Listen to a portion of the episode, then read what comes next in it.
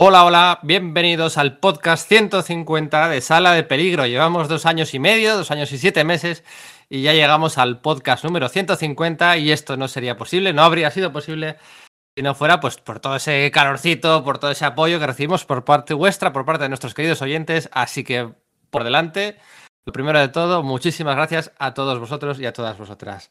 Hoy no ha habido mucho debate para elegir el tema de este podcast número 150.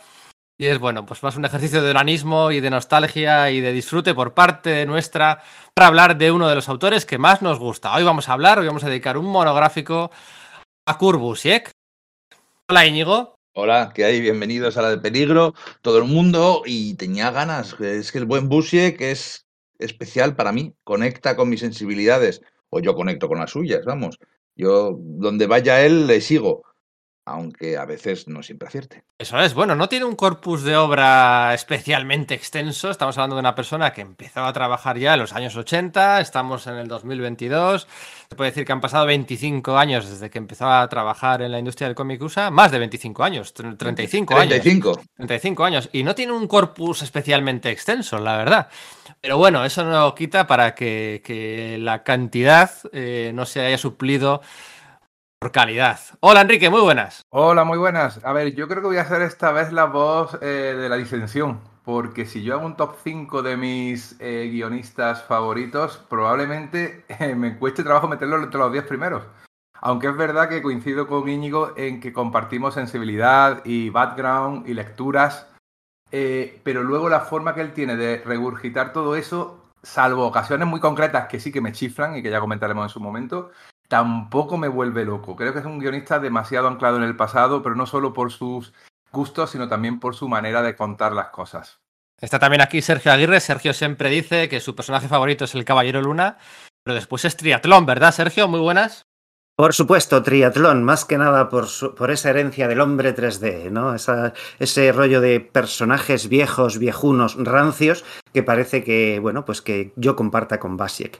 A mí no me interesa tanto el aspecto de Basiek eh, respecto a ese tema de ahondar en el pasado, cosa que creo que hace muy bien, sino tanto el tema de cómo lo hace, al contrario que Enrique creo que a Basiek siempre se le pone el, ese San Benito de, bueno, pues em, regulador de la continuidad o escarbar o crear cosas solo respecto a lo que se ha, em, hecho antes, ¿no? Respecto a lo que se han dado antes, ¿no?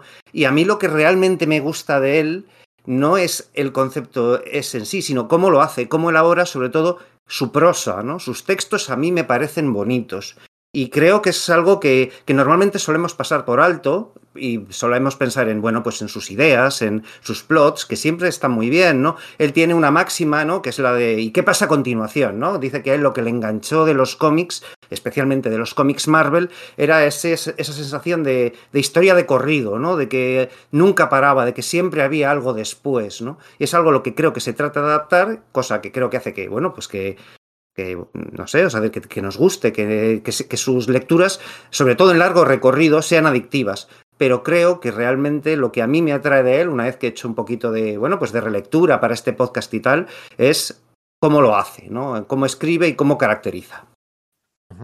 Muy bien, pues ahora vamos a comentar en detalle, pues eso, las características básicas de Kurbusek, los tics y los tocs, como solemos comentar, y vamos a profundizar, no mucho, porque nuestra intención es que hoy pues tampoco nos, nos extengamos muchísimo, muchísimo en el tiempo, y porque todo, sobre todo porque queremos dejar la puerta abierta a hacer más monográficos de obras de Busiek, ¿no? Hicimos en su día de los Thunderbolts, hicimos en su día de. Mm, ¿De qué hicimos en su día? De Astro City, hemos hecho también. ¿De cuál de otros hemos hecho? De Thunderbolts, Astro City. De Siempre Vengadores. Siempre Vengadores, el verano pasado hicimos de Siempre Vengadores, pues bueno, dejamos la puerta abierta a, seguir haciendo eh, estos monográficos. Pero además hoy, en este podcast número 150, nos acompaña también nuestro compañero Marcos, nuestro compañero de la web de Sala de Peligros, que, bueno, pues que cuando le dije que estábamos probando un podcast de Busiek, tardó muy poquito, muy poquito en apuntarse. Hola Marcos, muy buenas, ¿qué tal?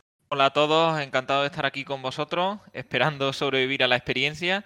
Y al igual que Sergio, me declaro un incondicional del bostoniano, admitiendo que sí que tiene sus tic y toc, pero básicamente yo lo considero un archivero muy hábil, un gran investigador del mundo del cómic, que como bien nos comentaba Sergio, luego es capaz de usar esos materiales para hacer caminos nuevos con mucho respeto a lo clásico. Así que, bueno, ya con muchas ganas de comentar con vosotros sus principales obras y también algún defectillo que tiene por el camino. Sí, sí, bueno, estadísticamente es normal, ¿no? Al final nadie tiene la carrera perfecta de... Bueno, este tiene... Curbusi tiene unos cuantos Eisner en sus, en sus estanterías y no precisamente pocos. Así que de todo eso vamos a hablar hoy. Mi nombre es Pedro Monge, este es el podcast de Sala de Peligro. Esperemos que sobreviváis a la experiencia.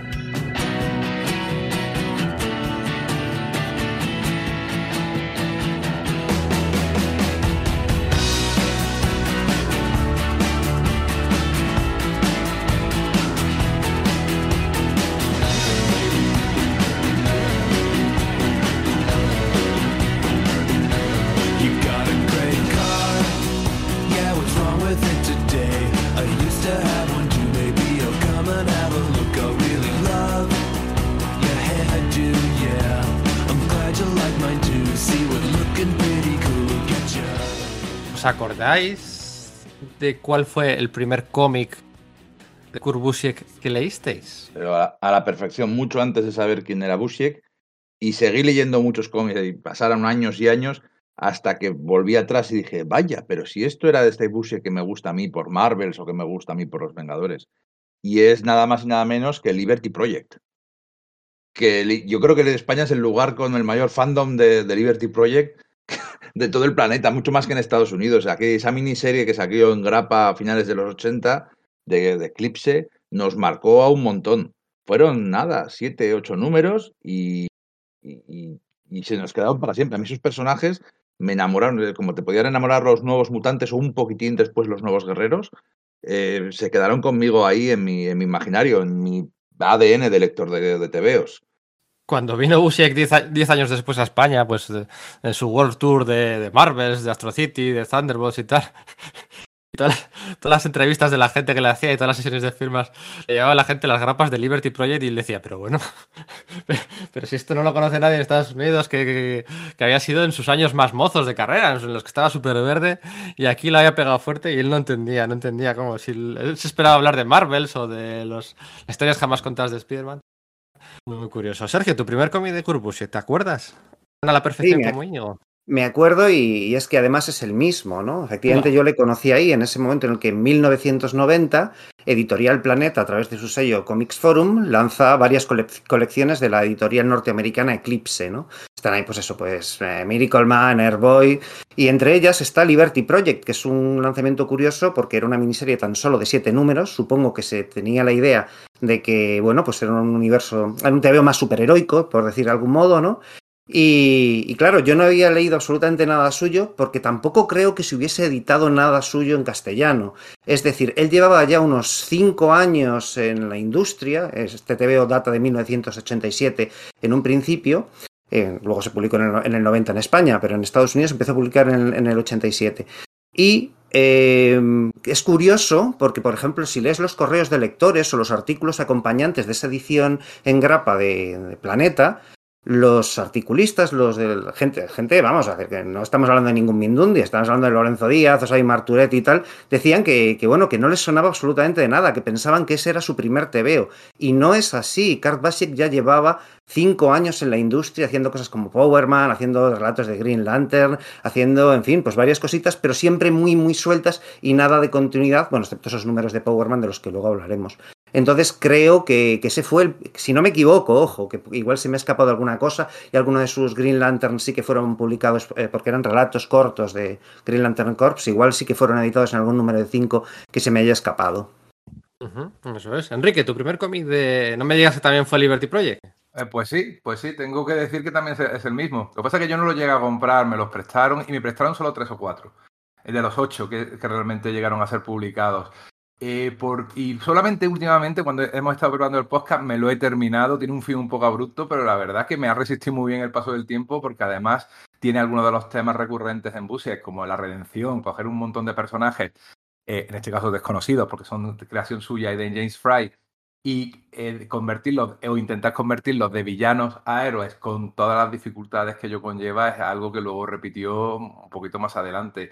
Eh, luego después me he dado cuenta que quizás, aunque lo primero que he leído firmado por él ha sido efectivamente Liberty Project, la verdad que la primera idea suya que todos conocemos probablemente fue la resurrección de, de Jean Grey. Pero eso no cuenta porque no estaba ni acreditado. Sí, sí, sí, sí. Bueno, Kurbusek, luego ahondaremos un poquito en sus primeros años como autor, ¿no? Pero se sabe mucho de él también de antes, ¿no? Era un asiduo eh, participante en el correo de los lectores de las colecciones de, de Marvel, amigo de la infancia de Scott McCloud. Eh, luego llegaremos ahí, sus cartas de troll, de troll absoluto en la colección de la Patrulla X de Chris Claremont. ¿Quiénes son estos tipos que han venido a sustituir a la verdadera patrulla X, eh, los, los X-Men originales, que se quiten Tormenta, que se quite Rondador. ¿Quién es esta gente? Ese, ese tipo que mandaba esas cartas en la 20 años, 40 años antes de que existiera Twitter, ese era Kurbusiek. No, luego... le, les, daba una, les daba una cerra terrorífica. De, esto, por favor, esto de, de Virne, esto de la saga de Fenix Oscura y de Proteo, esto es un puro, esto es un rollo y tal. Pero tío, muy macarra. Imagínate sí, sí. con Twitter en aquella época. Madre mía, madre mía. Bueno, a ver, eh, Marcos, tú que eres más de mi generación. Tú no creo que en tu caso sea también Liberty Project, el, pr el primer proyecto de Busi que descubriste, ¿no? No, no, no lo es. Yo descubrí Liberty Project mucho más tarde, pero sí tengo un recuerdo súper nítido de sostener una grapa de forum, que era mi Spider-Man de toda la vida, que en la década de los 90 había tenido varias vicisitudes y de repente me encontré con la historia del abrazador, de tejemanejes de Norman Osborn, un aroma muy clásico.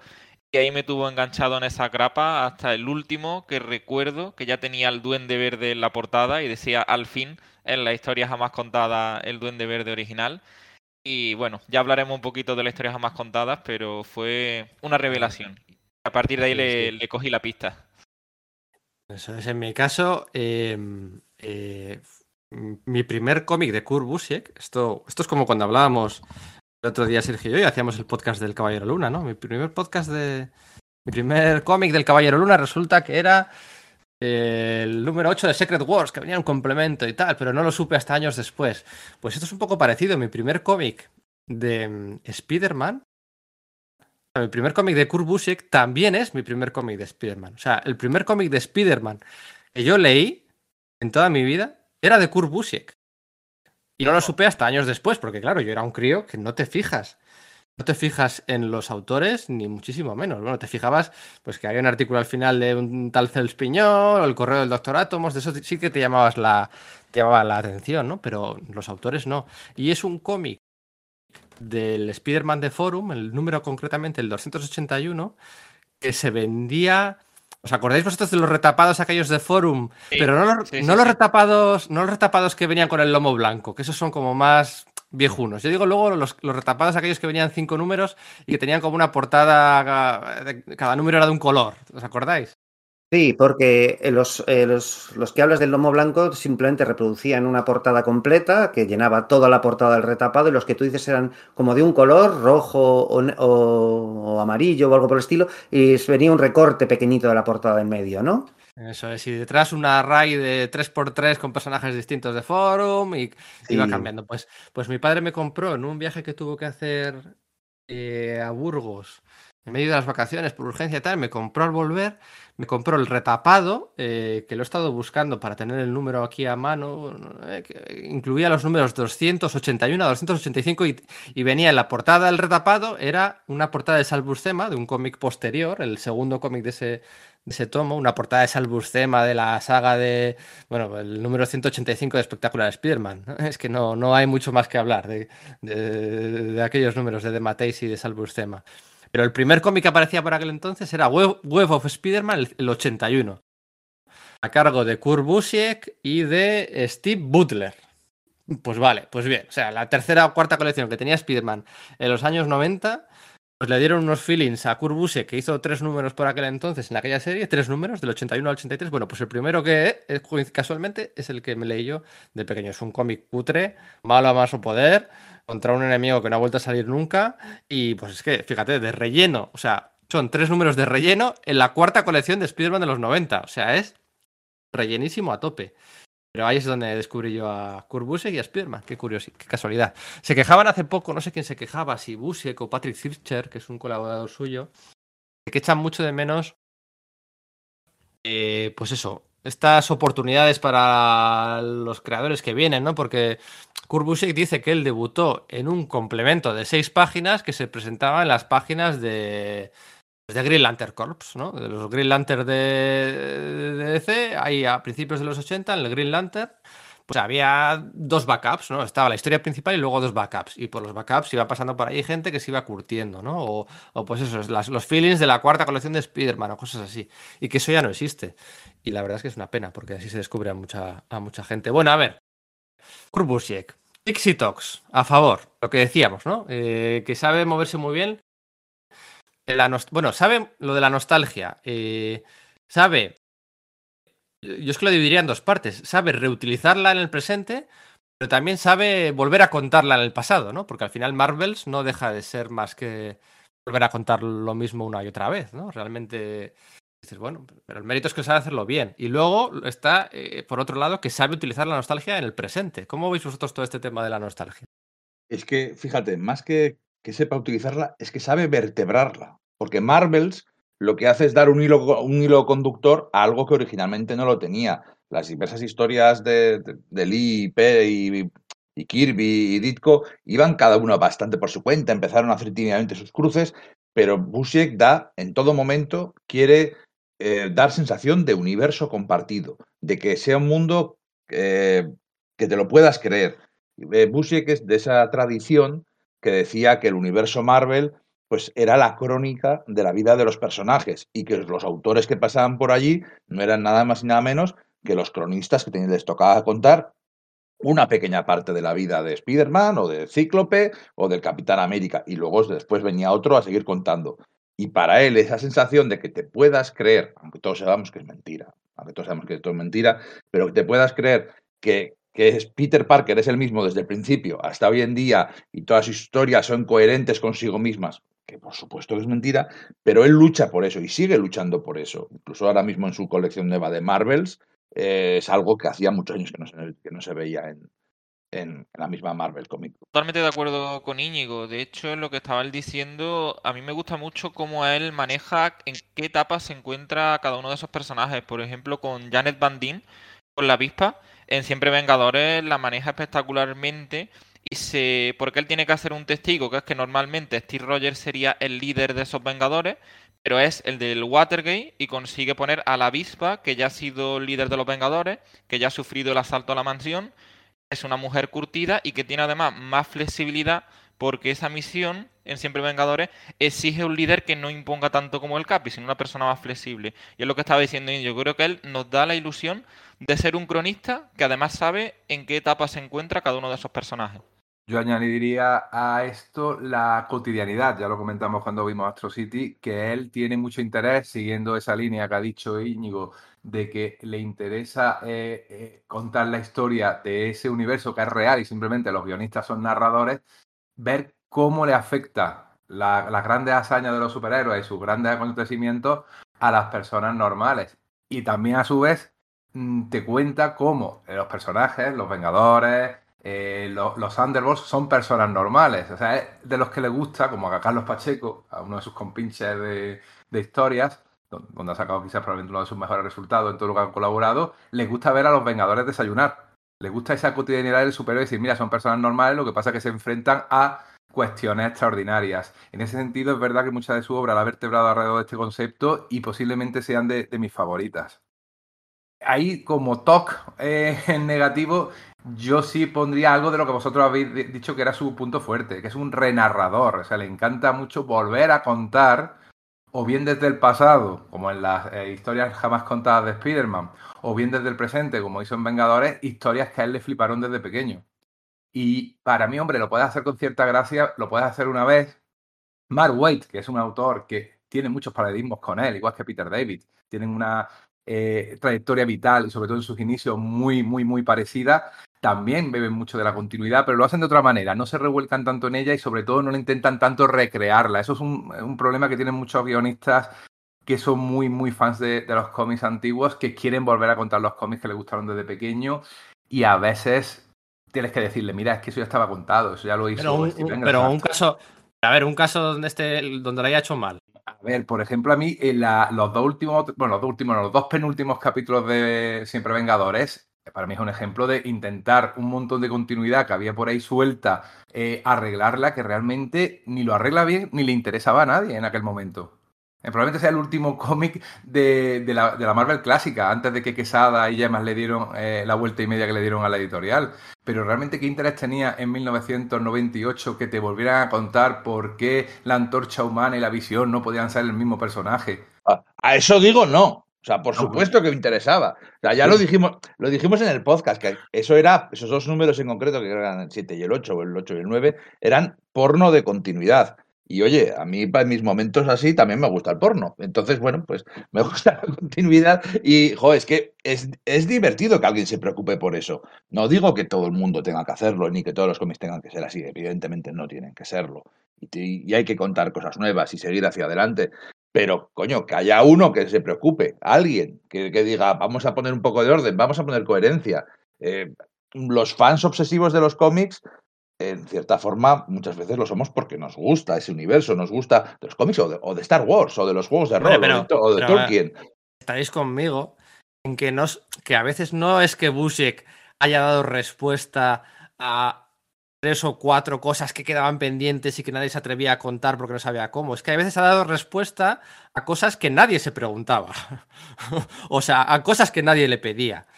Entonces, cuando, cuando ha rizado tantas veces ahí el rizo de esto, esto no se acordaba nadie. Nadie, nadie estaba por ahí quejándose en los foros de, internet de que esto había que darle una solución o un encaje. Y él iba y te contaba eso, ¿no? Y bueno, pues es que igual solo en tu cabeza a veces sí que se pasaba, yo creo. Eh, aceptemos eso. Yo diría que en el caso concreto de Avengers Forever, que creo que es donde, en esto estoy muy de acuerdo con Enrique, donde se ve, digamos, esa peor faceta de Basiek como Em, recontador de la, o recapitulador de la continuidad Marvel y hacer encajar entre sí engranajes que obviamente estaban sueltos por ahí y que en un momento dado decide que pueden funcionar de algún modo, una cosa que a menudo se le da muy bien. Yo creo que esa es una de las virtudes en general de, de Basi, que se hace preguntas que nadie se ha hecho y al contestarlo te sorprende el ingenio y eso te, te, hace, te esboza una sonrisa y te hace que continuar leyendo, ¿no? Pero a veces eso no sucede, ¿no? Y creo que en Avengers Forever sucede eso, que, que, es como demasiado. Ahora bien, por lo visto, y según entrevistas suyas, eso estaba hecho un poco a propósito. Él después de todo estaba haciendo una trama con Kang, con un tío que viaja a través del tiempo, que luego es Immortus, que antes ha sido, que ha sido Ramatut, que igual es, es descendiente del Doctor Muerte, pero no, luego resulta que lo es de Nathaniel Richards, que es un lío en sí mismo. Entonces quería representar, digamos, en esos números ese mm, avasalle de datos, de continuidad, de, cosas entrelazándose aparentemente sin ningún sentido. Si efectivamente lo quiso hacer a propósito, bueno, en mi opinión lo, consiguió, ¿no? Y en ese aspecto es meritorio. Si fue algo lo que simplemente le salió y luego se salió con la excusa, pues oye, ¿no? Estaría bastante con Sergio porque creo que no podemos olvidar, como bien comenta, que es que una guerra entre Khan e es decir, la misma persona en distintas etapas, que es como si fuera el Imperio Romano contra el Imperio Bizantino, y los Vengadores, los pobres, están en medio. Y yo creo que Busier lo que quiere transmitirte en esos 12 números es que tenga un poco ese follón, ese cacao mental que él ha querido generar, y si encima consigue que vayan encajando algunas piezas, entiendo que es un cómic que puede dar un poco de vértigo, pero a mí personalmente me gusta. Y luego, por ejemplo, en la historia jamás contada, pues que alguien se preocupe de quién era Sally, que es la primera chica a la que invitó a salir Spider-Man en Amazing Fantasy. Yo esos detalles les tengo mucho cariño. Sé que a veces puede ser un poquito obsesivo-compulsivo, pero muchas veces le sale bien ese engranaje. Sí, sacar el taxista en el que se montó la mujer invisible en el primer número de los Cuatro Fantásticos en Nueva York y sacarlo para una escena de tal. Pues sí, esos son guiños, o sea, esos son guiños y está bien. Pero a veces revolcarse, bueno, bueno, está bien. A ver, ¿qué otras características podemos decir que tenía, que tendría Kurt ¿Qué creéis? ¿Que es más un autor mm, de, de corto recorrido o es más diésel, ¿no? De que sus cosas funcionan un poco más a largo plazo, o las dos cosas. Yo creo que combina las dos circunstancias. O sea, tiene obras de cuatro números que, te, que van a lo que van y te cuentan la historia y tiene una serie que, ha durado un montón de años, Astro City, que básicamente son todo one shots, todo historias sueltas, pum, pum, pum, pum, pum, o alguna historia de dos números o de tres números, pero, pero un montón de historias de presentación, nudo de desenlace de, a lo cómic viejo, de que el cómic sea una unidad individual de entretenimiento, pero luego siempre está construyendo y luego y siempre, siempre está preparando a los personajes y llevándoles, pues eso, contando su vida, como decía. Entonces, yo creo que hace muy bien las dos cosas. Yo creo que, sin embargo, se desfonda mucho en las etapas largas. En Vengadores, al final se desfondó. En Thunderbolts, yo creo que al final, todo el mundo piensa los Thunderbolts de, de Busiek, pero realmente no fueron tantos números, ya lo, ya lo hemos comentado en podcasts anteriores.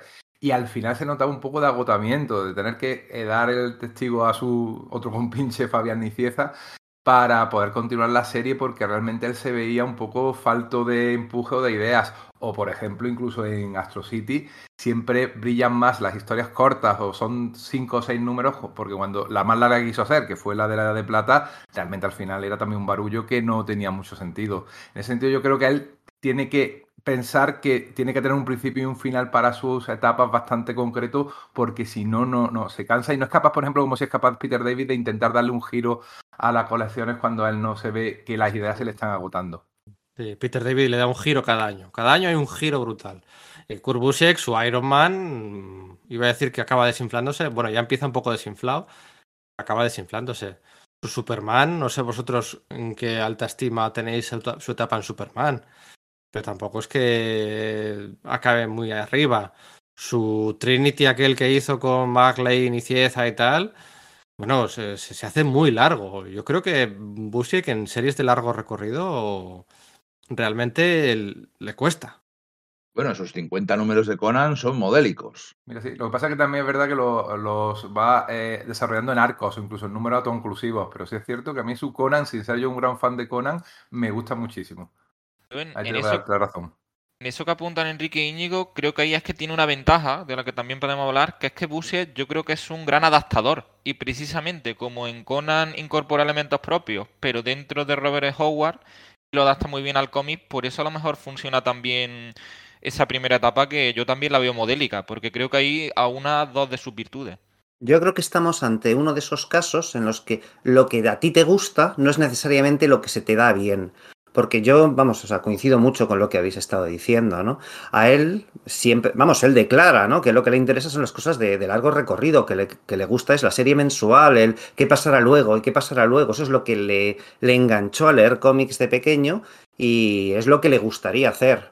Pero a la larga no le acaba saliendo tan bien. Y sin embargo, los relatos cortos, ahí yo creo que es donde brilla verdaderamente. Ya en esos primeros em, complementos de Green Lantern Corps, donde trata, pues eso, eh, muy puntualmente, y es un esbozo, porque son historias de muy poquitas páginas, trata temas ahí, pues como de las repercusiones de que existan seres así y cómo podrían cada uno afectar una civilización planetaria, están muy bien, ¿no? Eso, Astro City, en general nos gustan los números autoconclusivos o los arcos que son más reducidos, ¿no?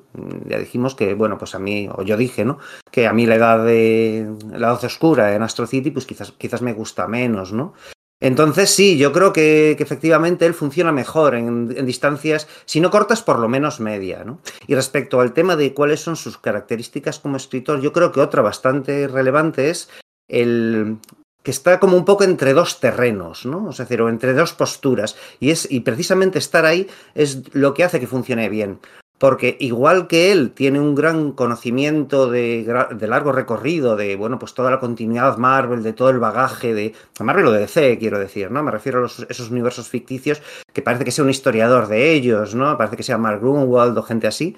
Eh, también tiene la capacidad de decir, vale, desde ahí voy a ver cómo recuperaría el hecho de la sensación, eh, no el hecho, sino la sensación de mm, descubrir esto por primera vez, ese sentido de la maravilla, ese tema de, bueno, yo soy una persona normal que no ha leído TVOs, de repente me encuentro con este mundo fantástico, ¿qué me suscitaría? ¿no? Y cómo creería, desde fuera del mundo de los lectores habituales de superhéroes, que llega un punto en el que cuando ves el cielo eclipsado por figuras volando porque van a un gran evento, digamos que te sensibilizas un poco ante lo prodigioso que hay aquello, ¿Cómo, para una persona, digamos, desde fuera, le, evocaría unos sentimientos, ¿no? Le diría, ¡hala! ¿Cómo mola esto, ¿no? Él sabe hacer eso muy bien y lo hace también a través de la caracterización, no solo a través de los textos que, como comentaba antes, pues en mi opinión están bastante bien, ¿no? En esto que cuenta, yo creo que está él eh, narrando su propia experiencia como lector. Él, el primer cómic que leyó, lo leería con unos 14, 13, 14 años y era el 120 de Daredevil, que es el inicio de la saga de Foggy Nelson, agente de, de Shield, de, de sí. Que aparecía un Hydra, aparecía un montón de personajes que no parecía que no tenían nada que ver con Hydra, como el Puma y tal, luego resulta que sí tenían que ver, y le voló la cabeza, no tanto por el cómic, porque él mismo reconoce que cuando lo leyó, ni sabía quién era Daredevil, ni sabía quién era la Viuda Negra, ni sabía lo que había pasado entre la Viuda Negra y Foggy Nelson, que habían tenido sus conflictos unos un par de años anteriores porque él había sido el fiscal en un caso contra ella.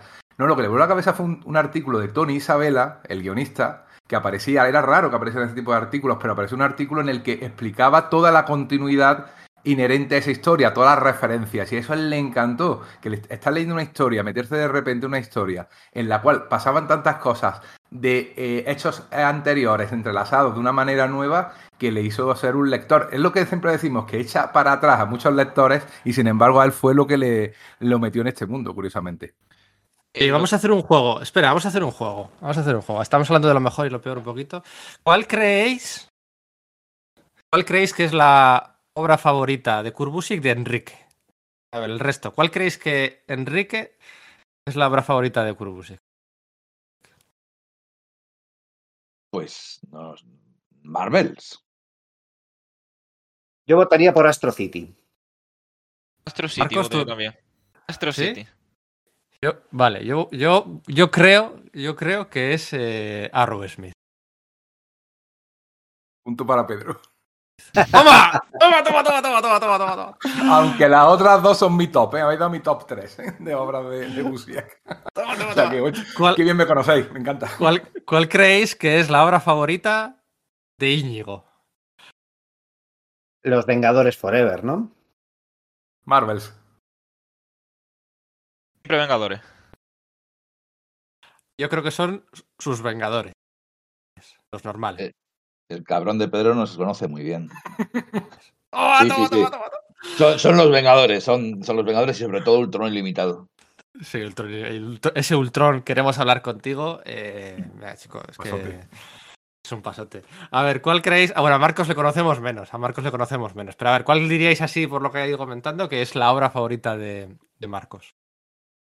Y también por la edad, que eso influye, quieras que no, tal, no sé qué. Las historias jamás contadas de Spider-Man. Sí, yo coincido, pero yo creo que ahí estamos un poco con ventaja. Bueno, Sí, más, sí, yo básicamente es que casi lo acaba de decir, ¿no? Por lo menos Claro. ha dicho que es su primer encuentro, ¿no? Yo creo que eso es así. Sí, yo también. Sí, sí, sí, con una medalla de plata muy cerquita de Siempre Vengadores, pero el primer contacto fue con Spider-Man y esa historia jamás contada y sería mi top one. Vale, ahora la más difícil de todas. La historia favorita de Sergio, de Kurbusek, que de- para Sergio. ¿Cuál creéis que es? Yo aquí tengo más JLA, dudas, ¿eh? JLA Vengadores. Marvels. Eh, Los Vengadores, la Yo- colección regular. Yo. Yo no sé, voy a decir. Voy a decir Astro City. Voy a decir Astro City. Bueno, pues ha sido.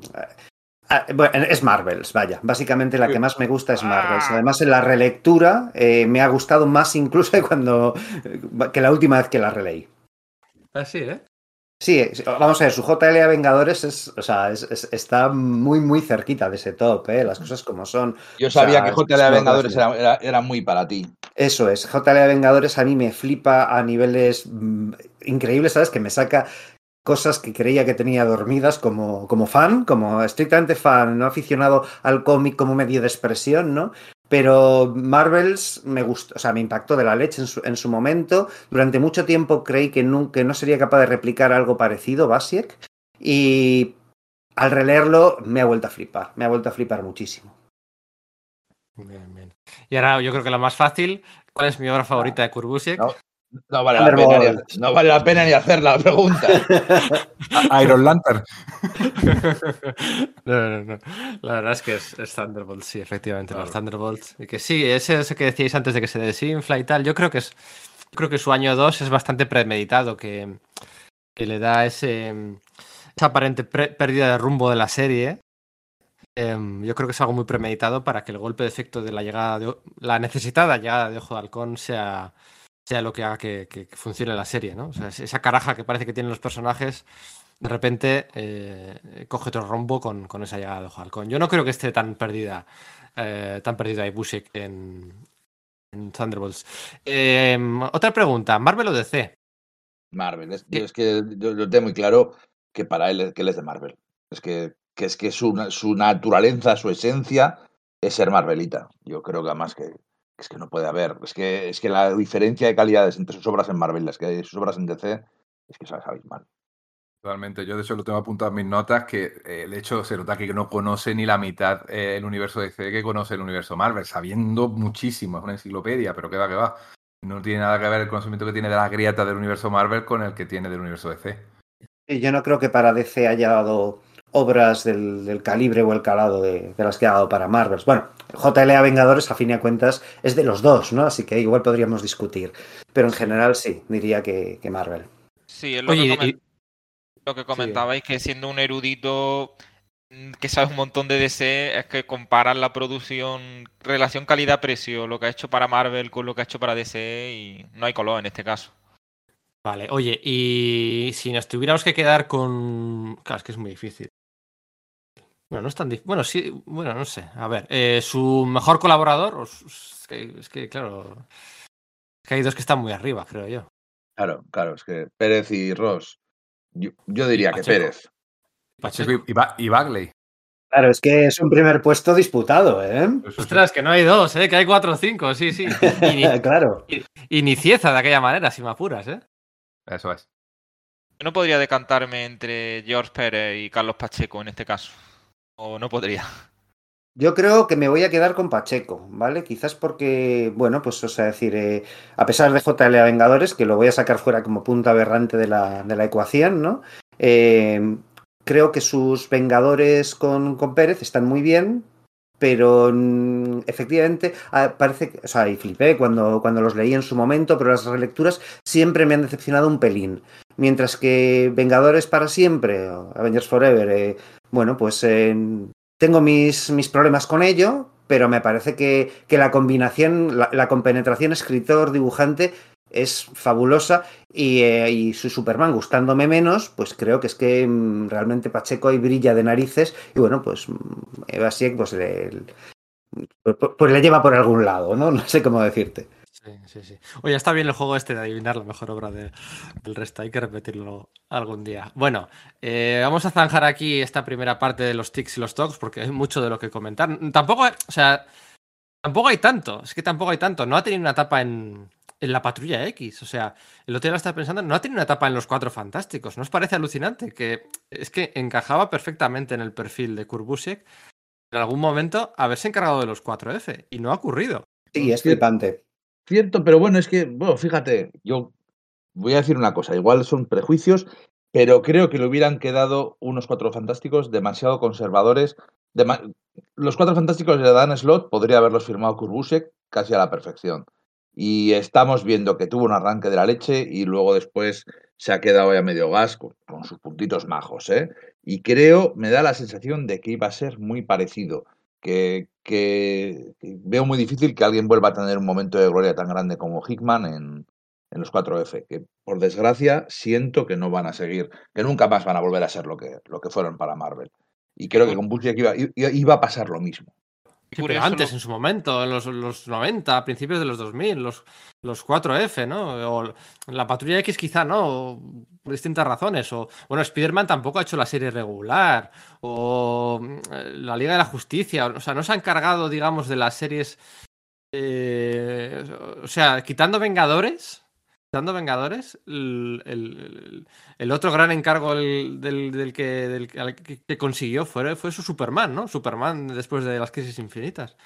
Pero no ha tenido esa gran, bueno, no oportunidad, pero bueno. Yo creo que también es importante hablar de sus problemas de salud, porque es algo que le han marcado toda su carrera. Estamos hablando que no tiene tantas obras para todos los años que lleva y es que ha tenido un montón de enfermedades y un montón de problemas recurrentes que le siguen puteando, por decirlo así, eh, cada, cierto tiempo. Entonces eso ha bajado su producción. de lo que publicaba en los finales de los 90 a lo que ha publicado la última década y parte de la década anterior, hay mucha diferencia. Hay cosas muy buenas, ¿eh? pero en volumen, de eso de tres, cuatro series al mes, eh, eso no se ha vuelto a repetir nunca, porque, porque físicamente ya no era capaz de hacerlo.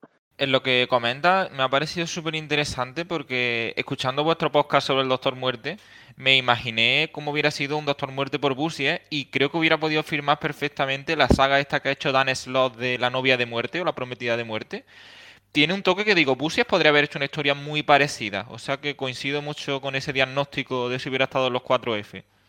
Sí, pero con menos sentido del humor. Porque puede ser, puede ser. muy Dan Slot siempre le mete un poquito más de gracia y de chiste, cosa que Busiek no le, no le sale. Pero es verdad lo que dice Íñigo, eh, la relación que tiene con sus enfermedades, porque nosotros tenemos aquí una relación por años de, de obras, y hay años que es una, dos cositas de 8 o 10 números como mucho que coincidían efectivamente clavados con, con, sus problemas de salud, que era envenenamiento por metales pesados, que era capaz de procesarlos y tuvo, pero de estar en urgencia un día sí y otro también y eso le ha afectado también un poco porque precisamente el envenenamiento por metales pesados afecta también a la capacidad intelectual, te agotas mucho psicológicamente y claro, eso se nota a la hora de escribir. Pero los años 2001, 2002, 2003 fueron para él bastante durillos. Y luego se ha vuelto a repetir en el 2007, 2008, por ahí, que también tuvo momentos de altibajo. O sea, que eso también es verdad que influye mucho. En 1999, Kurt gana el premio Eisner a mejor guionista justo el año. Estáis diciendo, no, es que hizo tres, cuatro series mensuales. Hizo cinco series mensuales. En 1999 estaba haciendo Astro City, estaba haciendo Iron Man, estaba haciendo Vengadores, estaba haciendo siempre Vengadores y estaba haciendo Thunderbolts. Cinco series. Y bueno, pues se ganó el premio Eisner. Y yo creo que en ese momento, si me apuras un poquito después con JLA Vengadores, el resto de su carrera eh, ya no fue, no, no alcanza esas cotas de calidad en ningún momento. Venga, vamos a hacer una, digo, hay, uh, su corpus, no, no, su corpus, sí, sí, sí, su corpus es, es, cierto. Entre el 95 y el 2000. Pero es que ayer era, el mejor, ayer era el mejor del mundo. Bueno, o, el, o, el mejor, o, o, el mejor del mercado. No, era lo que necesitábamos, ¿no? Como decían en Batman, era el héroe que necesitábamos en aquel momento. Sí, sí, él sí, tuvo ahí cinco años en que hacía falta un tío como él, y también ahí estaba Mark Waite, retomando la antigüedad después de todas las barras basadas de los años 90 para poner las cosas en su sitio y que luego alguien llegara y hiciera también otras cosas distintas. O sea, bueno, que en el momento de... justo en el momento oportuno, era un Bruce Lo de, lo de recuperar la nostalgia, que Marvel es del 93, o sea, todas las barras basadas de los 90, sí. eh, eh, o sea, el 93 ya estaba recuperando, recuperando, la nostalgia cuando todavía no hacía falta en el 93, o sea, quiero decir que... Bueno, no yo estoy... diría que en el 93 ya sí hacía falta, porque hablamos del 93, porque bueno, Image y compañía, el pero a finales de los 80 esa tendencia ya estaba en alza, ¿eh? Sí, bueno, sí, sí, pero bueno, que en el 93 Image llevaba un año y él ya estaba haciendo Marvel, o sea, que tampoco cuando solemos comentar, ¿no? Pues eso, es una reacción a lo que hacía falta, pues, pues sí, más, pero más que una reacción es que era lo que se le da el bien hacer y lo que le gusta bueno, hacer. También es la época del, del flash de Wave, ¿eh? quiero decir, eran la resistencia. Al principio son la resistencia ante lo que está ocurriendo, ante, ante cómo se ha convertido el grueso de las series del mercado, eh, y luego son el, el, renacer, el volver a traer lo que es bueno para poder dar el siguiente paso. Un pequeño, pequeño apunte. No sé, perdona, yo siempre voy a defender el 90, 91, 92. O sea, esos tres años que se cuentan como lo peor de los 90. Yo, yo no creo que los 91, 92, 90 sean los peores años de los, de los 90. Hay, eh, no sé, el 200 de espectacular Spider-Man de, de Mateis y Sal Buscema. Hay, no sé, hay, hay, muchas cosas que creemos que son de los 80, pero que son de principios de los 90 y tampoco creo que hiciera falta por, un añito de excesos recuperar todo. Bueno, no sé, no sé. También, también, vale, sí era lo que hacía falta en su momento, pero cómo ha envejecido, bueno, no sé.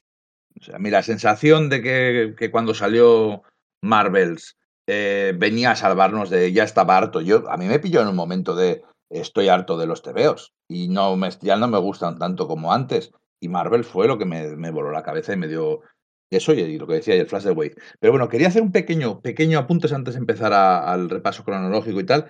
Es el interés de Busiek en cómo se hacen las historias, en la metanarrativa y en el cómo está, y el escritor que está escribiendo por detrás, y o el director de cine también, porque le interesan, porque además ha escrito cosas sobre el tema. Pero el, el cómo se funda, cómo la relación que tenemos con la ficción, y cómo las historias y las mitologías van cambiando como en, a lo largo de los años y van transformándose, pues, eso, los superhéroes como nuestra mitología moderna, es algo que está ahí y que tiene muy, hay una saga importante en, en, en Marvels, perdón, en, en, Astro City, sobre cómo la, la, música y los cómics van transformándose con las décadas y van, básicamente son el, un dios de las historias, un dios de la narrativa, que es, que es impresionante a ese respecto. Y creo que es algo que siempre le ha interesado el, el por detrás, el cómo, el cómo se construyen los andamiajes de la ficción. Eh, una última pregunta antes de empezar el repaso cronológico. ¿Personajes creados por Kurbusiek o co-creados? Que siempre que se pone, sabéis que siempre que pones un personaje creado por no sé quién, siempre hay alguien que viene detrás y te pone un tweet. No es, no es creado, es co-creado. Bueno, vale. ¿Personajes co-creados por Kurbusiek? ¿Con qué os quedáis? Porque no hay mucho, ¿eh? No hay. no hay casi nada. Quizá el confesor, ¿no? El confesor, que no deja de ser su Batman, pero es verdad, era un personaje que, que, tenía un girillo muy interesante. Ah, bueno, sí, claro, todos los de Astro City, evidentemente. claro. Sí, sí, pero bueno, yo digo para los.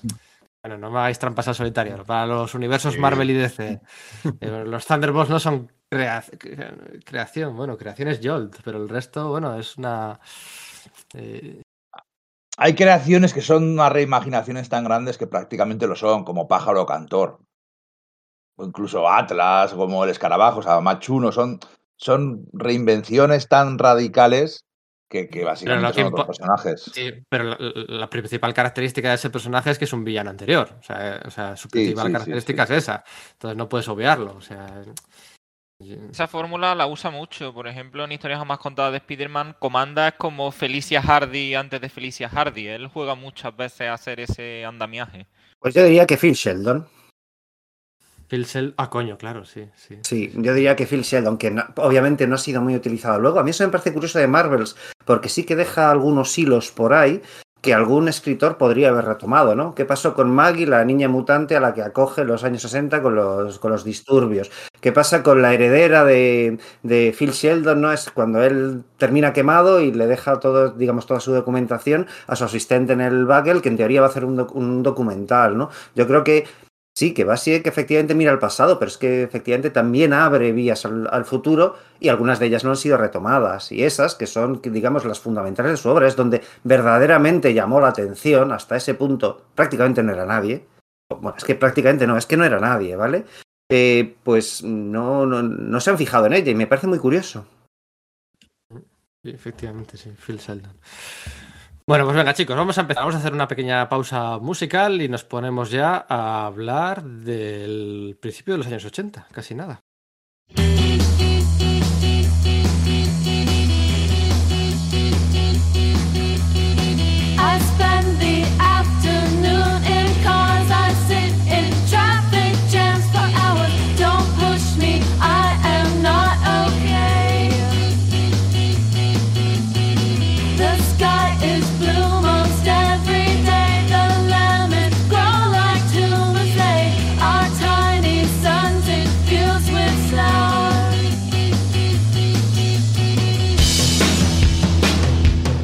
A ver, ¿qué podemos contar de, del año cero?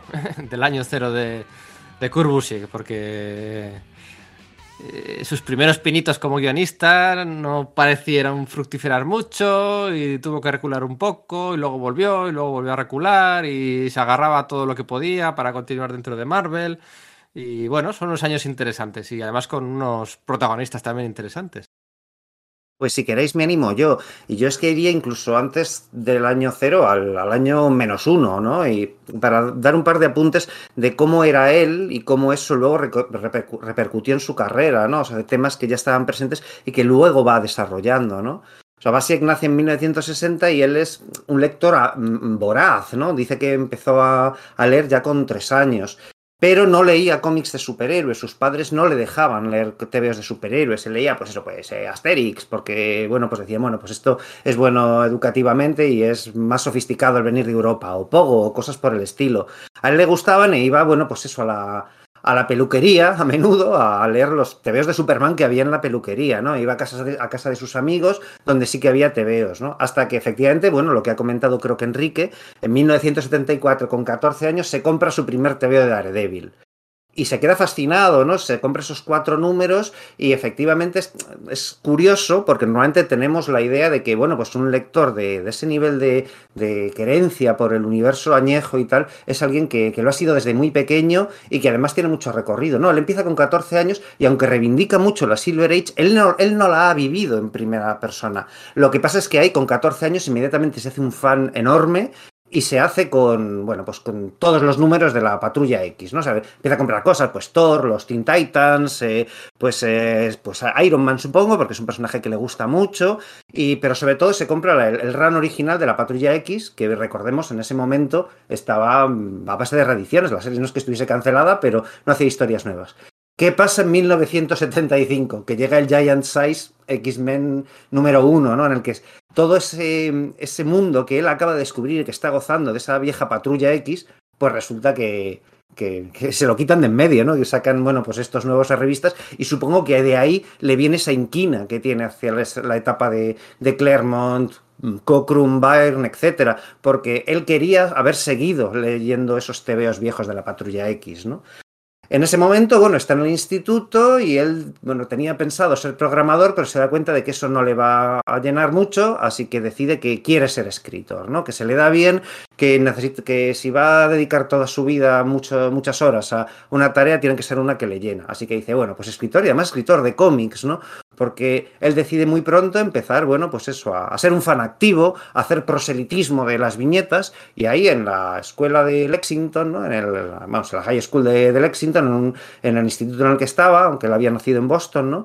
conoce a Scott McCloud, que es otro otro chaval al que no le interesan en absoluto los cómics. Le parecen que, bueno, que ya tienen 14, 15 años, ¿cómo va a leer TVOs, no? Y Kirk Basic le pasa esos 60 y pico TVOs originales de la, de la Patrulla X original que no sé, o sea, a mí sabiendo esto me entran ganas de releerlo porque me, asombra que pudiesen enganchar a dos talentos de este tipo, ¿no? Porque efectivamente Scott McCloud dice, vale, sí, el cómic hay que tirar para adelante. Se, se, queda súper flipado con él, aunque luego tire por derretoros más independientes y tal, ¿no? Entonces, bueno, pues los dos empiezan a, a labrar sus propias cosas, se hacen muy amigos y em, hacen su un, un, TVO propio en el que varios superhéroes pues arrasan pues eh, la, su ciudad, ¿no? Esta de, esta de Lexington, ¿no?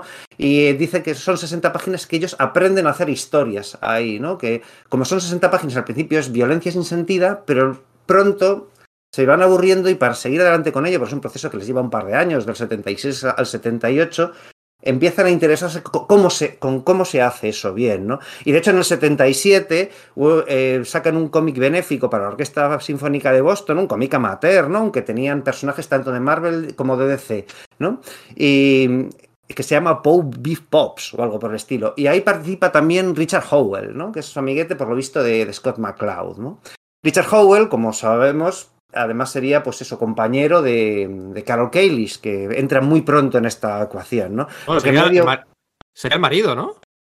Sería el marido, efectivamente. He dicho compañero, ah, pero es que me refiero, eh, quería decir compañero sentimental, pero creo que no están casados. No he visto referencia a ah. que efectivamente eh, fuesen matrimonio. Ambos vivían en Leonia, etcétera. Ya sabéis, Richard Howell, el dibujante de la maxi serie de la Visión y la Bruja Escarlata de los años 80, guionizada por Steve Engelhardt, ¿no?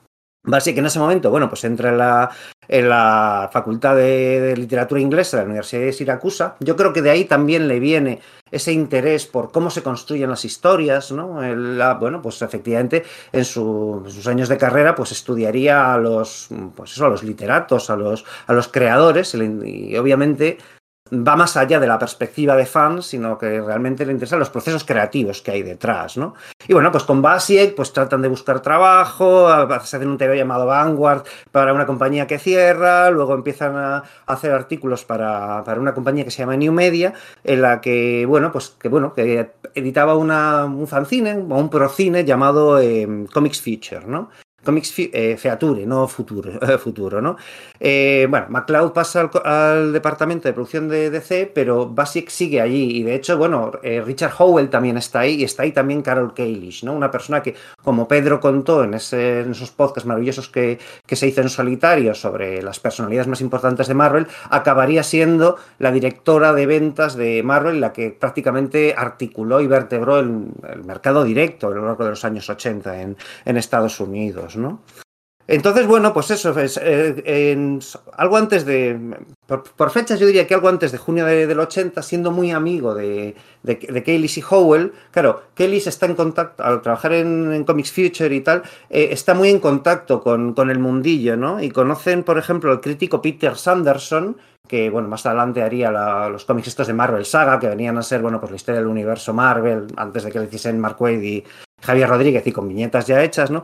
Y les como que les, les, sopla ¿no? lo que va a pasar con, con Jean Grey, ¿no? la saga de Fénix Oscura, que Jean Grey va a morir y que va a ser por los motivos que son, por el genocidio que ha, que ha cometido y que además Jim Shooter tiene, ha puesto una regla muy clara, que es que ese personaje no se le puede resucitar a no ser que se haga, se haga, de un modo en el que quede exonerada de ese genocidio cósmico que cometió cuando era Fénix Oscura, ¿no? Con el planeta de los hombres espárragos aquellos, ¿no?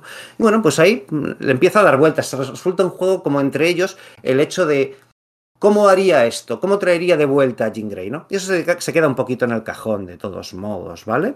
En 1982, Kelly se empieza a trabajar en Marvel, en Marvel Comics y deja Comics Future. Entra en el, de, en el, departamento de directora de ventas. Doy este dato porque más adelante será más importante, no en este punto, ¿vale? Pero porque luego se reencontrará con, con Basiek, ¿no? Ese mismo año es el último de universidad de Basiek, ¿no? Y en ese momento ya consigue venderle a Dick Giordano y a Ernie Colón, que bueno, Dick Giordano es el, uno de los jefazos de DC y Ernie Colón en concreto es el editor de Green Lantern. Esa primera historia de backup para Green Lantern Corps, ¿no? Que sale en el número 162 y que dibuja su amigo Richard Howell, ¿no? Este con el que eh, hemos hablado. Como veis, estoy lanzando una enorme ensalada de nombres, porque efectivamente es una de las características de, de Basiek, el hecho de cómo se interrelaciona con gente de la industria, cómo articula luego futuros trabajos, ¿no? Entonces, bueno, el caso es que al, eh, eso le da lugar a que luego le compren más, alguna hecha con Don Heck, para, también para flipa, estos complementos. Sí. Me flipa, o sea, bueno, te estoy escuchando hipnotizado y podría estar escuchándote una hora, pero me flipa que no hayas aprovechado la ocasión para mencionar a Mike Barr y a Keith Pollard, porque eran los, el equipo titular sí, de, de Green sí, Lantern. Me, me he contenido porque tengo una enorme cantidad de información y ese TV me flipa porque además es el, el TV en el que aparece es la, la, la, infame portada esa del niño explotando por el vacío en el espacio, ¿no? Es como que justo, dio, efectivamente, es decir, fue en un, en un TV muy concreto de Green Lantern, ¿no? En el que, bueno, pues Hal Jordan estaba en el espacio en un periplo cósmico, había abandonado la Tierra y un TV que fue muy infame en su momento, ¿no? Y es ahí donde se publica, sí, sí, sí, ahí. ¿Qué es eso? Ya os digo, tengo aquí muchas cosas que decir porque me ha fascinado enormemente estudiar el, el background de, de, este hombre antes de Marvels, ¿no? Antes de, de, su gran obra, ¿no? Y me he encontrado con muchísimos elementos de estos que nos flipan a nosotros, los que, bueno, pues los, los enfermos mentales o los muy cafeteros del, del cómic, ¿no? Bueno, el caso es ese, que habiendo vendido esa, esas historias de Green Lantern Corps, pero antes de que se publiquen, ya se va a Marvel, y entonces, bueno, pues a, a Denny O'Neill pues le, le, le, se, autopropone como, como guionista de la serie de Powerman y, y Puño de Hierro. Porque una vez que se ha ido Marillo Duffy, se anuncia que va a, a, sustituir a Bob Layton, pero Bob Layton nunca llega y no para de haber números de relleno escritos por el editor de la serie, que es Denny O'Neill. Entonces Basiek, supongo que bueno, que a lo mejor eh, no, esto no lo sé, ¿no? Pero igual su amiga Carol Cailis le dio un soplo de dónde era, donde más probablemente hubiese un nicho, donde necesitase un nuevo guionista, ¿no? Así que él se postula para ello, le compran un guion, el, pues creo que es el número 92, o no, es el, es el 90, pero que es el primero que hace porque luego empieza a ser el, el, guionista regular a partir del, del 92, ¿vale? Del número 92. Entonces, bueno, pues está ahí eh, siete números hasta el número 100, luego hace un par de ellos, y claro, su idea es seguir ahí, haciendo una colección regular, porque es lo que le gusta, y hasta ese momento solo ha hecho cosas aisladas, pero hay una cosa que él no sabe, es que a Denny O'Neill le repateaba el estilo de Mary Jodaffy, por eso la, la echó de Powerman. Y claro, como eso había sido, digamos, la, la tendencia de la serie en, en, Powerman, ese rollo de hacer, bueno, pues a los dos personajes, a Luke y a, y a Danny, ese rollo de una especie como de buddy movie, en la cual, bueno, pues son dos colegas superiores y tienen de vez en cuando momentos muy mamarrachos y estas cosas, pues eso era lo, que replicaba Basiek. Y eso no le gustaba nada a Denny O'Neill, quería un TV mucho más serie, así que le echa de la serie, ¿no?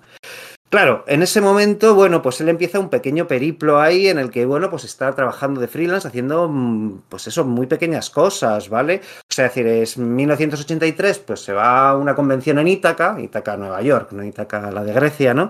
Y bueno, pues conoce a Roger Stern, se queda en su casa y le cuenta esa idea que había parido en, su momento de, no, ¿cómo resucitaría yo a, a Jean Grey? Y de nuevo, eso se va a quedar en el cajón para explotar más adelante, ¿no? En 1983, eh, ese mismo año, quiero decir, Carol Kalish pasa de estar en, en- no solamente en el departamento de ventas de DC, sino que funda la revista Marvel Age con Peter David, ¿vale? De hecho, al principio tiene grandes pollos porque es capaz de ser crítica con Marvel y Jim Shooter Stanley dice, oye, oye, ¿qué estás diciendo? No puedes publicar artículos en nuestro órgano oficial de propaganda eh, poniendo a parir nuestros propios productos, cosa que, bueno, pues eh, hace que se genere cierta tensión entre esos departamentos, ¿no? Los departamentos de ventas y los, digamos, creativos de, de Marvel, ¿no? Lo dejo ahí, por, ya digo, más adelante esto tendrá un sentido, ¿no? ¿Qué pasa? Que algo después, eh, Basic, siendo freelance, consigue un- algunos trabajos, ¿no? Algunos trabajos Peter en la Liga David- de la Justicia América. Peter David en el, 80 en el 83, Peter David ya estaba allí más que metido. ¿eh? O sea, Eso es, claro, claro, claro. Estaba en el departamento de ventas y funda Marvel Age. O sea, es decir, que claro, tenemos la idea suya de no, es un, un guionista de finales de los años 80, explota en los 90. Bueno, bueno, es que ese señor ya tenía una trayectoria dentro de la editorial, una, trayectoria importante, me refiero. Este tipo de órganos son importantes para, la para el funcionamiento de, bueno, pues luego Además- todo lo que disfrutamos con historias, ¿no? La revista Marvel Age empieza con una portada de Crystar de Walter Simonson. Sí, nada menos. No, era muy Marvel, Marvel tampoco, pero bueno, o sea, la portada No, es no, potente no. no poder. Sí. Crystal, personaje súper reivindicado excepto, eh, por todo el mundo, ¿no? bueno, especialmente por Jason Aaron, ¿no? Súper curioso eso. Bueno, el caso es que es lo que Basic sí que consigue empezar a hacer cómics con cierta regularidad en la serie de la Liga de la Justicia de América. Estamos hablando de antes de Crisis, ¿vale? Estamos hablando de, bueno, pues eso, más o menos en 1984 y va haciendo numeritos sueltos, ¿vale? Y de hecho tiene el dudoso honor de hacer el último TVO de la Liga de la Justicia de la era del satélite, ¿no? Eh, Antes de que llegue la Liga de la Justicia de Detroit, porque cuando llega Gary Conway a la serie, le dicen, no, bueno, eh, pues tienes que hacer el, el crossover anual con la JSA. Y dice Gary Conway, ¿qué pasa? Que él quiere hacer su Liga de la Justicia de Detroit y como mm, eh, hay que rellenar eso de algún modo, pues meten ahí a Busiek, que se hace una historia, bueno, pues con, pues, pues, un crossover. marcianos blancos. No, eh, bueno, los marcianos blancos fueron los de los de Gary Conway, ¿no? Precisamente Ah. para articular la Liga de la Justicia de Detroit. No, no, no. Vale, Aquí es un vale. ser llamado el campeón que mm, posee a un científico de Tierra 2, que, en fin, es un pollo. Yo me he leído el TVO y vuelvo a lo mismo. Sus, en esos momentos, bueno, vuelvo a lo mismo, no, porque no, igual no lo he remarcado. Esos TVOs que hace están bien, pero honestamente no son gran cosa. Son como que bastante del montón. Es como de guionista genérico de Marvel haciendo TVO genérico de Marvel de de la, del, del tramo inferior en calidad, digamos, ¿no? Pero eso sí, su prosa, su prosa está bien, los, mm, sobre todo los momentos de los cartuchos de texto en primera persona, jo, es que realmente mola, ¿no? Luego las, eh, las ideas, pues igual te pueden gustar más o menos, hay algunas interesantes porque sí que toca esos temas de eh, cómo influye la, la presencia de los superhéroes en la sociedad humana, eso es, ya está ahí de algún modo, pero bueno, un poco hecha de, aquella manera, ¿no? El caso es ese que, bueno, pues una vez que, eso es en el 84 y el 85, y en 1984 eh, su amigo Scott McCloud ha accedido a Eclipse Comics y ha lanzado su colección de Thought, donde en el número 7, bueno, pues Basiek hace una pequeña historia de complemento y ya se queda un poco, bueno, pues con los contactos de Eclipse Comics, pero aunque sigue haciendo cosas como para DC, como una miniserie de cuatro números en 1985 con, para, con el personaje de Tornado Rojo, ya sabéis, el androide este de la Liga de la Justicia del Satélite, dibujada por Car- Carmina Infantino, bueno, pues él ya empieza a mirar por más lados porque es que no le da para vivir con lo que, perdón, no le da para vivir como escritor freelance, no, no, consigue suficiente volumen de trabajo para tirar para adelante. Entonces, en ese momento, Jim Salicrup, supongo que, bueno, pues eh, igual algo también dijo su amigo, su amiga eh, Carol Kelly, le ofrece un puesto en Marvel Age como articulista y como editor asistente. Por esa etapa también está haciendo, perdón, dibujando, escribiendo hasta artículos en Penthouse, porque es que tiene que vivir de lo que pueda. Y ya ahí, en ese punto, ya tiene un mínimo de estabilidad económica y va trabajando en lo que puede, aunque tampoco demasiado, porque, bueno, sus labores en Marvel Age, pues le, le, le requieren, ¿no? Es ahí cuando en 1985 se está tramando la, creación de, Factor X, ¿no? de esa reunión de la Patrulla X original, que es en la que están pues, sometidos pues, Bob Layton, Layton eh, Jackson Guys, está por ahí Jim Shooter, y saben que pueden reunir a los cuatro miembros originales de la Patrulla X, pero les falta uno, necesitan uno femenino y de hecho están cotejando que se utilizara Dazzler. ¿no? Está ese discurso de, jo, qué pena que no podamos traer de vuelta a Jean Grey, ¿no? Porque no hay ninguna manera de, de hacerlo con, con, el edicto que había lanzado Jim Shooter de que además había que exonerarla por ese genocidio, ¿no? Y es en ese momento en el que Roger Stern dice, oye, yo conozco un tío que sabe hacer esto. Entonces Bob Layton lo oye, sí, ¿quién es? Pum, y se va a las oficinas de, de Marvel, a, los despachos de, Marvel Age y se le presenta a Bob Layton, al cual, él no, al cual Basic ni conoce, dice, oye, me, me, han dicho que eres tú quien, quien sabe cómo resucitar a Jean Grey, ¿no? Y él se queda así súper flipado, al principio no sabe lo que está pasando, y entonces, bueno, pues le, le llaman, le, le, llevan a la oficina, y entonces, bueno, pues le explican que, que, bueno, que le van a comprar su idea. Y efectivamente le compran la idea, y de hecho le dan, digamos, una parte proporcional de lo que cobra John Byrne por los plots que es una parte que es que era el artista, mejor, el artista mejor pagado de Marvel en ese momento, ¿no? Porque claro, la historia va a empezar en Vengadores con, con Roger Stern, pero donde se va a contar verdaderamente la, la vuelta a la vida de Jean Grey es eso, es en, en, Los Cuatro Fantásticos de John Byrne, ¿no? Eso le da una inyección de dinero. Sergio, Sergio le... te voy a interrumpir un segundo sí. porque nos estás dejando flipado, estás demostrando porque eres el mejor de nosotros una vez más. estás, estás flipando, de hecho estoy tratando de condensar esto lo más posible, me parece que estoy pero generando ve, un discurso demasiado abrumador. No, no, no, no, no está, está muy guay. Te voy a interrumpir dos segundos. Sí, claro. Eh, lo de la vuelta de Jean Grey, eh, por un lado, es, es, una cosa que es tan de TVO que solamente los lectores de cómics de superhéroes podemos tragárnoslo. Porque cuando alguna vez intentas contar a alguien que Jean Grey murió y, te, le cuentas cómo resucitó, flipan de lo alambicado, de lo raro y de lo. Bueno, venga, vale, tiramos para adelante. Es, es, es, como. Grey no debió resucitar. O sea, su muerte estaba ahí y ahí tenía que haber quedado para siempre. Es, y es, ha sido así. O sea, no ha sido más que un poco una tara para, para la serie desde entonces y desde luego se cargó al personaje Cíclope durante un montón de años. Pero por otro lado, a mí me gustaría trabajar en una oficina en que alguien entrara y dijera, oye tú, el que estás aquí escribiendo, tú sabes cómo resucitar a Jean Grey. O sea, sería mi, mi sueño. Claro, y que te paguen el pastizal que debía estar cobrando John Byrne por los plots, parte de ello, porque en esos números, Enrique antes ha dicho que no, pero tengo apuntado que efectivamente sí está acreditado, ¿vale? En el, el número del retorno de Jean Grey, que no recuerdo cuál era, de los Cuatro Fantásticos, el 268, diría así a pelo, pero no lo sé porque acreditado en el sentido de que se le dan las gracias a él, a Kurt Basic y a Roger Stern en los créditos. Pues desde luego se le pagó, se le pagó por ello, lo cual le da un pequeño, bueno, pues eh, respiro al respecto, ¿no? Él está trabajando también como agente literario en esos momentos y entonces le tocan trabajos un poco marcianos. Le toca, por ejemplo, en mayo de 1986, cuando ya se ha terminado de publicar Crisis en Tierras Infinita, dos meses antes, hacer una historia que es The Legend of Wonder Woman con Trina Robbins. Este TV es importante porque es la primera vez que una mujer dibuja a Wonder Woman en, en ese momento en sus casi 50 años de historia, ¿vale? Es un TVO que, bueno, pues es, eh, recoge un poco la estética de, original de Wonder Woman de la Golden Age, de esta, eh, bueno, pues dibujada por, por Harry Peter, ¿no?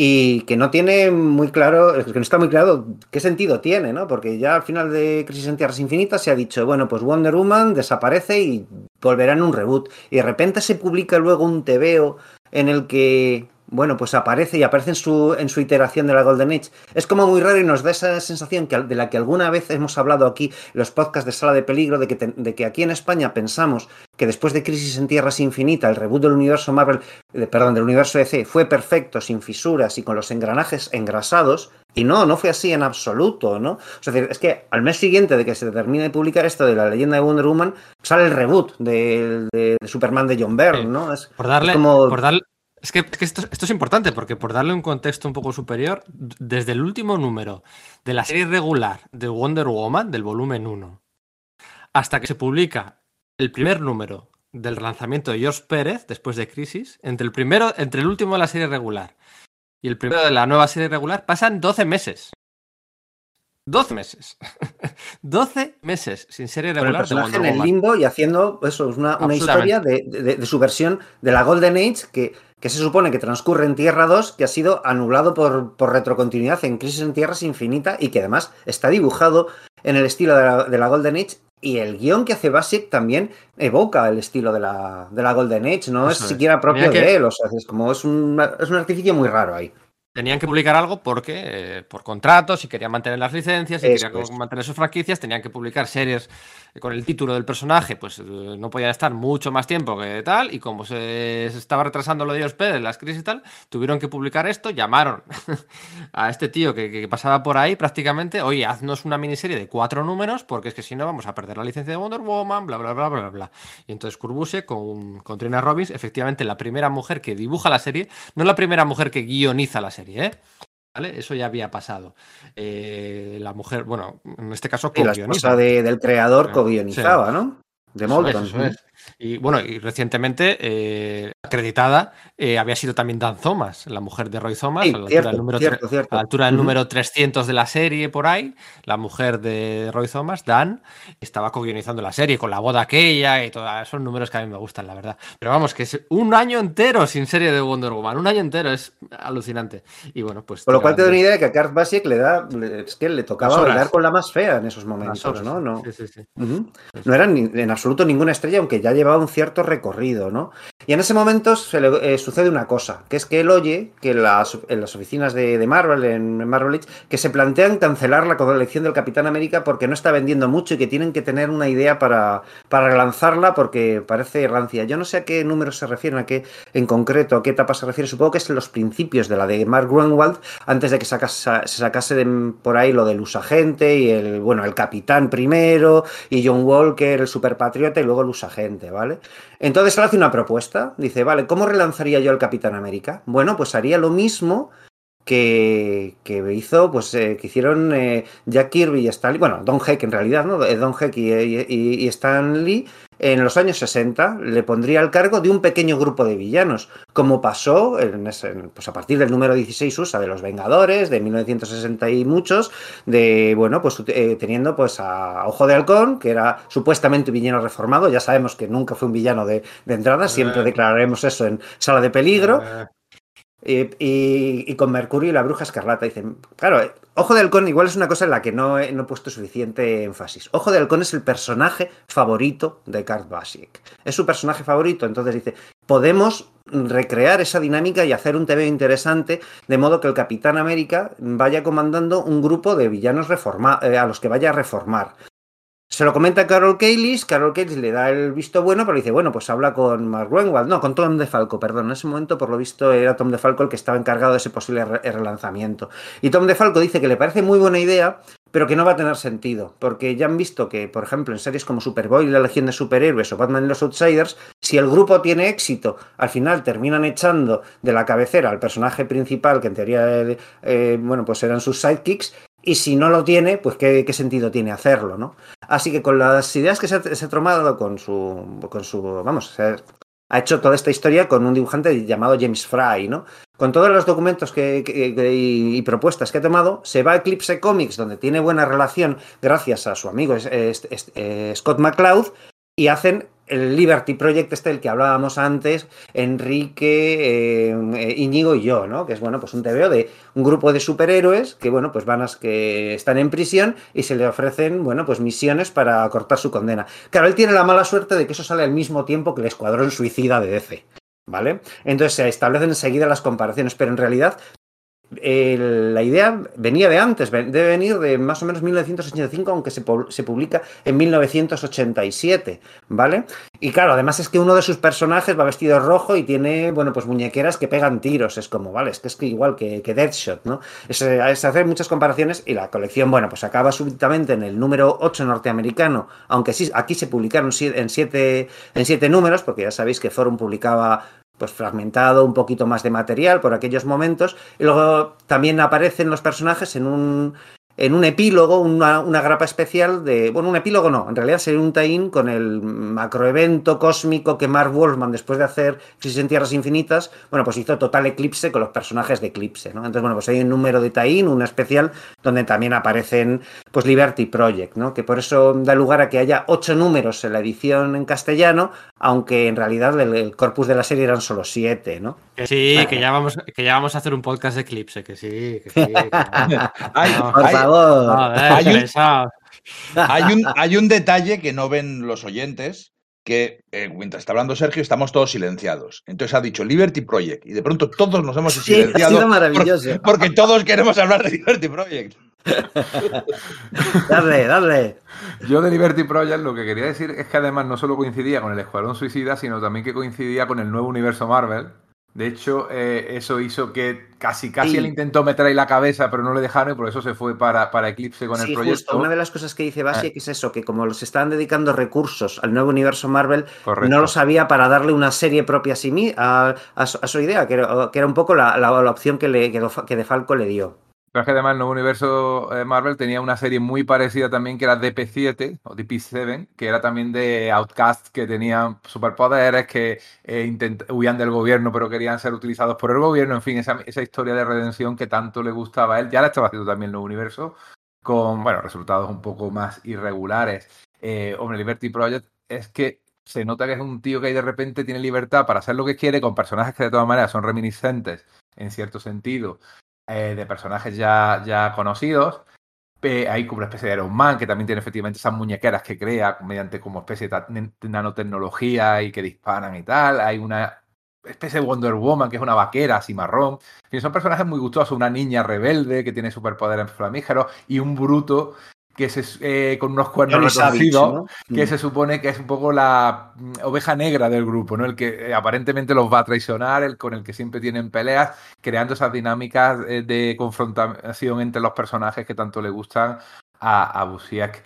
Es- le sorprende mucho que, que- que a todo el mundo en España le guste tanto, a todos los que lo leímos en su momento, pero la verdad es que era muy prometedora la serie. Te- Tenía mm, giros que ya luego preconizaban muchos de los que haría con, con Thunderbolts.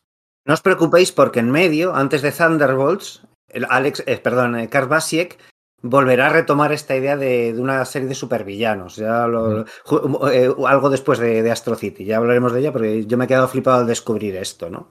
El caso es que, bueno, volviendo a, a mi narrativa, en esos momentos de 1988-89, con su amiga Carol Kaylis crea la antología Open Space para Marvel, ¿vale? Es una antología de, de historias cortas de ciencia ficción, ¿vale?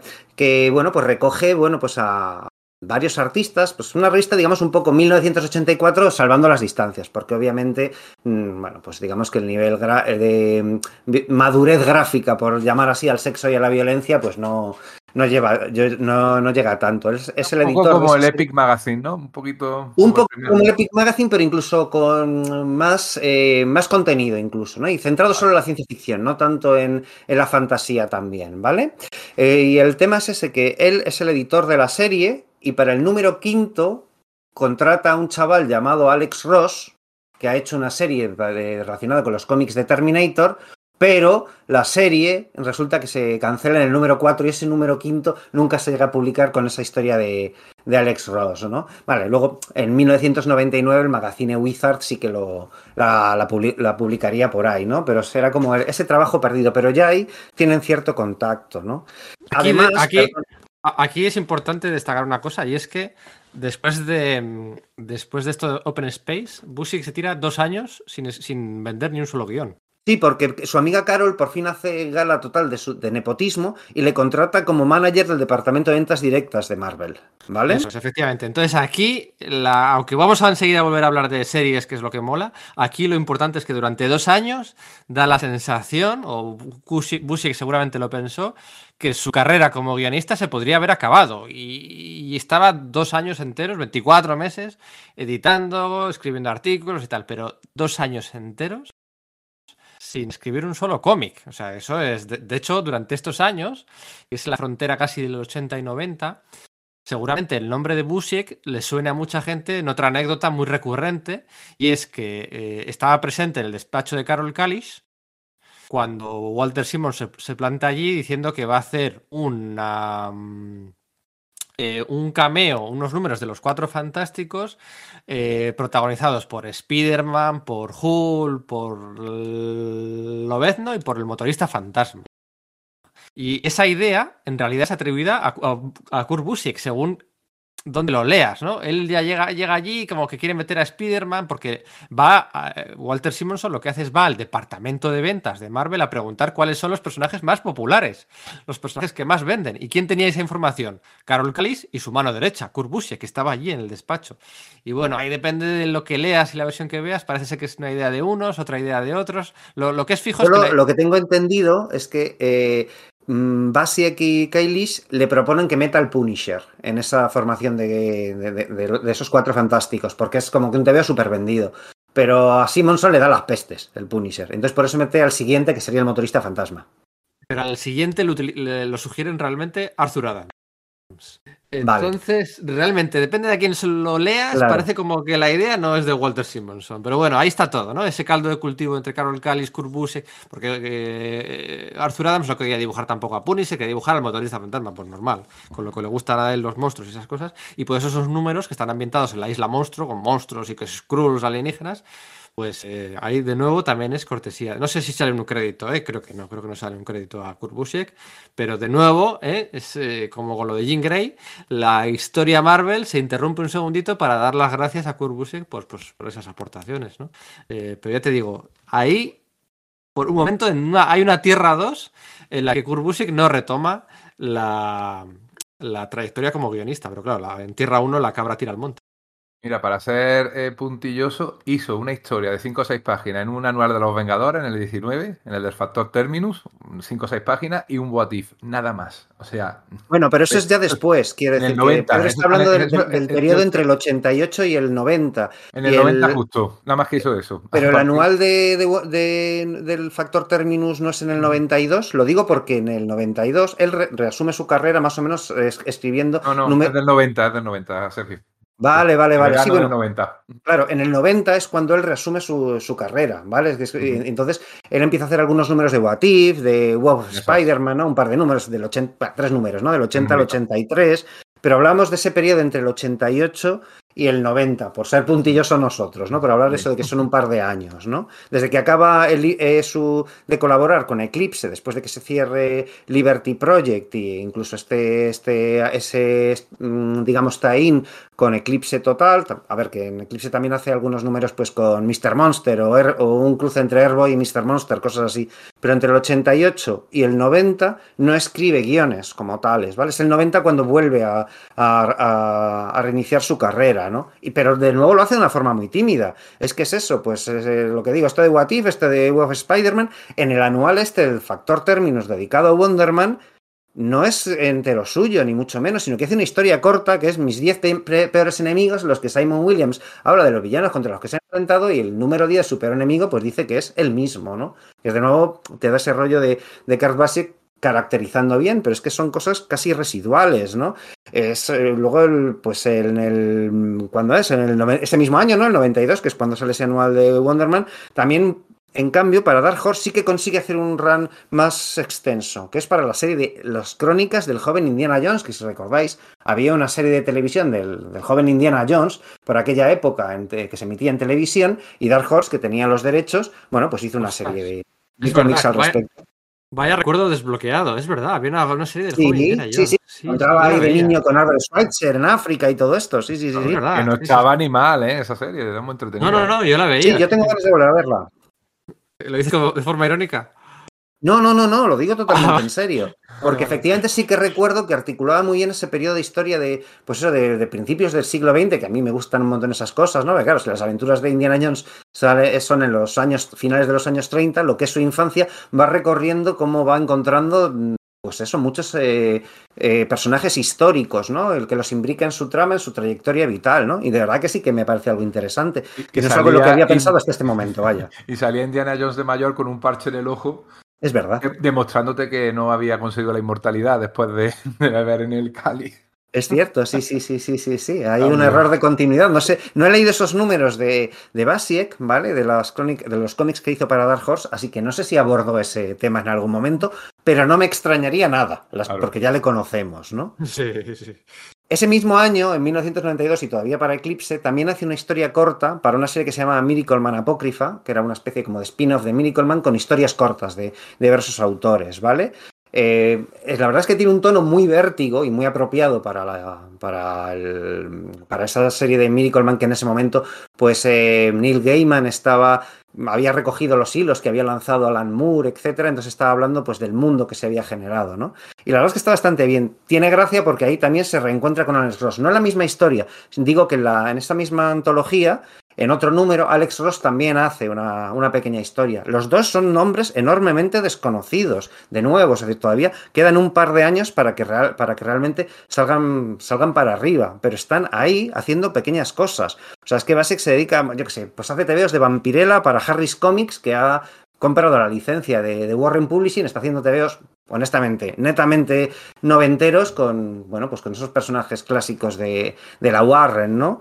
Eh, una, hace historias. Una, una cosilla, sí. Sergio. Sí, dime. Que, que, que, no olvidemos que es que Alex Ross es 10 años más joven que Busiek. Alex Ross tenía 20 años y, y, y tendrá 23 años cuando hace Marvels. Sí, es flipante. Es, es, acojonante hacer Marvels. Con, hacer, hacer Marvels en general.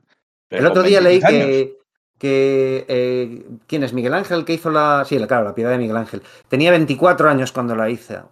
Fija, o sea, flipas a veces con, con obras que tienes ya como súper mitificado, piensas en sus, en sus, autores y piensas en ellos como señores mayores que han hecho eso en, en, madurez y dices, no, hay tíos que realmente hicieron obras increíbles cuando eran mm, poco más que niños, ¿no? No sé, es, es flipante, es flipante. No es el caso de Basic. Newton ¿no? tenía 22 cuando descubrió la ley de la gravitación universal. O sea, ahí lo tienes, ahí lo tienes, ¿no? O sea, es decir, que tienes la idea de, no, pues... ¿Qué da miedo? ¿Es en qué equipo estaba? A ver, Newton estaba en Shield, ¿no? Y era el malo. sí, sí, por eso, estaba el Shield de Hickman. Oye, que te iba a decir, lo de, lo de Ross, efectivamente, esa historia no se publicó hasta la Wizard de, del, no sé, el 99, creo que has el 99. Dicho, algo, algo, así, efectivamente. Pero es que eh, el primer trabajo publicado de Ross para Marvel o DC fue una portada para una novela, no una novela gráfica, para eh, sí, para una novela sí. gráfica de Luis Simonson, Dan Jargens y José Luis García López, que tenía una portada ahí de, de, de, del propio Alex Ross, ¿no? Eh, en el año 93, muy poquito antes de lanzar, lanzar Marvels. Es que, es que, de verdad, mm, no nos lo creemos. Sí, es que o sea, se es estaban que... dando, eran como peces despistados dentro de una pecera dándose contra, contra, la, contra la esfera de cristal, ¿no? Sin ser capaces de encontrar cuál, cuál era su rumbo, bueno, no teniendo la suerte de, de hacerlo, ¿no? Pero es que es eso, en esa etapa Basiek escribe esta historias para, para cómics de Mickey Mouse, ¿vale? Y de hecho, en Disney él escribe una serie de cuatro números para la licencia que Disney tiene de los videojuegos de Final Fantasy. Pero eso nunca se llega a publicar porque, claro, los, los poseedores de Final Fantasy en Japón deciden rebotear de to del todo el, mundo, el, la continuidad, y no es que no valiesen los personajes que, que Basiek había utilizado, es que no valían ni los países en los que se, se desarrollaba lo que había escrito. Eso, claro, ya digo, ni, ni siquiera se llegó a dibujar, no se publicó, ¿no? Y bueno, pues claro, llegamos ya a 1993 y Basiek y Ross hacen una propuesta a Marvel, a Marvel, perdón, hacen una propuesta de un cómic que iría recorriendo la historia del... Sería una serie regular, era lo que, lo que en principio ofrecieron, ¿vale?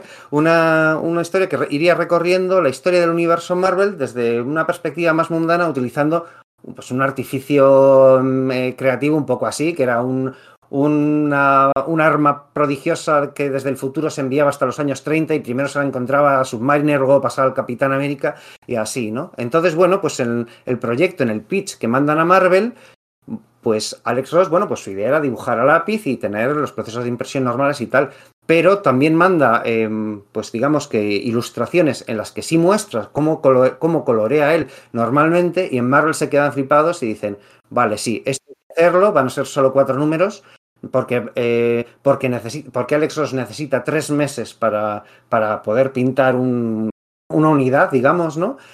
Pero esto de, esto de ser editado eh, un poco aparte de todo esto, ¿no? Esto va a ser un proyecto grande, en Marvel Age se, se, se hace un poco eco del asunto, bueno, ya sabemos que, que Basiek tiene, bueno, pues grandes contactos ahí, y entonces dicen, vale, pues vamos a hacer una serie limitada de cuatro eh, prestigios, en los, vamos a darle tiempo a Ross para que haga cada uno de ellos, y vamos a, y, bueno, pues trata de hacer la, la, historia de otro modo, que no requiera de este artificio. Entonces, bueno, pues eso, efectivamente, hemos llegado a Marvels, nada menos, que es el momento en el que, bueno, pues Basiek y Ross, claro, también, pues ya alcanzan el, el, estrellato, ¿no? ¿Qué podemos decir de Marvels? ¿Decimos algo o, eh, hacemos la propuesta aquí de un día dedicarle un podcast a esto? Pues sí, lo podemos dedicar un día a esto. Se puede decir que eh, hay una secuela años después, en el 2009, en estos intentos de Busiek de volver a capturar el genio, ¿no? Después de su etapa en DC, que no había sido muy fructífera. Años después, Busiek en el 2009 vuelve a Marvel para hacer Marvel's Eye of the Camera, el ojo de la cámara, pero no es con Alex Ross. no es con Alex Ross y bueno, pues no acaba de ser lo ¿Era mismo. con Jay Anacleto, puede ser? Sí, efectivamente. Lo que sí que es con Alex Ross es de hace un par de añitos, de esta, de esta nueva era de Cebulski, de tanto mirar a los 80 y los 90 y de hacer secuelas por todos los lados. Hicieron una, un numerito, no sé cómo lo titularon, la verdad, pero bueno, sería el número 5, pero que no era un número de la extensión habitual. ¿eh? Eran como 8 páginas eh, continuaban la historia donde había quedado Marvels. Eh, y salían, eh, fíjate, pese a todo su. Pese a todo su odio original a la Patrulla X del día 6, en este Marvels 5 salían uh, pues Rondador Nocturno, Coloso, compañía, en uno de los números estos eh, ambientados en Central Park en el día de Navidad. No sé qué número de Sí, está en el Rockefeller Center, ¿no? la pista de patinaje. Justo Eso es. antes de, de que lo secuestrara Bolívar Trax y todo, y todo aquello. Eso es, sí, es recreando un poco esa historia, pero desde la perspectiva de Phil Sheldon, ¿no? Que es el Sí. protagonista de Marvels, ¿vale? Y bueno, pues vuelve a retomar esos personajes, digamos, como para hacer un homenaje a su, a su propia serie. Porque Marvels llega a ser muy importante. Marvels recibe una tonelada, eh, una tonelada de premios, incluidos eso, Eisner, eh, Harvis y premios de la distribución de la distribuidora Heroes.com, ¿no? Que eso es- comenta Sí, sí, Lucy, o sea, que él no, no- él no al- los ha tenido, porque esos iban para Marvel, ¿no? Porque Heroes World y Marvel eran parte de lo mismo, premio una serie de la, en la que estoy relacionado, pues eso va a las, a las oficinas de Marvel, ¿no? Pero es que Alex Ross llega, llega y gana el Eisner a mejor dibujante digital o dibujante artístico, no sé qué. El primer año nada más de profesional llega y gana el, el, el Eisner, ¿no? Y también la a mejor serie limitada. El número que digo yo creo que es el Marvels 0. Lo llamaron Marvels 0, si no recuerdo. Estoy aquí buscando. Sí, eh, Igual yo recuerdo que mal. Panini publicó la grapa y yo me la compré. Deberíamos buscar porque seguro que en Universal Comics Ah. podremos encontrarla, ¿verdad? A ver, vamos a buscar, efectivamente, porque es que aquí se da la circunstancia de que hace tres o cuatro años publicó Panini un tomo de mega lujo con la saga original de Marvels, con todos los extras del mundo habidos y por haber, la edición definitiva, ¿no? Y de repente a los seis meses anunció, anunció, Marvels esta nueva historia cortita que convertía en no obsoleta. pude incluir. Claro, convertía en obsoleta la, la historia definitiva que decía yo. Y esta es, a ver, a ver si lo encuentro. Marvels. Aquí en Universal. Claro, es que por Marvels también está la serie regular actual, que es The Marvels. Si me permites, Aquí. me levanto un momento y voy a, y voy a buscarla, porque tengo por ahí la grapa. Sí, eh, Marvels, la colección Sí, completa hay- Marvel. Hay un número cero, sí. Hay un número cero, pero es ese. Aquí, No lo sé. 25, 25 aniversario. Bueno, a ver, aquí, aquí, aquí, a ver, a ver. Sí, efectivamente es este por el 25 aniversario. 25 aniversario. Mm, Marvel's 25. eh, Marvel's Epílogue. A ver, Marvel's Epílogue. Marvel's Epílogue. Ah, es que se llama así, Marvel's, Marvel's Epílogue. Epílogo. Eso Sí, sí, epílogo Marvel. Efectivamente, Marvel's Epílogo, que sale Jean Grey en la portada. en la portada. Yo recuerdo de este número que me lo leí en su día, cuando salió, que sería hace un par de años. eh, eh, salía Nova. Hay una página en la que salía Nova, dibujado por Alex Ross, impresionante. Aquí Vaya la- que sí me acuerdo. Sí, sí, sabes la que te digo, ¿no? Madre mía. Y el Eh, número cero que comentábamos contaba la historia de la eh, Antorcha Humana original, que era, la sacó un par de años después que, que Marvels. O sea, que Sí, era- tienes era- razón. Era, era otra historia, sí. Sí. Vale, lo que Yo estoy de viendo aquí. Destacaría sobre todo las arrugas del traje de Spider-Man. Yo creo que eso, ese detalle, te dice lo que es Marvels. Traerse a los ¿no? a, la a lo cotidiano, al primer plano, a decirte, mira, es que los trajes se le arrugan, es que son personas como tú metidas en trajes y desde el punto de vista de la persona normal, ¿no? De esas personas normales que en las primeras portadas de Stan Lee aparecían señalando a los héroes así con asombro desde terrazas o desde, el- o desde la calle. O sea, él tiene, coge ese espíritu y, y es una de verdad sus obras fundamentales.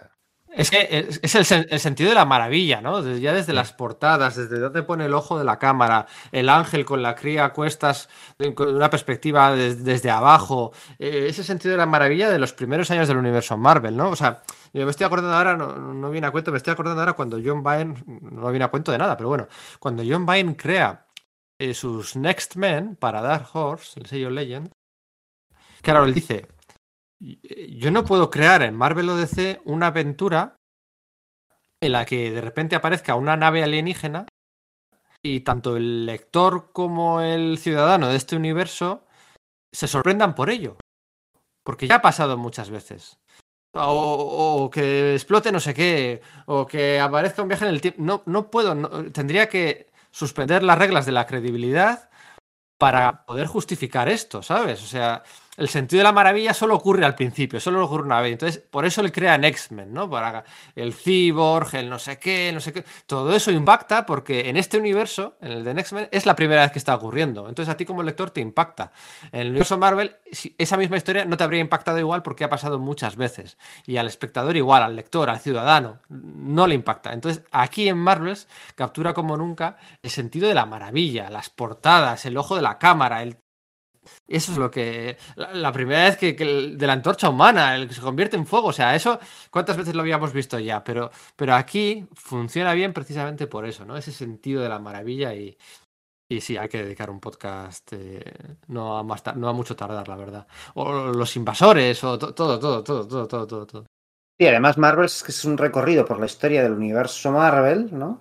Contando eso, desde la, aparición desde de los primeros hasta el inicio de la Silver Age y el final de la misma, ¿no? Y el, entrar en los años 70, pero es también un recorrido, digamos, por la historia, ¿no? Kurt cuenta la anécdota de que su madre, que no sabe nada de TVOs, leyó los TVOs y comprendió que ese número 3 en el que aparece la llegada de Galactus en el fondo es una metáfora de la crisis de los misiles de Cuba, ¿no? O que obviamente el número dos, ¿no? En el que está la, eh, pues eso, digamos, todo el tema de cuando irrumpen los centinelas por primera vez, el tema de la polémica sobre los mutantes, pues obviamente es una, es una metáfora y muy clara del tema de la lucha de los, de, los derechos civiles, ¿no? En, esos momentos. Y cómo además eso, esa reflexión que tiene Phil Sheldon de cuando ve a, la niña esta Maggie que tiene refugiada a sus hijos en un, en un, en el sótano de su casa, en el fondo le evoca a, bueno, claro, Phil Sheldon ha estado en la Segunda Guerra Mundial y recuerda el tema de la liberación de, los campos de concentración de los nazis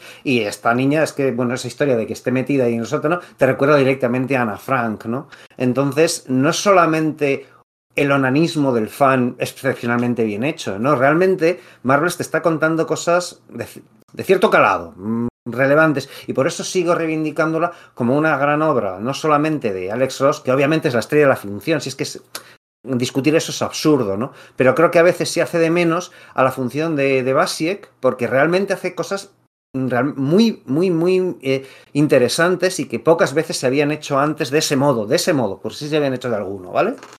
Y a partir de aquí, pues la, trayectoria de Kurbusiek no volvió a ser la misma, ¿no? A partir de aquí tampoco es que le lluevan los proyectos, porque Marvel tarda en publicarse un año, 93-94, tampoco es que le llevan los proyectos, pero, pero bueno, eh, ya son ofertas a más más, digamos que no son filins eh, puros y duros, ¿no? Son pues una miniserie, la miniserie de Spider-Man y X Factor, que yo me compré religiosamente cuando era un chaval y me la habré leído tres o cuatro veces. Dibujada por mi gran Patrick Broderick, ¿eh? Efectivamente, efectivamente. Había una, hubo una miniserie de Spider-Man con los nuevos guerreros y otra con X Factor por aquellos años. Y yo, bueno, una de ellas, la de los nuevos guerreros, la leí tantas veces que la tengo en un canutillo. Tuve que ponerle un canutillo después porque se. Bueno, o sea. Impresionante. Y, lo cierto es que, bueno, en la, carrera de Kurbusiek aquí eh, todo empieza a ir hacia arriba porque en el 95 también es cuando debuta Astro City dentro del sello eh, de Jim Lee en Image Comics, ¿no? O sea, aquí eh, no lo olvidemos nunca que tiene que irse a Image para poder publicar su, su serie regular, ¿no? Había hecho cositas de Night Tracer, el Trillador Nocturno, que si el valor aquel para DC que es olvidable a más no poder, aquí se hace también muy amigo de Mark Wade, hace algunas cosillas muy puntuales, pero ya definitivamente su carrera va up, up and away a partir del año 1995, ¿no? En el 95 ¿No está... la sensación de que Marvel le desaprovechó en ese momento? Que era un guionista que estaba que se había encumbrado muy rápidamente y en vez de utilizarle, y fíjate que Wizard le estaba reivindicando, que estaba ganando premios y tal, sí, se le dio esa especie como de mm, ese formato prestigio que se llama Strange Tales, que también estaba pintado por Ricardo Villagrana y tal, pero no era gran cosa. Yo creo que Bueno, pero ahí, aquí,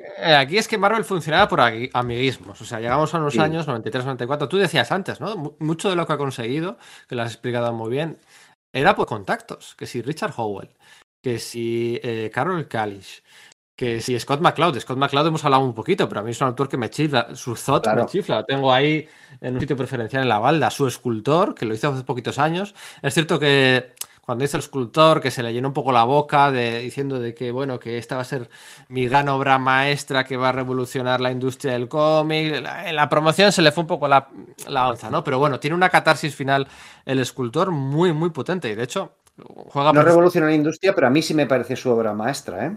A, mí el escultor me eh, parece el trabajo de fin de máster de alguien que utiliza los libros de Scott McCloud para aprender a hacer cómics, sinceramente. Porque es que los mete a presión todos los que aparecen en sus libros teóricos. Él lo niega, él lo niega en entrevistas. Dice que de- decidió tratar de resistir esa, esa tentación de mirar sus propios escritos. E- Ese final fragmentado es, es propio de, de su- de sus libros teóricos, de cómo el tiempo se, se desdobla y se transforma y se fragmenta, tío. Y todo, bueno, sobre todo toda la parte meta continuamente durante Sí. todo el cómic, construyendo hacia esa catarsis final, eh, con la parte, ya te digo, como escritor, como escultor, como mm, proyectando hay muchas cosas. Y bueno, a mí me gusta, ¿eh? Ojo, 10 de 10, 10 de 10, tal cual. Eh, pero bueno, eh, tiene. eh, se le llena un poquito la boca en la campaña promocional. Un tipo muy majo. Un tipo muy majo, en cualquier caso. Suzot, todos los libros teóricos. Scott McCloud. Bueno, lo que decíamos, Richard Howell, Scott McCloud, Carol Callis, Roger Stern. eh, todo era amiguismos, ¿no? Lo que pasa que luego, también aquí coincide un hecho trágico, muy trágico, y es la muerte de Carol Callis. Eh, podríamos mirarlo para ver precisamente si encaja como bisagra de, pues de, de repente su desaparición. A ver, ¿qué año muere Carol Callis? No sé si era el 92 o en el 93. 91. 91, ah, mira, pensaba que era el 92, 93. Vale, muere en el 91, entonces efectivamente mm, les pilla a todos muy por sorpresa. eh, bueno, pues el, el- reconocimiento de la industria tras la muerte de Carol Callis es, abrumador. El Terry Stewart, todo el mundo con unos, unos discursos realmente, bueno, que, que dices tú, bueno, pues para no haber escrito un cómic en su vida, eh, se están deshaciendo en elogios hacia su figura. Se dijo que, que Carol Collis había hecho más por vender cómics de DC que el propio director de ventas de DC. O sea, la figura de Carol Collis es esencial, ¿no? Y entonces aquí, pues también supongo que esto influiría un poquito en. en Claro, se queda sin ancla, ¿no? Claro, las oportunidades que, que- que- que iba a tener, ¿no? Eh, sí que se hizo gran amigo de Alex Ross, una amistad que conservan hasta el día de hoy, cosa que Alex Ross no ha mantenido con todos sus colaboradores posteriores, eso es al- algo digno de resaltar. Y lo cierto es que aquí, pues el, el eje gravitacional de la Marvel de los primeros años de los 90 eh, virá hacia otro lado, ¿no? La Marvel de Bob Harras, la Marvel de... Es que, que sí, que estaba todavía por ahí Mark Renwald, ¿no? Pero Mark Renwald estaba súper posesivo con lo suyo. Eh, pues eso, Bobby Chase, eh, to- toda aquella gente que estaba por allí, Scott Lobdell, los Image Boys, los no sé qué, no sé cuál, están las antípodas de lo Así que es- Basiek se va a Image. Antes de hacer Claro. Astro City, se tira eso entre el eh, 94 y el 95, haciendo trabajos ahí, pues de Shadowhawk, que hace un proyecto que nunca se llega a ser publicado, que es Youngblood Year One. Y en el 95, lo digo, perdona que- que meta apostilla, pero es por recuperar una cosa que he dicho antes. Hace una, una miniserie que iba a haber di- dibujado Kerry Gammill, pero que al final hace Ron Randall, que yo no sabía que existía, que iban a ser seis números, se quedó cancelado en el 3 que era dentro del, digamos, del subuniverso de, de Shadowhawk, ¿no? Del, personaje de Jim Valentino dentro de Image, que hay un grupo de villanos que habían aparecido en los cómics de Shadowhawk, que eran los Regulators. O sea que Basiek ya volvió una vez antes de los Thunderbolts a esa idea de tener una, una serie sobre un grupo de supervillanos, bueno, de supercriminales en realidad, ¿no? Mostrándolos como personas con, pues más o menos tridimensionales, que bueno, pues han hecho malas elecciones, no han sido muy inteligentes y algunos de ellos sin, eh, sin ninguna virtud, eh, digamos, redimible, ¿no? Pero lo que decías tú, ¿no nos da la sensación de que Marvel le desaprovecha después del éxito de Marvel? Sí. Marvel le desaprovecha después del éxito de Marvels. Pero es que Marvels, Marvel también le va a desaprovechar después del éxito de Thunderbolts. Le va a desaprovechar después del éxito de Vengadores Forever, de siempre Vengadores. Le va a desaprovechar siempre.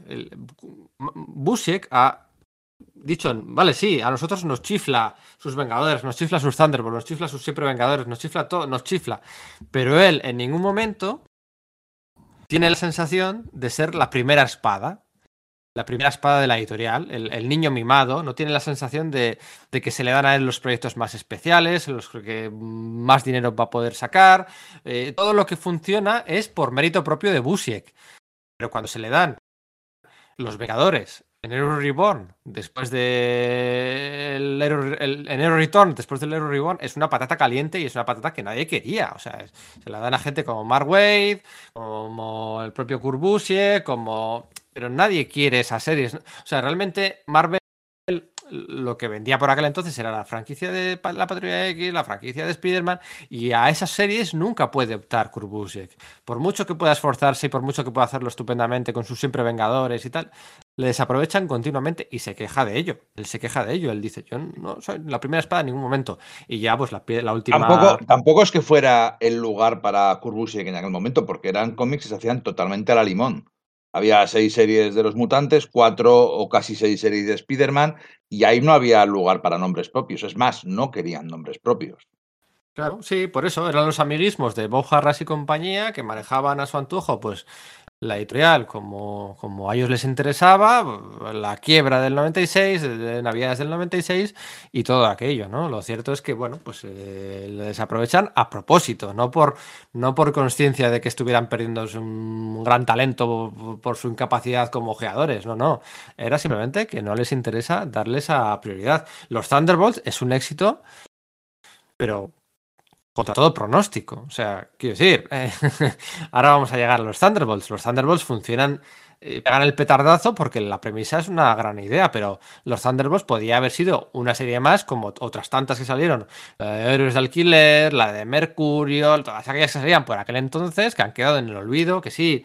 Los que la leímos en su momento nos acordamos, pero son series que han quedado en el olvido. Yo no, veo a nadie pidiéndole por Twitter a Julián Clemente que redite el Mercurio de que era de Ostrander. No, de Ostrander era Héroes de Alquiler. ¿Quién hacía Mercurio? La serie que ya no, también, también, también era de Strander. También era Strander, ¿no? Sí, y, estaba, y estaba guay. Lleva el mejor traje que llevaba Mercurio. Sí, bueno, luego el de Alan Davis a mí me gustaba más. Em, eh, pero no era. O sea, bueno, pues sí, era segunda o tercera fila. O sea, Kurt de hecho, luego ya el, el último clavo en la ataúd es cuando el año 2001, luego hablaremos de ello, en, su, cuando ya se ha ido Guidos Pérez de Vengadores, cuando pues empiezan a poner en marcha los Ultimates, ¿no? Con Mark Millar y, y Brian Hitch y todo el aparato promocional de marketing de la editorial se, se, centra en ello. Y eso es lo que dice Busiek. Esto no lo han hecho conmigo nunca. Esto no lo han hecho con nunca. Me dais JLA Vengadores, pero porque claro, aquí lo que queréis es algo de un corte súper nostálgico y porque lo exige el dibujante, que es el, que es el que lo va, que es el mayor reclamo, ¿no? Lo exige Jos Pérez. Pero no porque apostéis por mí. O sea, eso va a ser recurrente. Marvel la ha desaprovechado siempre. Y todas las joyas han sido por mérito propio. Y luego, pues porque Tom Brevoort cuando, cuando llega, ya se consigue hacer pues cierto poder en el 97-98, pues le empieza a cuidar bien. Pero vamos, que, si por Marvel fuera, pues, pues poquito, poquito hay que hablar. De la franquicia, Marcos, de la franquicia de Spider-Man. Hablamos de los números estos del Untold Tales of Spider-Man. Eran con Pato Leaf, ¿no? Efectivamente, y de hecho es curioso que surge de una tremenda confusión porque Pato Leaf preparó unos borradores muy interesantes sobre la época clásica con Gwen Stacy y Mary Jane, más la etapa de John Romita, y sin embargo Busier lo orientó totalmente a la etapa de Stan Lee este disco.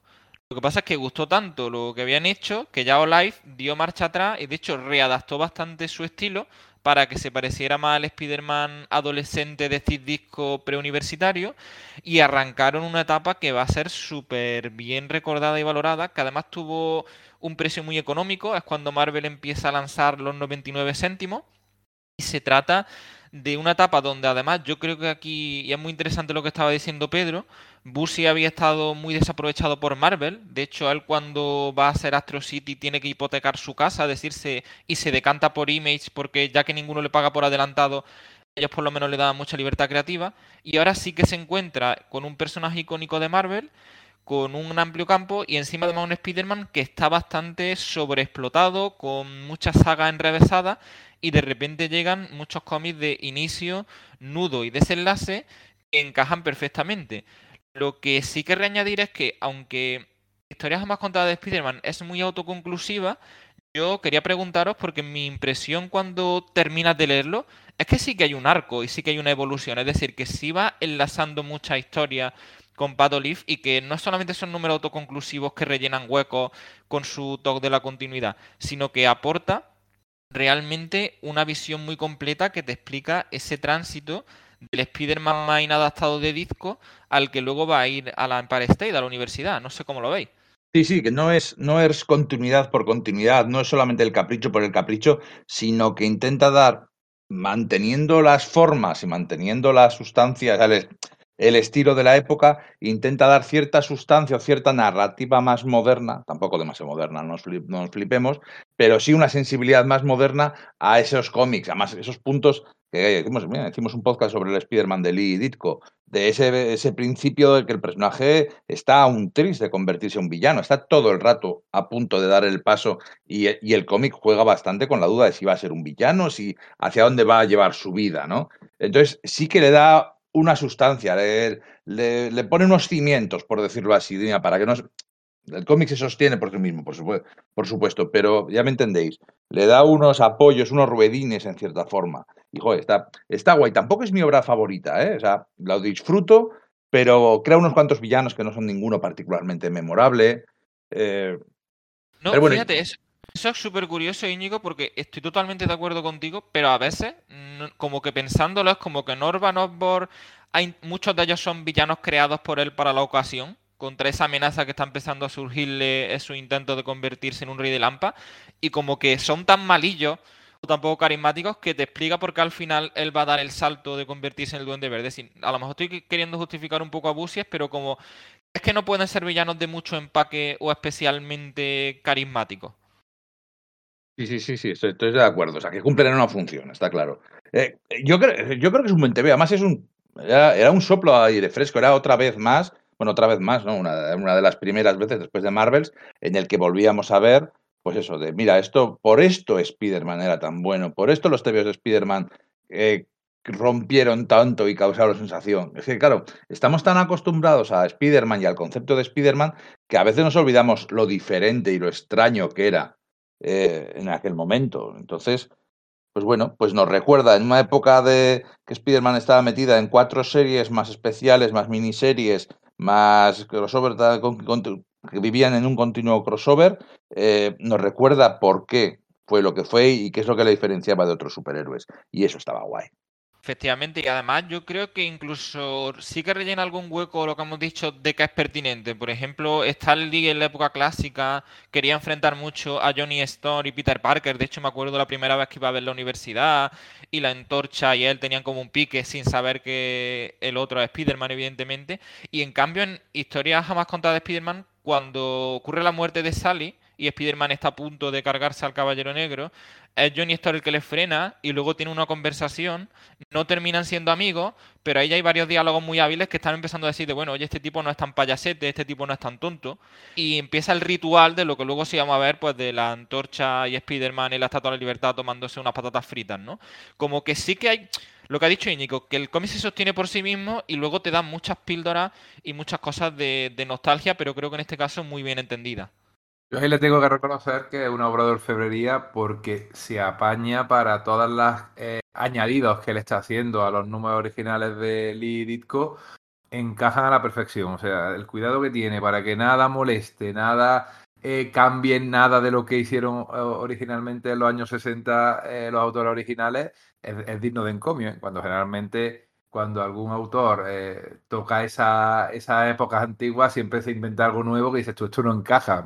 claro, siempre piensas, es que a nadie le va a importar, ¿no? Pero hombre, sí es verdad que hay gente a la que eso le importa y al primero al propio Busiek. En ese sentido, yo le tengo mucho aprecio a esa serie porque era muy entretenida, era, era divertida, era añeja, eh, todos los personajes iban vestidos de la época, no era una serie que tú dijeras, vale, eh, ha pasado hace 10 años, no, no, estaba pasando en los años 60.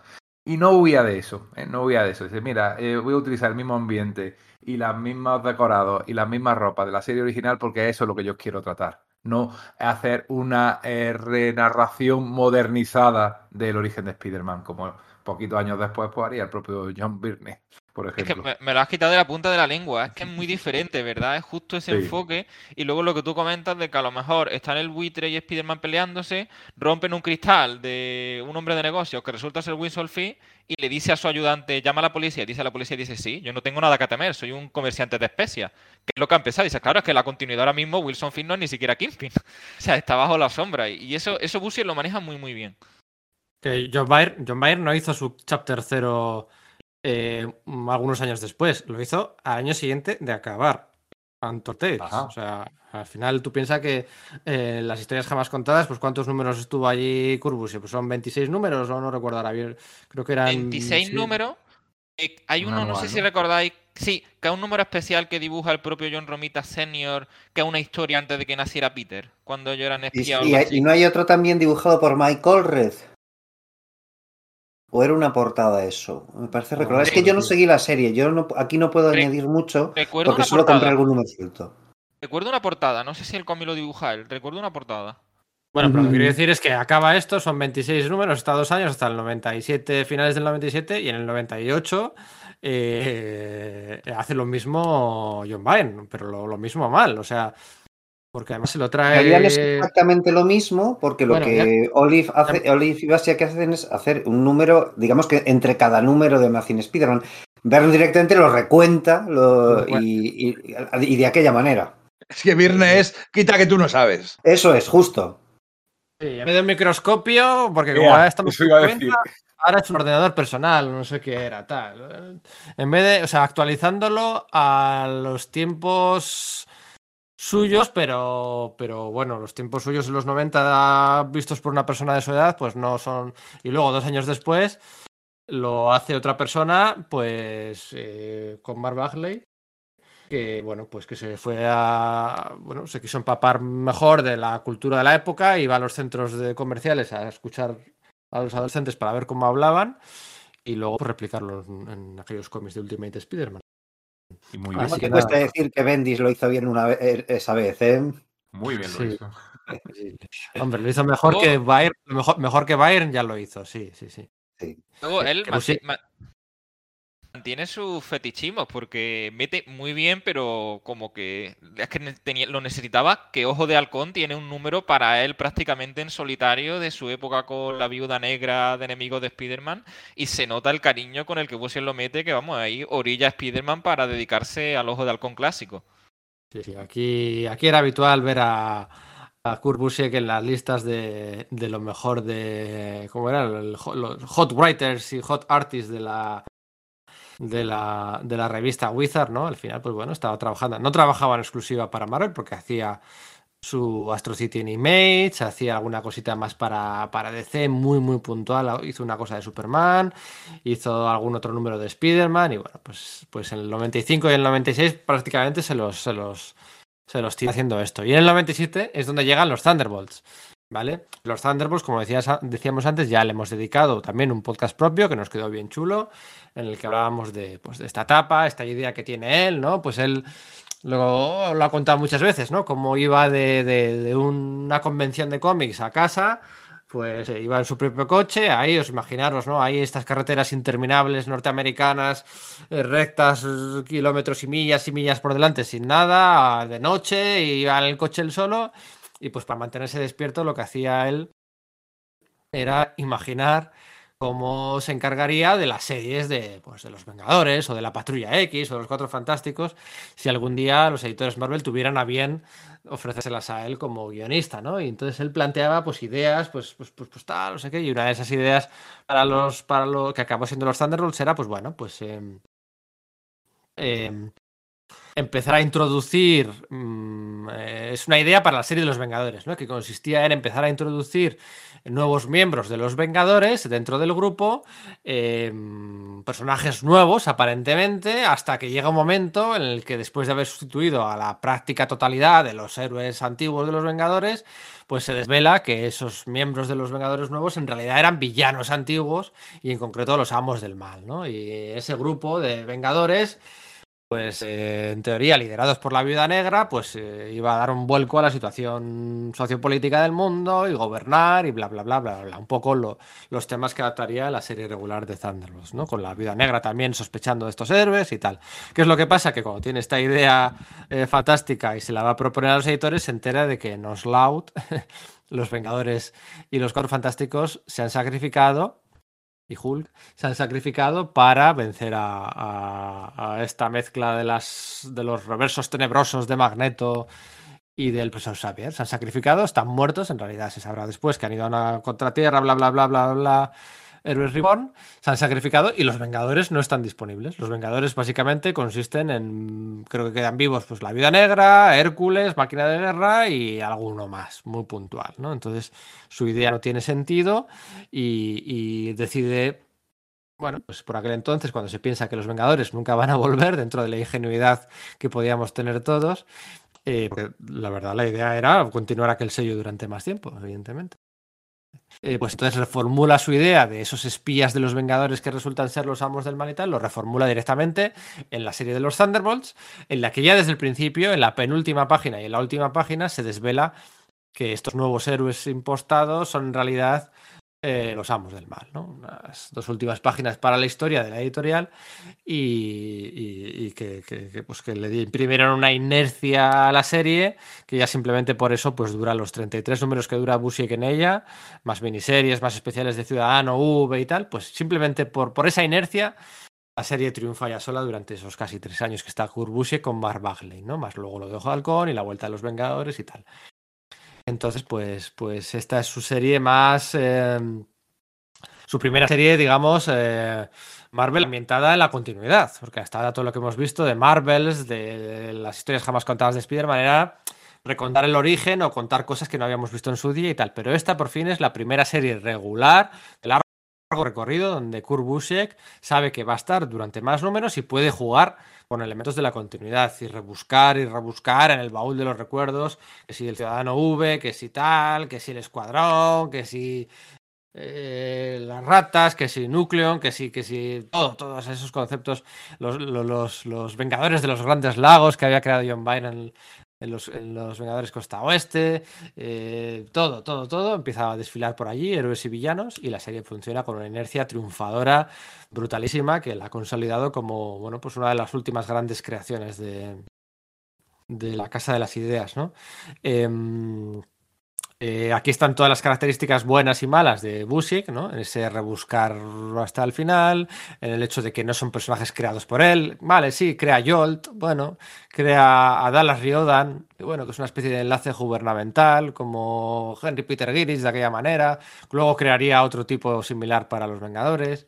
Bueno, no hay personajes nuevos, no hay conceptos nuevos, pero la premisa, la, los textos, la sensación de desasosiego en el universo Marvel, el, los cambios de ritmo, eh, las sospechas de la vida negra, eh, eh, el respeto por la continuidad y por esos personajes, el logro, tal, no sé qué. Bueno, el logro no sé si era suyo, era de Fabián Niciez, ahora mismo no recuerdo de qué momento era. Todas esas cosas, pues funcionan muy bien, ¿no? Y los Thunderbolts le, le, le le ensalza definitivamente, quizás no a ojos de los lectores, ya definitivamente a ojos de los editores que dicen, bueno, si bien no le vamos a dar las series de máximo esplendor, sí que le vamos a utilizar para que él nos, eh, sombra aquí, sombra allá, pues haga una capa de pintura a conceptos que más nos interesan, ¿no? Como los Vengadores o Iron Man un año después. No sé si queréis comentar algo de los Thunderbolts. Bueno, eh, Pedro Monge dice, ya hicimos un podcast de los Thunderbolts y entonces procede a hacer él su propio podcast de los Thunderbolts. Eh, no, lo has, dicho, lo, has, lo has resumido muy bien. Lo has resumido muy bien. Es una serie que, que que de verdad mantenía el espíritu de Marvel y que además lo que dices que es el último gran concepto Marvel, porque además tiene el sello de identidad de la editorial. Si alguna vez eso, eso existió, desde luego los Thunderbolts lo es, tienen ADN Marvel. En, en y ADN Vengador. Y ADN Vengador, ¿eh? También, o sea, ADN Marvel, pero sobre todo ADN de Vengadores. O sea, no lleva, no era, no, no eran Vengadores Spotlight o Vengadores Costa Oeste o Vengadores y el título de la No, no, no aparecía Vengadores en el título, pero tú lo estabas leyendo y, te daba la sensación de estar leyendo una colección como de los Vengadores, ¿sabes? Claro, porque los Vengadores aglutinaban el universo Marvel, ¿no? Sí, sí, está, está, está clarísimo.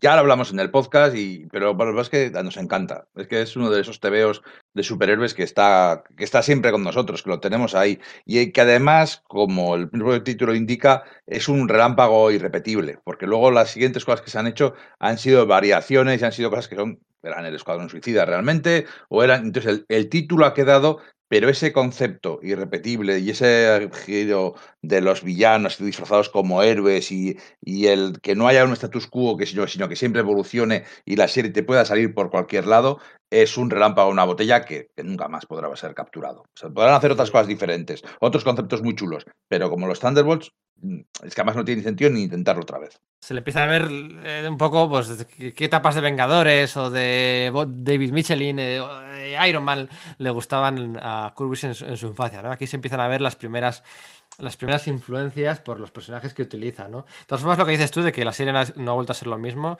yo casi mejor que prefiero que no utilicen a, para utilizarla mal, que no utilicen a Pájaro Cantor en ningún lado, ¿eh? O porque, o es que al final casi prefiero que, que, que, que, queden en el olvido a que utilicen a Atlas, a Escarabajo, a tal, no sé qué, que no los utilicen. Casi lo prefiero así a que los utilicen mal, la verdad. La verdad que recomendar encarecidamente el podcast que le dedicasteis porque es fascinante todo lo que hay alrededor de los Thunderbolts y algo, además lo dejasteis caer muy bien, yo creo que se benefició de la época en la que salió porque me hubiera dado mucha pena que una idea tan chula en esta época de las redes sociales se hubiera podido filtrar algún spoiler o porque es una sorpresa muy mágica y yo creo que hubiera sido una pena que... bueno se, se, filtró eh se filtró. Sí pero bueno digamos que no tuvo el efecto que podría haber tenido. Sí sí pero hay Mark Bagley habló más de la cuenta y se filtró sí. realmente se filtró y, y, lo que pasa que, bueno, pues eh, un impacto contenido, pero se filtró, efectivamente. Por, por yo reconozco que tuve la, la, inmensa suerte de que a mí me sorprendió totalmente. O sea, que me llegó de lleno el impacto y, y es mágico ese momento. Si, si, tienes la suerte de que te pille de nueva. Sí. Oye, eh, Enrique Íñigo, Sergio, una pregunta. De todos los podcasts que hemos hecho, ¿cuál volveréis a grabar? Qué difícil, ¿no? Eh, yo tengo, tengo un par de ideas y yo sé, creo que sé por dónde vas. Creo que, que los héroes retarn, esta época, esos finales de los años 80, de, perdón, de los 90 y principios de los 2000, toda esta época de la, de la editorial Marvel, lo hicimos, pero lo hicimos muy pronto y no le dimos quizá todo el contexto ni todo el énfasis que ciertas cosas merecían. Pero por disfrute, ¿eh? No por hacer justicia, sino por disfrute. O sea, sea, que digas tú, yo, yo, es que el otro día lo pensaba, yo volvería a grabar el, aquellos dos que hicimos en verano, el primer verano de las novelas gráficas Marvel, de la muerte del Capitán Marvel y el de Dios ama, hombre mata, yo esos dos los volvería a grabar. Nos quedaron guay, dice simplemente por disfrutar de hablar de ellos. Sí, sí, sí, de, no, no puedes hablar de esto porque ya has hablado, no, pero quiero volver a hablar, o sea, ¿sabes? O sea... Entonces yo, eh, Astonishing X-Men. Hombre, yo la verdad que lo de los titanes de Mark Wolfman y Jos Pérez, que no pude grabarlo en su momento, eso lo tengo una espinita. Yo sí lo grabaría, pero para estar yo. está bien, está bien. Yo creo que me decantaría por el de Charlton. O sea, suena coña, pero de verdad que disfruté enormemente ese. No, no he jerarquizado esto, entonces es una pregunta que acabas de lanzar, así que no, igual debería tener una respuesta más meditada, no la tengo, pero de entrada lo que me sale es eso, el de Charlton, lo disfruté tantísimo al documentarme y tal que, mira, por ejemplo ese, si se trata de, de, del mero disfrute y no de, este igual no nos quedó tan bien, podría añadir algo nuevo. Sí, sí, por disfrute, por, por gozo. Bueno, pues nada, de los Thunderbolts hemos hablado en este 97. Me vais a perdonar que introduzca en nuestro relato, en nuestra hoja de ruta eh, de podcast. Tengo que, evidentemente, mencionar el Iron Lantern que, hace Kurbusiek de la línea Amalgam, supuestísimo. ¡Qué sorpresa! Sí, sí, sí, sí. Toca hablar de Amalgam y este experimento eh, mezclando estos dos Playboys flipaos, alfa, eh, carismáticos del universo DC y el universo Marvel, juntando a los conceptos como, como Iron Man y como Green Lantern, ¿no? Que tú dices en principio, pues que, bueno, pues que quizás no deberían encajar mucho, ¿no? Pero, pero la verdad es que funcionan muy bien por separado y ahí, y ahí pues bueno, ahí básicamente es ca- cada página meter dos o tres conceptos enlazando ideas de los dos universos. Desde, creo que juntaba, ju- creo que juntaba a Oa, el planeta de los...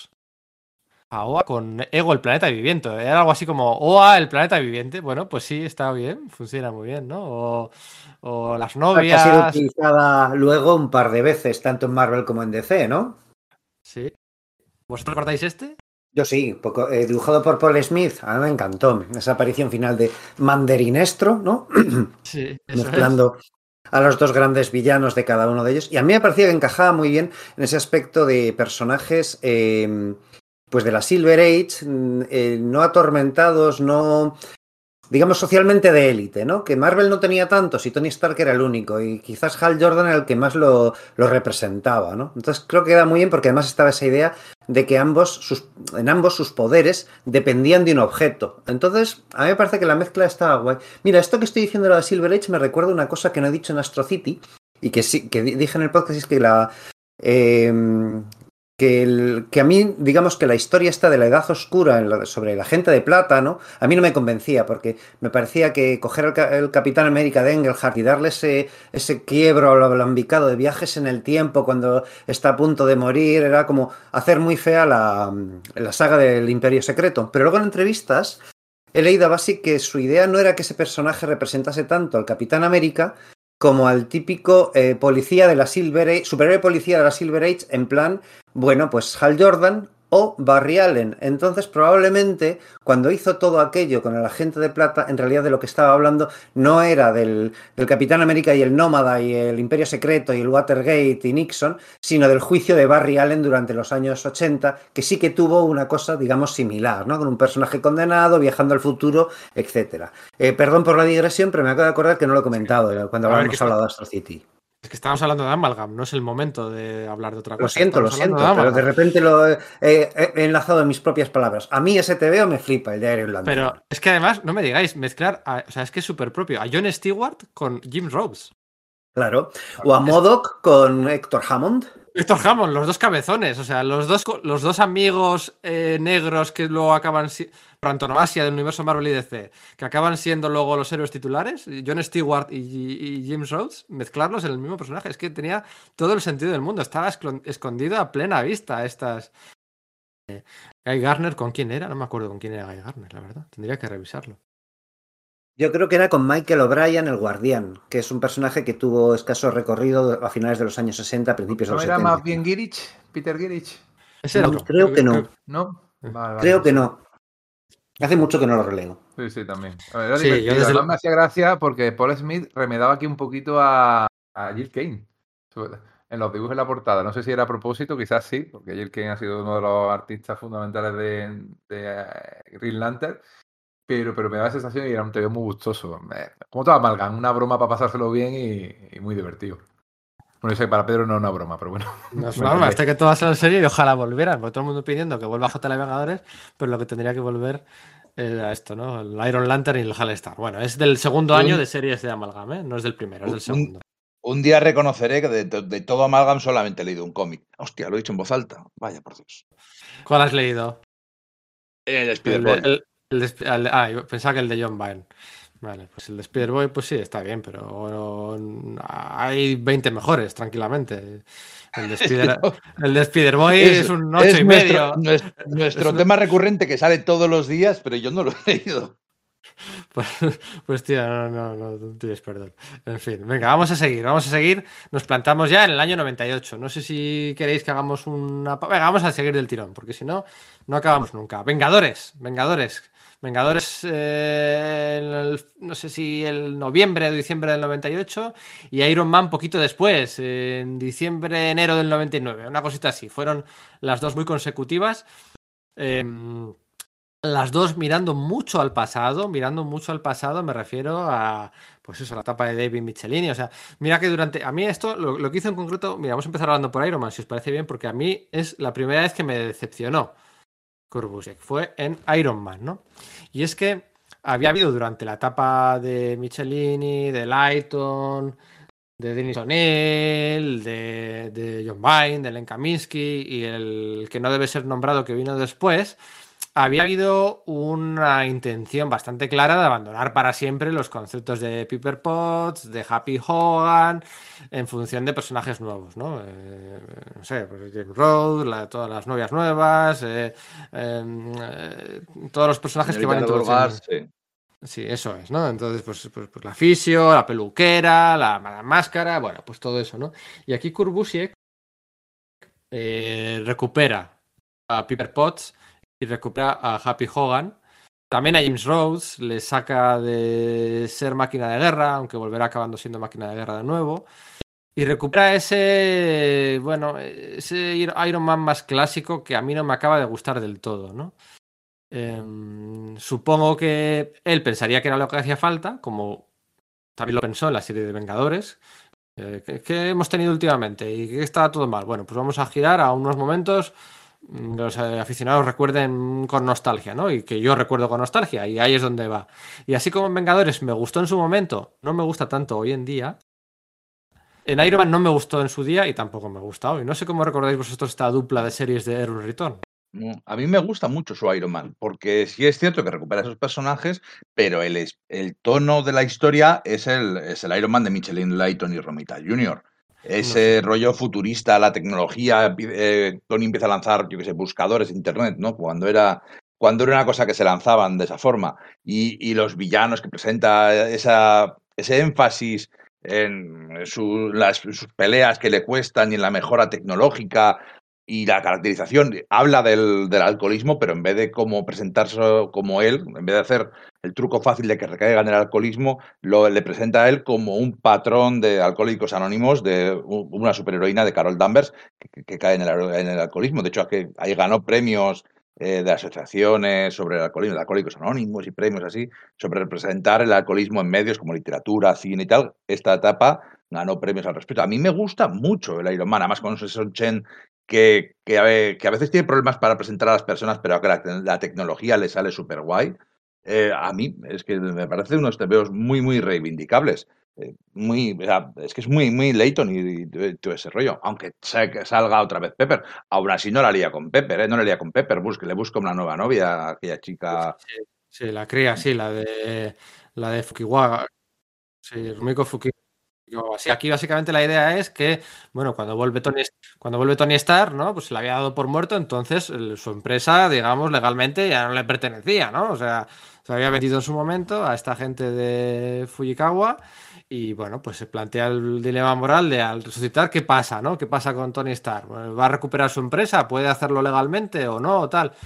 Y pues el punto de partida es que él al principio renuncia a hacerlo, renuncia a hacer definitivamente toda su empresa y su nombre incluso a esta gente y él va a crear otra, eh, bueno, pues de una especie de consultoría de ingeniería a, un precio caro y tal. Y bueno, no sé, a mí no me acaba de gustar mucho la etapa de, no sé, la etapa de Iron Man de, de ¿no? Eh, la vuelta al mula al trigo con máquina de guerra, la vuelta al mula al trigo con Fin Fan Fun, el mandarín otra vez.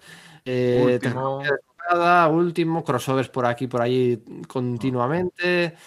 Mm, no sé, no sé, no me gusta. Tampoco me gusta la siguiente, la de Joe Quesada, ¿eh? Y si me apuras, no me gusta la de Mike O sea, todo este volumen 3, em, eh, cuando lo hacen secretario de defensa y todo eso, es bastante mm, bueno. bueno, los secretario de defensa estaba muy chulo. O sea, ya es irnos totalmente del debate, pero a mí los secretarios de defensa me parecen muy interesantes. Un tío que hace armas, eh, hacerlo secretario de defensa, yo creo que tiene un mensaje bastante potente. Además, estaba escrito de una forma política bastante sofisticada. O sea, se metía en Honduras de, de, cómo funciona la política norteamericana y hacía política ficción de formas bastante interesantes y mojándose bastante, ¿no? Era, de hecho, es un cómic muy post-authority, en el sentido de que empieza a meterse en, en ese tipo era, de cosas. Era la época de la, oeste de la Casa Blanca, era la época de 24, todo ese tipo de intrigas políticas de, pre, de presidentes corruptos y toda esa historia estaban muy a la, a la modelo y lo, y lo trataron muy bien. De hecho, que era Kraft, ¿no? El que lo hacía, ¿no? Grell, ¿no? Mike Grell, Grell creo que fue quien Grell, empezó. ¿no? Sí, yo, de todas formas, volviendo al tema de, de Kurt Basiek, yo estoy con Íñigo. A mí sí me gustó mucho el, el Iron Man de Kurt Basiek y Sinchen en un principio. Eh, es cierto que no lo he vuelto a releer desde hace mucho, pero recuerdo que las ideas de Basiek me parecían bien y luego la parte, porque eran clásicas efectivamente, pero luego el apartado visual sí me daba ese rollo de modernidad, ¿no? Me parecía que era ligeramente, no sé, como cyberpunk, pero sin lo sucio. Y creo que eso le sentaba muy bien a Iron Man, a pesar de ese uniforme diseñado por Alex Ross, que a mí honestamente no me gusta mucho, ¿no?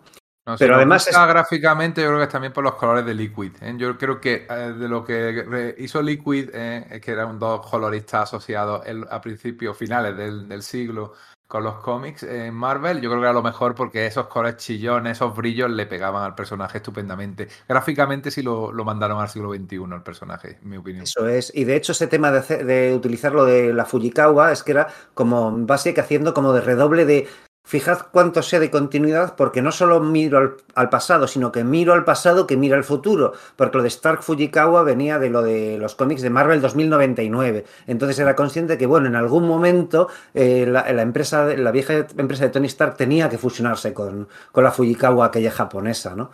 Entonces a mí, a mí sí me gustó. Es decir, no, eh, luego es eso, efectivamente, luego entré una deriva, luego entran con los crossovers este del que era el octavo día o algo por el estilo, eh, le, perdí le perdí mucho el interés y es verdad que los últimos números llegué a no comprármelos, pero el arranque a mí sí, sí me gustó.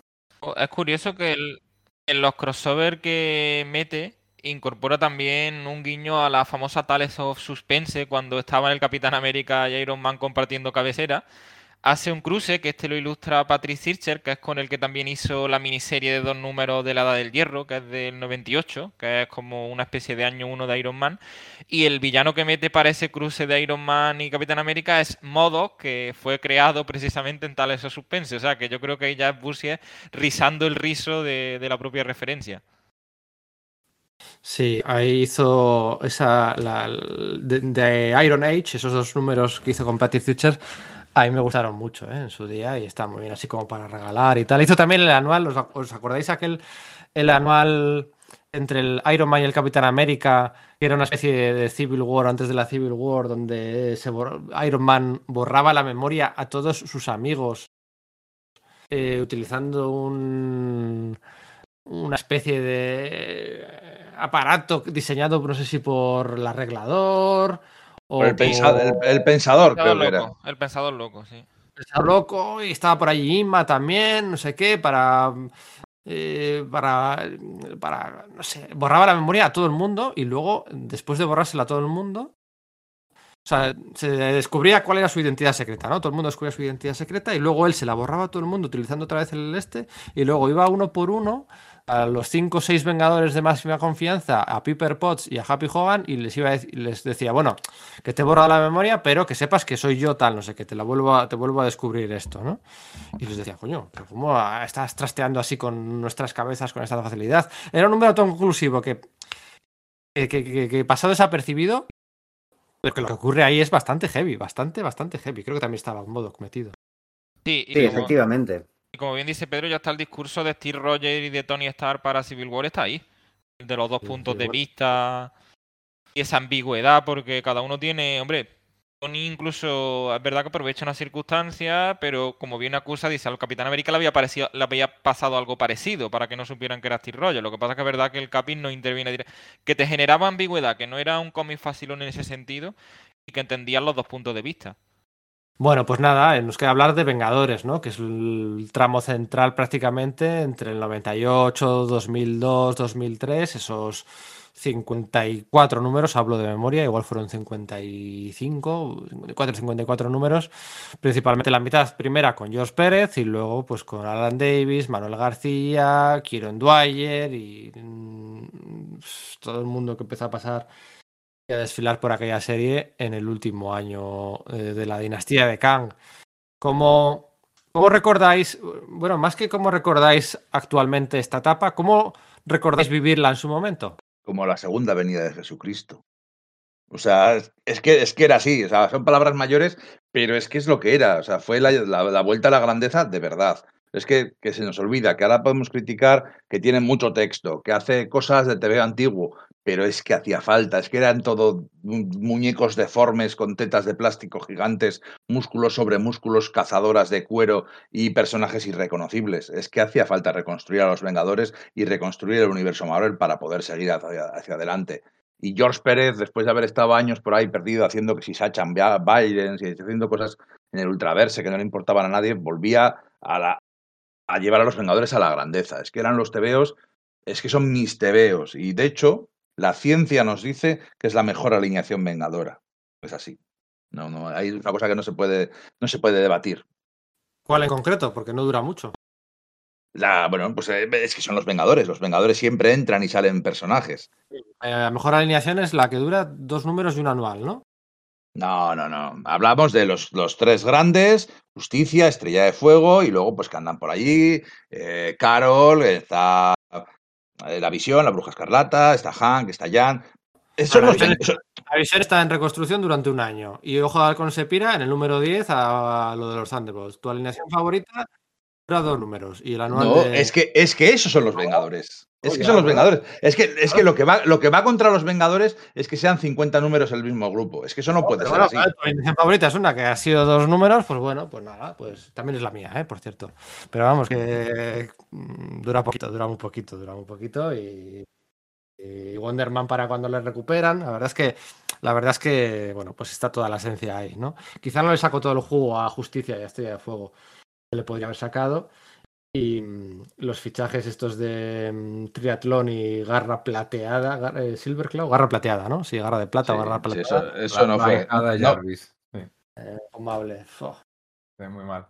No, la verdad es que lo que llama la atención, bueno, lo que dice Íñigo, estábamos todos dando palmas que, que George Pérez otra vez dibujando eh, Los Vengadores y ese Curbusier que en aquel momento percibíamos como uno de los nuestros, ¿no? Como uno de los que le gustaban los cómics clásicos, que iba a traer otra vez la grandeza de los, de los años 70 y 80 de los Vengadores. Y la verdad que ahora llama la atención que cuece la historia muy a fuego lento. Hasta el número 10 casi realmente no hay una alineación más o menos definida, que es la que medio habéis contado vosotros, con algún añadido, alguna salida. Se tira tres números en un universo alternativo en el cual Morgana La Fey ha cambiado toda la realidad y los Vengadores son sus copias de un mundo de fantasía. Eh, luego empiezan a, a intentar rec eh, reclutar miembros, aparece triatlón, eh, aparece...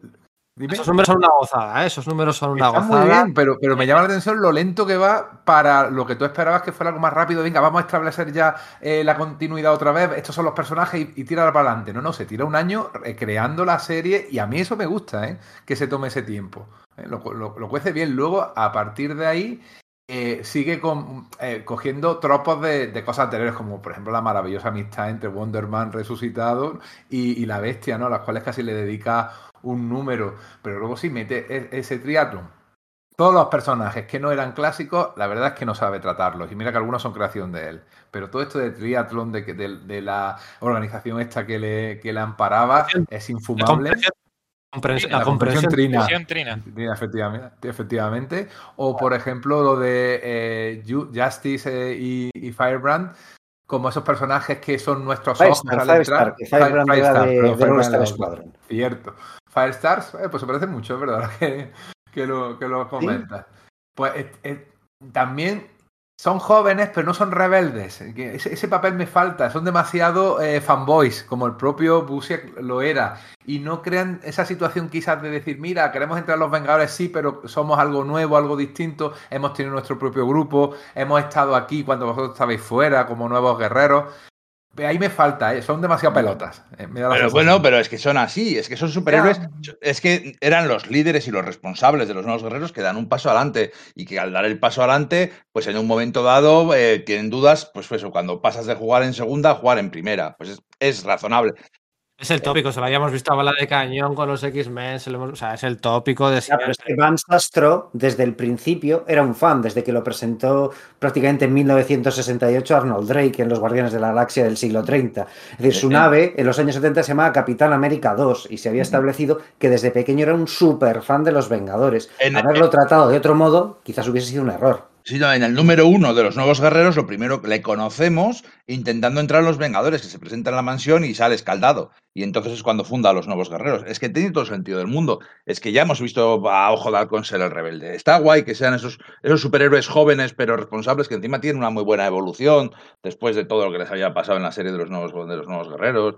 A mí me gustan muchísimo y de hecho son fundamentales en la resolución de, Ultron limitado, ¿no? Porque mira, lo que dice bien Enrique es que la serie está construyendo y está construyendo eh, las relaciones entre ellos y está construyendo, no hay grandes amenazas, bueno, aunque sí que las hay, porque está el segador y está, bueno, eh, pero, pero hasta que llega Ultron ilimitado, que es, es pues, la mejor historia de la historia de los Vengadores.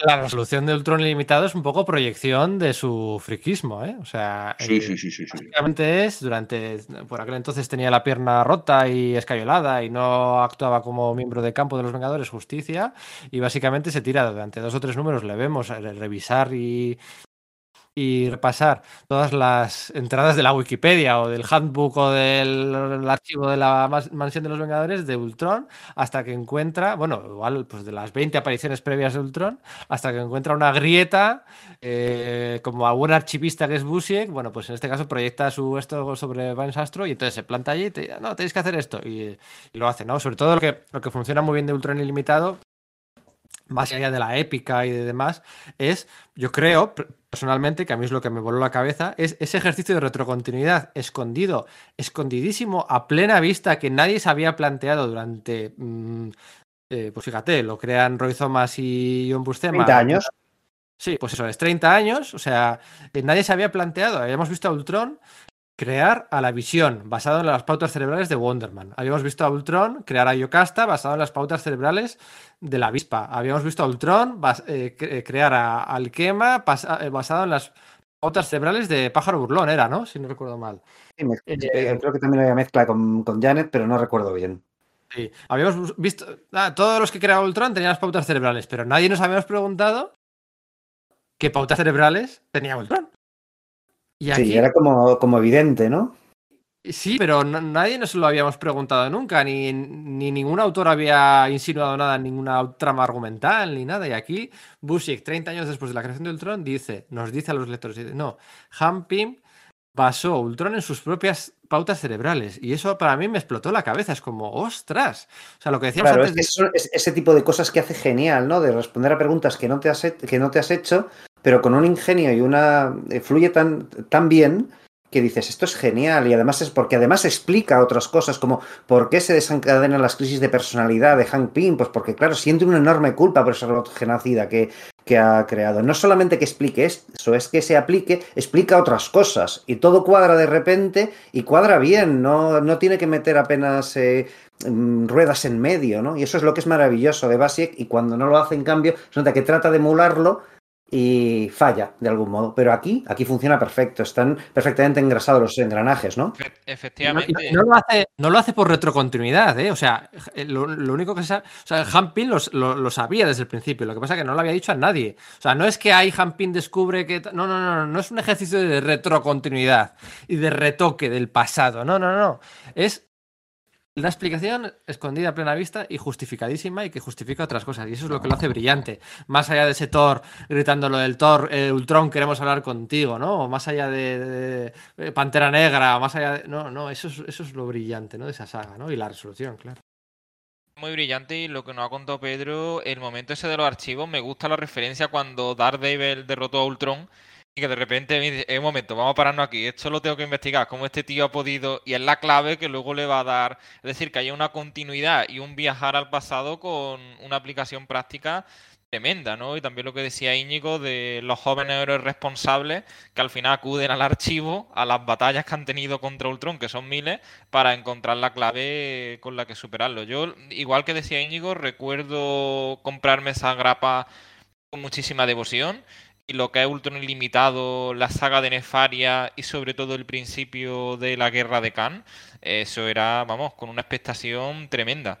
Claro, yo igual, y es que esas grapas, de hecho, eh, yo no me podía esperar a que apareciesen en castellano, yo me las fui comprando en el norteamericano, que tenían peor papel y tal, pero es que de verdad que estaba súper enganchado a esa etapa de, de Basiak y Pérez con los Vengadores. Pedro dice que no es tan importante la épica de Ultron, de Ultron ilimitado, pero a mí de verdad que me, me pareció apabullante, ¿no? Cómo describe el sonido de mil insectos metálicos rasgando, todo eso no podía parar de comprarlo, ¿no? Algún ejemplar se me piraba, o por ejemplo eso, el anual este con el Escuadrón Supremo de Carlos Pacheco, ah, pues ese se me escapó y tuve que esperarme a la edición en castellano, que bueno, pues me fastidiaba un poquito, ¿no? Bueno, claro, en ese momento yo tiraba del, del previews habitualmente, ¿no? Y claro, había meses en los que por lo que fuese, porque te ibas de vacaciones, porque se te pasaba, porque no te podías acercar a tu tienda de confianza y tal, no podía hacer ese pedido y algún número tuve que comprarme en castellano, ¿no? Es algo que, bueno, pues hoy por hoy no, no nos pasaría, porque para eso tenemos Radar Comics, ¿no? Con su página web, que es que en cualquier momento en, tu casa dices, oye, espera, ves estos, estos vídeos que cuelga Pedro de, avisando, oye, que, se, va, a cerrar los, plazos de, para, el previous, pum, te vas allí, te vas a la, página web, rellenas tu pedido, ¿no?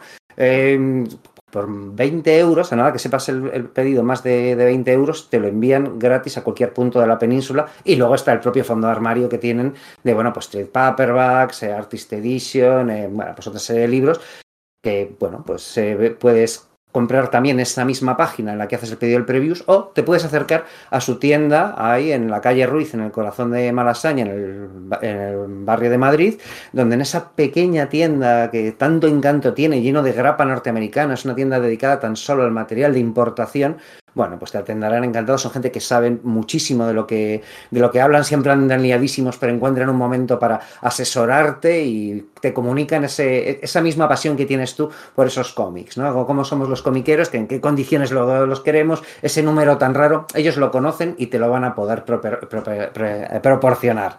Así que eso, recordad, Radar Comics, nuestra tienda de cabecera para todo el material norteamericano de importación. Y bueno, pues también extender las gracias que decíamos al principio a todos los oyentes, gracias a Radar Comics, porque son 150 podcasts. Y... y desde el principio, cuando no éramos nadie, cuando todavía no habíamos ni debutado, él ya apostó por nosotros, el señor Radar Comics ya apostó por nosotros.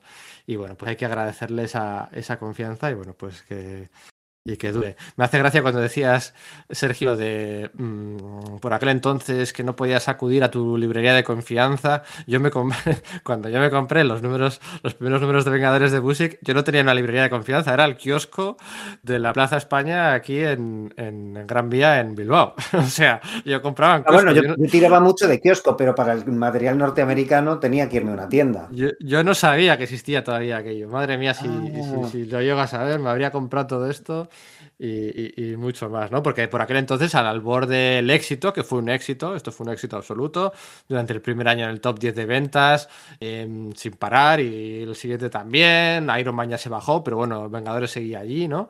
Eh, empezaron a, a, surgir muchas miniseries, que sí, además miniseries en las que Marvel se dio cuenta de que lo que tiraba era el, este recorrido nostálgico y trajo de vuelta a Steve Englehart para hacer el Celestial Quest, se trajo de vuelta a Roger Stern para hacer la miniserie de los Vengadores Infinity, de todo no sé qué. O sea que bueno, pues eh, hubo muchos proyectos especiales alrededor de todo esto. Siempre Vengadores, por supuestísimo. O sea, empezaron a ver spin-offs y, series de Vengadores por todos los lados, ¿no? Eh, por comentar otras cosas. Eh, de, de, esta saga, aparte de la nueva eh, trilogía de Nefaria, de los protocolos de Nefaria, o aparte de, pues no sé, de, yo qué sé, de, ese énfasis continuo en la bruja escarlata y en la visión, o aparte de, pues no sé, ¿qué más cosas comentar? Pues la, la, inter, la, interrelación con los Thunderbolts, cómo se cruzaban las historias y los personajes de una serie a la otra. Efectivamente, Madame Máscara, El Segador, cositas así, pues bueno, eh, comentar que aquí en este punto eh, se produce en el año 2000 posiblemente el cómic de Kurbusiek que ha alcanzado más nivel de meme o más nivel de mofa, ¿no? O sea, digamos que su mayor traspiés creativo, ¿no? Aunque yo defiendo y defenderé siempre el valor de la premisa de, de, esta saga, ¿no? Pero aquí se les fue de las manos, lo quisieron convertir también en un crossover editorial, con times por todos lados, y bueno, estamos hablando de Maximum Security. ¿Vale? ¿Os acordáis de Maximum Security, la miniserie aquella de Maximum Security de, de en general de Infausto Recuerdo para, para todo el mundo? Es que hasta el logotipo era feo. Aquello vivía, vivía mucho de la época en la que, en la que estábamos, ¿no? La época está alrededor de, del 11S, todavía no había pasado, pero en la cual Estados Unidos era el, el Guantánamo. de Guantánamo, el gendarme de, del mundo y, y, lo que pretendía esa serie era hacer una alegoría en la que Guantánamo era la Tierra. Pero empezó ahí a meter un montón de conceptos, un montón de personajes, muchos fuera, en mi opinión, incluso de, de, de su, de su sitio. Por ejemplo, Carol Danvers, no sé, una cosa un poco tan, tan, tan. Ya empezaba, ya empezaba, yo creo, a tener también esos problemas la, de salud. La... La premisa, la, premisa, la premisa está muy bien, ¿no? O sea, no estaba mal, pero la desarrolló tan mal. Ya, está mal desarrollada, pero la premisa es súper potente. Un consejo alienígena, que ha habido muchos, ¿no? A lo largo de la historia. Un consejo alienígena, pues en este caso dirigido por Lilandra, dirigido por los SIAR, empiezan a analizar la historia de los de, pues, de cómo los terrestres, coño, pues primero echaron a Galactus. Luego, eh, uno de ellos, Adam Warlock, una creación terrestre, que si las gemas del infinito, vencieron a Thanos. Eh, se han cargado a los, a los. Un poco como invasión, el crossover aquel de, de, DC de finales de los 90, principios de. O sea, finales de los 80, principios de los 90, ¿no? Sí, a, a, los celestiales, a, los infinitos, han cargado a todo el mundo, ¿no? Charles Xavier, han, han detenido a, a, Galactus otra vez, se dan cuenta de que, joder, se, se, la fuerza Fénix, ¿no? En una terrestre, en realidad no, pero bueno, que son una amenaza, ¿no? Entonces lo que deciden, esta fuerza galáctica, en, eh, deciden... Eh, convertir la Tierra en una, en, en, en una cárcel para todos los mm, criminales alienígenas y así mantener a los terrestres aislados del cosmos, porque es que cada vez que llegan al cosmos hacen lo que quieren y se salen siempre con la suya. No empiezan a mandar, pues eso, a criminales alienígenas de segunda fila. Y todo esto a la vez que mandan una espora de ego, el planeta viviente, para que acabe absorbiendo a la Tierra y destruyéndola para siempre. Y todo esto a la vez de que los, los la nueva raza alienígena que promueve estas ideas, los Rule, resulta que son, luego se sabe, los Cris, una, una evolución genética de los Cris eh, la que Kurt Busiek continúa. Infumable, es, ese aspecto infumable. me pareció infumable. Pero, la idea es buena, o sea, es continuar las sí, subtramas de tiene Operación sentido, Tormenta Galáctica. Porque eso es claro, porque los Vengadores habían matado a la inteligencia suprema y eso es lo que realmente mueve la trama, de que esos nuevos Kree quieren vengar eso y además a partir de Operación Tormenta Galáctica los Kree habían recuperado la capacidad de evolucionar, cosa que habían perdido a lo largo de Ones. Sí, sentido tiene, pero la ejecución le da sentido a Operación Tormenta Galáctica, aquellos números de Force Wars, al crossover que hace él un par de años antes con. Deep eh, or Die también, ¿no? De los Vengadores. Es. O lo de Rick Jones y la Fuerza de Destino y la inteligencia suprema de siempre Vengadores. Le empieza a dar sentido a todo, pero eh, todo se cae en algún momento. El usagente como nuevo enlace gubernamental que va a dirigir a las fuerzas. Poco juez Dredd le incorporan cosas, ¿no? Al usagente ahí, es curioso. También es Jerry Orway, ¿eh? Es que con yeah, todo el respeto yeah. y todo el cariño que le tengo a Jerry Orway es que cualquier TVO suyo da sensación de añejo. Entonces, cuando hace historias, historias ambientadas en los 50, bien, pero cuando quiere ser la imagen de una mm, editorial moderna de cómics, pues es que no funciona. Hay un cómic chulo de Jerry Orway en Marvel. No caigo ahora mismo. Tenía por ahí algún número de los cuatro fantásticos, pero ya está. Y tampoco me da. Ah. Nada, nada. Este silencio no es cosa de la edición. O sea, este silencio yeah. que se ha producido aquí eh, es cosa de. Venga, un cómic chulo de Jerry Orway en Marvel, hombre. Tiene que haber alguno. No, escribe, eh, sustituye a Busek tres números con una saga contra Arcón y la Brigada de Demolición para que hagan tiempo para. Para, para Ultron Ilimitado, pero vamos, que son tres TVOs montoneros. Ha hecho poquitos, en total habrá hecho unos 20 o así. Hizo luego la miniserie de Luz Agente, luego hubo una miniserie después de esto, Luz Agente, que yo me compré. Aquí ya conocía yo cómo, cómo se hacía el preview de previews, apuntándolo en una hoja, que era todo aquello súper tedioso y tal, y yo me compré la miniserie de Luz Agente, porque estuve aquel verano en Estados Unidos y me compré el número uno, que me chifló, pero claro, luego no podía comprarme el 2 y el 3, y no sé cómo me las apañé y acabé con... Lamentable, creo, creo que está sin editar aquí en España. Pero bueno, el gran traspiés, ¿no? Yo creo que en la carrera de, de Busek, yo creo que es en, la gente nos solimos reír de este, de este crossover, ¿no? Con Quasar, Estela Plateada, estaba bien, o sea, la idea era buena, pero, ah, tío, ¿qué pasa aquí? Bueno. Sí. Siguiente. No, lo siguiente no es mucho mejor, es la etapa final suya en Vengadores. Tampoco es mucho mejor, ¿eh? Es mejor. es que a mí, a, mí su parte final de Vengadores sí que me gusta. Y, me parece que, que, está muy bien escrita y dibujada muy irregular. Eh, tiene un par de errores de concepto y tiene que no le hicieron caso. Era una historia tan grande, tan gargantuesca, era una historia que abarcaba a todo el mundo. Era, un crossover, eso sí que era un crossover ya más bien pensado, que además era un crossover consecuencia natural de todo lo que había planteado durante 50 números y, y, mm, siempre Vengadores. Y sin embargo, eh, Washington es destruido, la Tierra es conquistada y no se referencia en ningún otro sitio. si una serie que se precia de ser el centro del universo Marvel y conectar todo y hacer que todo esté conectado es totalmente ignorada y le pones a un patata dibujando al Karen Dyer este, que era, que era pues, bueno, como si te dibujo yo, pues, pues, pues. Eh, bueno, ojo, no era tan malo, hombre. No era tan malo, hombre, no era tan malo. Un respeto al ahijado de John Byrne. Eh, bueno, bueno. ¿Estás diciendo que soy malo dibujando o qué? He dicho que era, como si dibujara yo. La has llamado una patata, una patata, la has dicho. Una patata no era. Sí, sí, sí. Era bastante patata. O sea, yo he leído muchas veces la crítica esta. Teníamos de Pérez y Davis. ¿Cómo no va a ser una patata al lado suyo? O sea, claro. Kieron Dwyer es un, es un dibujante competente y bien, pero es que veníamos de, George Pérez y le echamos mucho de menos, pero es que el que vino a asistir a Davis fue con lo cual era como, jo, esto no está mal. Y lo que dice Íñigo, o sea, hacer una historia de tales dimensiones le hubiese correspondido sí o sí un, evento, ¿no? Un macroevento de estos de los que estamos hartos hoy por hoy. En ese momento era adecuado.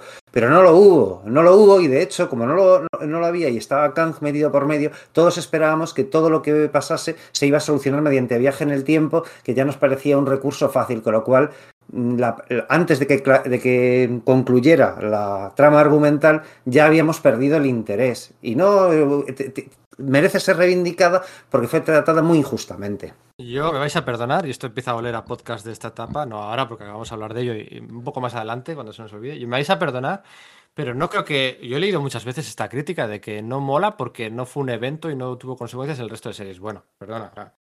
Es decir, yo la evalúo por sí solo, son 12 o 14 números estirados. Saca, empieza a volverse loco sacando personajes del cajón, del baúl de los recuerdos. El, el ¿Cómo era el, el amo aquel, el de los primeros números de Alpha Flight?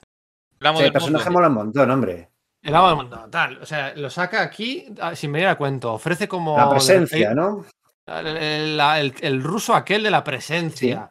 Eh, ofrece como, digamos, eh, eh, unos futuros posibles, ¿no? De amenazas que llegarán a la Tierra, que es un poco también la trama de fondo de la compresión trina y de Lord Tempus y todo aquello, lo empieza a mezclar todo, y el hombre 3D y triatlón y la pirámide aquella que va a invadir a la Tierra, o sea, empieza a... no solo es Kang, ¿eh? O sea, son muchas cosas, la parte de Kang podríamos decir que está bien, eh, la parte de Carol Danvers asesinando, bueno, pues es interesante, sí que engrana con el resto de cosas de, su etapa. O el, número aquel de, del mes silencioso de Bill Gemas en el que no se podía, no se podía incluir diálogos, es el, el, mes aquel en el que la Tierra se rinde a Khan, definitivamente, porque hay que ganar, a Khan, ¿no? Y es un número en el que le obliga a Khan, en vez de ser el presidente de Estados Unidos el que firme la rendición de la Tierra, la avispa. eso es, Khan le exige que sea la avispa, ¿no? Em, hay cosas interesantes en lo que respecta a Kang, aunque no llega a ser en ningún momento superado. Em, nunca llega a superar lo que hizo en Siempre Vengadores, ojo, eso también, ¿eh? Pero hay otras cosas, esos, personajes de segunda o tercera fila que intenta engranar en todo momento, a mí es por donde se me cae la saga. Eh, no sé, no sé. Con respecto a lo que decís, eh, la parte esa de los villanos que saca del baúl de los recuerdos no me disgusta tanto en el sentido de que yo creo que Busier hace como que divide y vencerá, ¿no? Es decir, para facilitarse como gran general que es, pues va a dividir a la tierra y va a usar a esos como lacayos aspirando a que sean señores feudales de pequeñas parcelas de tierra y tiene entretenido a los Vengadores, a los Cuatro Fantásticos y a todos los demás, ¿no?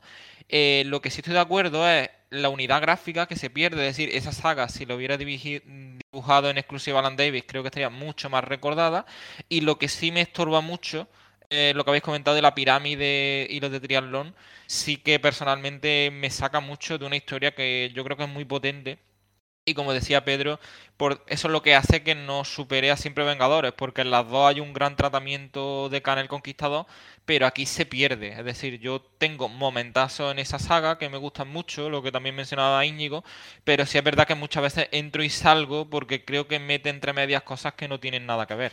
También te digo una cosa, el final ese del Capitán América peleando mano a mano con, con esa proyección de, Zan, de Kang ahí, ese combate entre los dos XXL, eh, es una idea guapísima que se le ocurre a Mark Millar o a Grant Morrison y lo estamos aplaudiendo durante años, ¿eh? Y, Sin duda, e-, eso lo, eso lo piensa muchas totalmente. Eso lo piensa muchas es veces. Que, es que esa escena la dibuja Brian Hitch y queda para la historia. Claro, Porque no le da la escala, la escala que merece la pena. Pero bueno, sí, a ver, digamos que es una, una tiene sus problemas, pero yo creo que aún así es muy reivindicable. Bueno, no es de las 25 mejores historias de los Vengadores hasta el año 2002 o, o, hasta ahora, que viene a ser lo mismo. O sea, no, no lo es. O a mí no me lo parece. Es fallida, es la etapa va de más a menos. Y la carrera de Busiek a partir de este momento va cada vez un poquito más a menos. Pero bueno, ahora vamos a hacer una pausa porque hay un cambio aquí temático, yo creo, ¿no? Y volvemos hablando de Shock Rockets. Oh, Shock Rockets. ¿Y qué tengo aquí apuntado? Power Company. Hotel Vengadores, Arrow Smith. Identidad secreta. Ah, esa identidad secreta le gusta a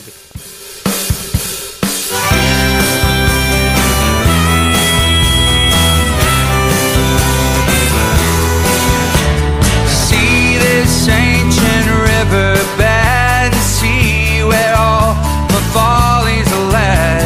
Down by the water, down by the old main drag.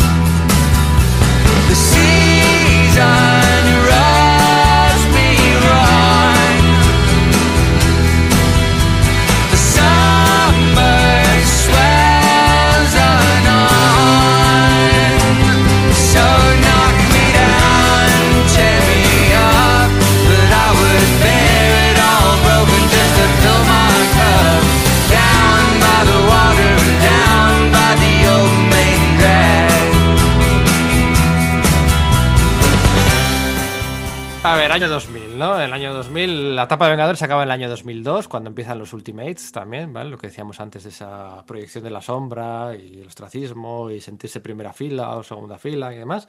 Pero bueno, el año 2000, 2001 hay algunas cositas que, que todavía son destacables. El Sword Rockets con Stuart Immonen, y esa dupla de proyectos eh, protagonizados por los defensores, defensores y The Order, eh, con Eric Larsen, bueno, algunos de Eric Stephenson, con aquellas portadas de Carlos Pacheco que a mí me chiflaron en su día y estuvieron eh, ilustrando, no, estuvieron decorando mi habitación durante mucho tiempo.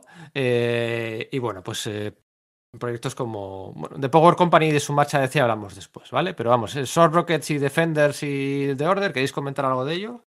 Sword Rockets estaba, estaba muy simpática, sin ser una cosa que te volara la cabeza. Eh, estaba guay y tenía un final de continuará, de, de esos que te cambian la, el sentido de toda la historia, que nunca ha sido continuado. Ahora, bueno, ahora va a ser continuado. Eh, estaba bien, y Stuart Timonen no era el Stuart Timonen que conoceríamos, era el Stuart Timonen con el que ya había hecho algún número en Vengadores, que era un dibujante simpático. Sí, sí, el número 26, aquel, con una alineación curiosa, con el Capitán Marvel, el hombre hormiga, era contra el supervisor. Aquel número a mí me chifla, no sé por qué me chifla. Perdón. No, no, está bien. Entonces, Sword Rocket está guay y es un Stuart Timonen evolucionando, como siempre ha hecho, que ha estado, que siempre ha cambiado y ha, ha, mutado, y de ser un dibujante bueno pero blandito, luego llegaría a ser pues, pues uno de los dos o tres mejores del, del mercado. ¿Pero de ¿no? qué iba? ¿De qué iba esto? Que la gente. Iba, iba, pues iba de pilotos de naves espaciales, era de, pues un poco Power Rangers, un poco Comando G, de pilotos en naves espaciales muy chulas, en cazas de combate, vamos, una, era una historia de cazas de combate, pero bueno, con tintes de ciencia ficción. Y eh, con rollo también mediático y político por detrás de los medios de comunicación, las, las ruedas esas, las, las eh, la, propaganda en tiempos de guerra y todo ese tipo de cosas. Con un giro final que es mejor, no, que es mejor leerlo. Estaba muy simpático.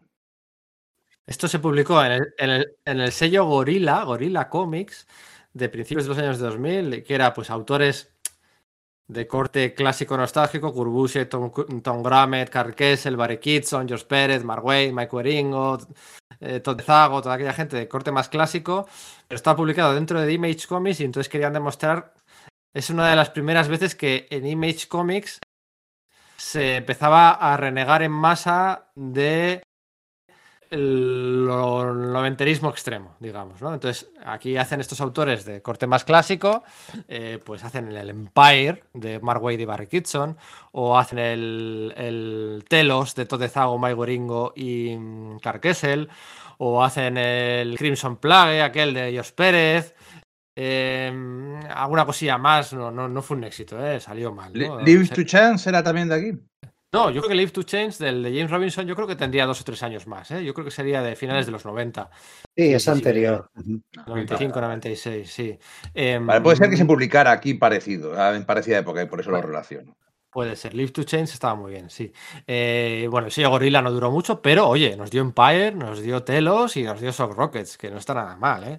Otro que es lo que incide también es uno de los temas de, de Busia, que es el de los newcomers, ¿no? El que llega nuevo a un sitio, también lo hace en Aerosmith, también lo había hecho con Justice y con, eh, y con Firestar en, en, Vengadores. El que llega nuevo a un sitio para intentar encontrar su lugar, ¿no? Y, jugaba muy bien con eso. Eh, no era Limón desde luego de ahora, pero ya iba mm, transitando desde ser un clon de Adam Hughes a lo que ha sido ahora, que es el artista más influyente de la actualidad. Estaba muy entretenida, tampoco, ¿eh? muy divertida. Tampoco, tampoco era el Stuart Timon en el 2003, ni el Stuart Timon en el 2008. No, no, ni luego. El, es que una pasada, qué camaleón, madre mía.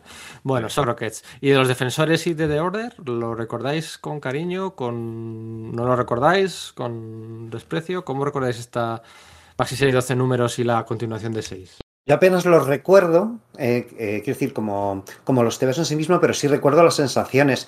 Y recuerdo que a mí sí me hizo bastante gracia ese rollo de buscarse una, un motivo por el cual ese grupo tuviese que estar unido, ¿no? Y luego además, claro, con, con los dibujos de Larsen que evocaban también ese rollo clásico de Marvel, no sé, de recuerdo disfrutarlo, no decir, guau, esto es la leche, ni mucho menos. Y luego la, la, segunda parte, la de The Order, era como, bueno, Cartbasi, que estás tratando de, de adaptarte a los nuevos tiempos, de, de, ser, de hacer algo en, la dirección de Authority, ¿no? Y claro, los aspectos de los personajes a mí me gustan. A mí me gusta el Doctor Extraño con máscara y me gusta el traje negro este de Namor y por supuesto me encanta eh, Mr. Fixit. Pero ahí sí que verdaderamente tengo un vacío total de qué tal estaban los tebeos. No recuerdo ni qué sensación me suscitaron, así que supongo que no deberían ser gran cosa.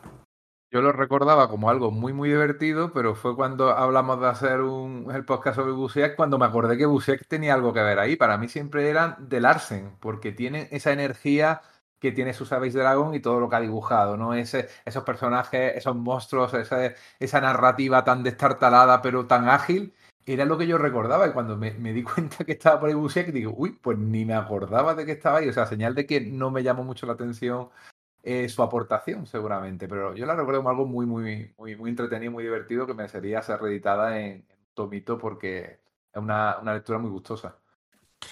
Fíjate, estamos en el año 2002, 2001-2002. Eh, Kurbusiek y Eric Larsen ya se conocían desde, los 80 en Marvel. Es que parece que tienen tra trayectorias muy distintas y gustos muy distintos, pero en realidad no son tan distintos y además deben ser grandes amiguetes, por lo que tengo, por lo que tengo entendido. En 2002 se acaba la etapa de um, Kurt Busiek en Marvel, ¿no? Pues todo este enfado de los últimos días de Marvel, de que no le hacían una gran promoción, de que no le hacían una gran um, asignación como dibujante, como guionista estrella, y bueno, pues que oye, llevaba allí pues trabajando, pues fíjate, como guionista más de 10 años y como staff técnico, pues te puedes apurar, apuntar pues casi, casi 20, ¿no? Casi más de 15.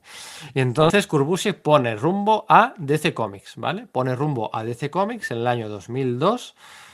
Eh, yo recuerdo leer una revista Dolmen por aquel entonces, era un asiduo comprador, y recuerdo leer una, ver una portada de un grupo, Power Company, ¿y estos quiénes son? ¿Quiénes serán estos tipos? Y es que era el concepto, el primer concepto con el que aterriza eh, este Kurt Busiek en, en DC, Y además de, bueno, pues de llevarse, creo que Astro City se lo lleva en este momento también, lo saca de Image y se lo lleva allí. Tendría que mirar exactamente en qué momento, ¿no? Porque no es que se lo saque de Image, es que Astro City se publicaba en Willstorm y Jim Lee vendió Willstorm a DC. Entonces aquí, bueno, pues el tecnicismo es que se empieza a publicar Astro City bajo paraguas de DC, aunque sigue siendo el paraguas de Willstorm. En Willstorm también se va a publicar, en DC se va a publicar a Rob Smith. Pero antes de hablar de Rob Smith, ¿cómo recordáis vosotros, no, ah, no desde el punto de vista de hoy en día, cómo recordáis vosotros este primer encuentro con Power, con, por, eh, Power Company? Pues honestamente un poco decepcionante. Quiero decir que eh, yo tenía cierta expectación por ver ahí qué podía hacer Basiek. Y bueno, había personajes por ahí de fondo que me interesaban, como Babaya. Parece que está ahí el Manhunter de Archie Goodwin y Walt Simonson y tal. Estaba este rollo de, bueno, pues son un grupo de superhéroes pero mm, un poco como Booster Gold, ¿no? Que, que trabajan y que, y que, bueno, pues que, sacan dinero de este negocio. Pero creo que solo leí un par de números y no me enganché en absoluto a pesar de tener dibujos de Tom Grammett, si mal no, si mal no recuerdo.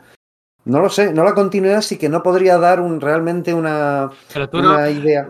¿Tú no recuerdas leer el primer número con la sensación de que iba a haber un giro histórico al final como el de Thunderbolts? Sí, Sí, sí, sí, claro, pues igual fue por eso, por lo que es algo blandito, ¿no?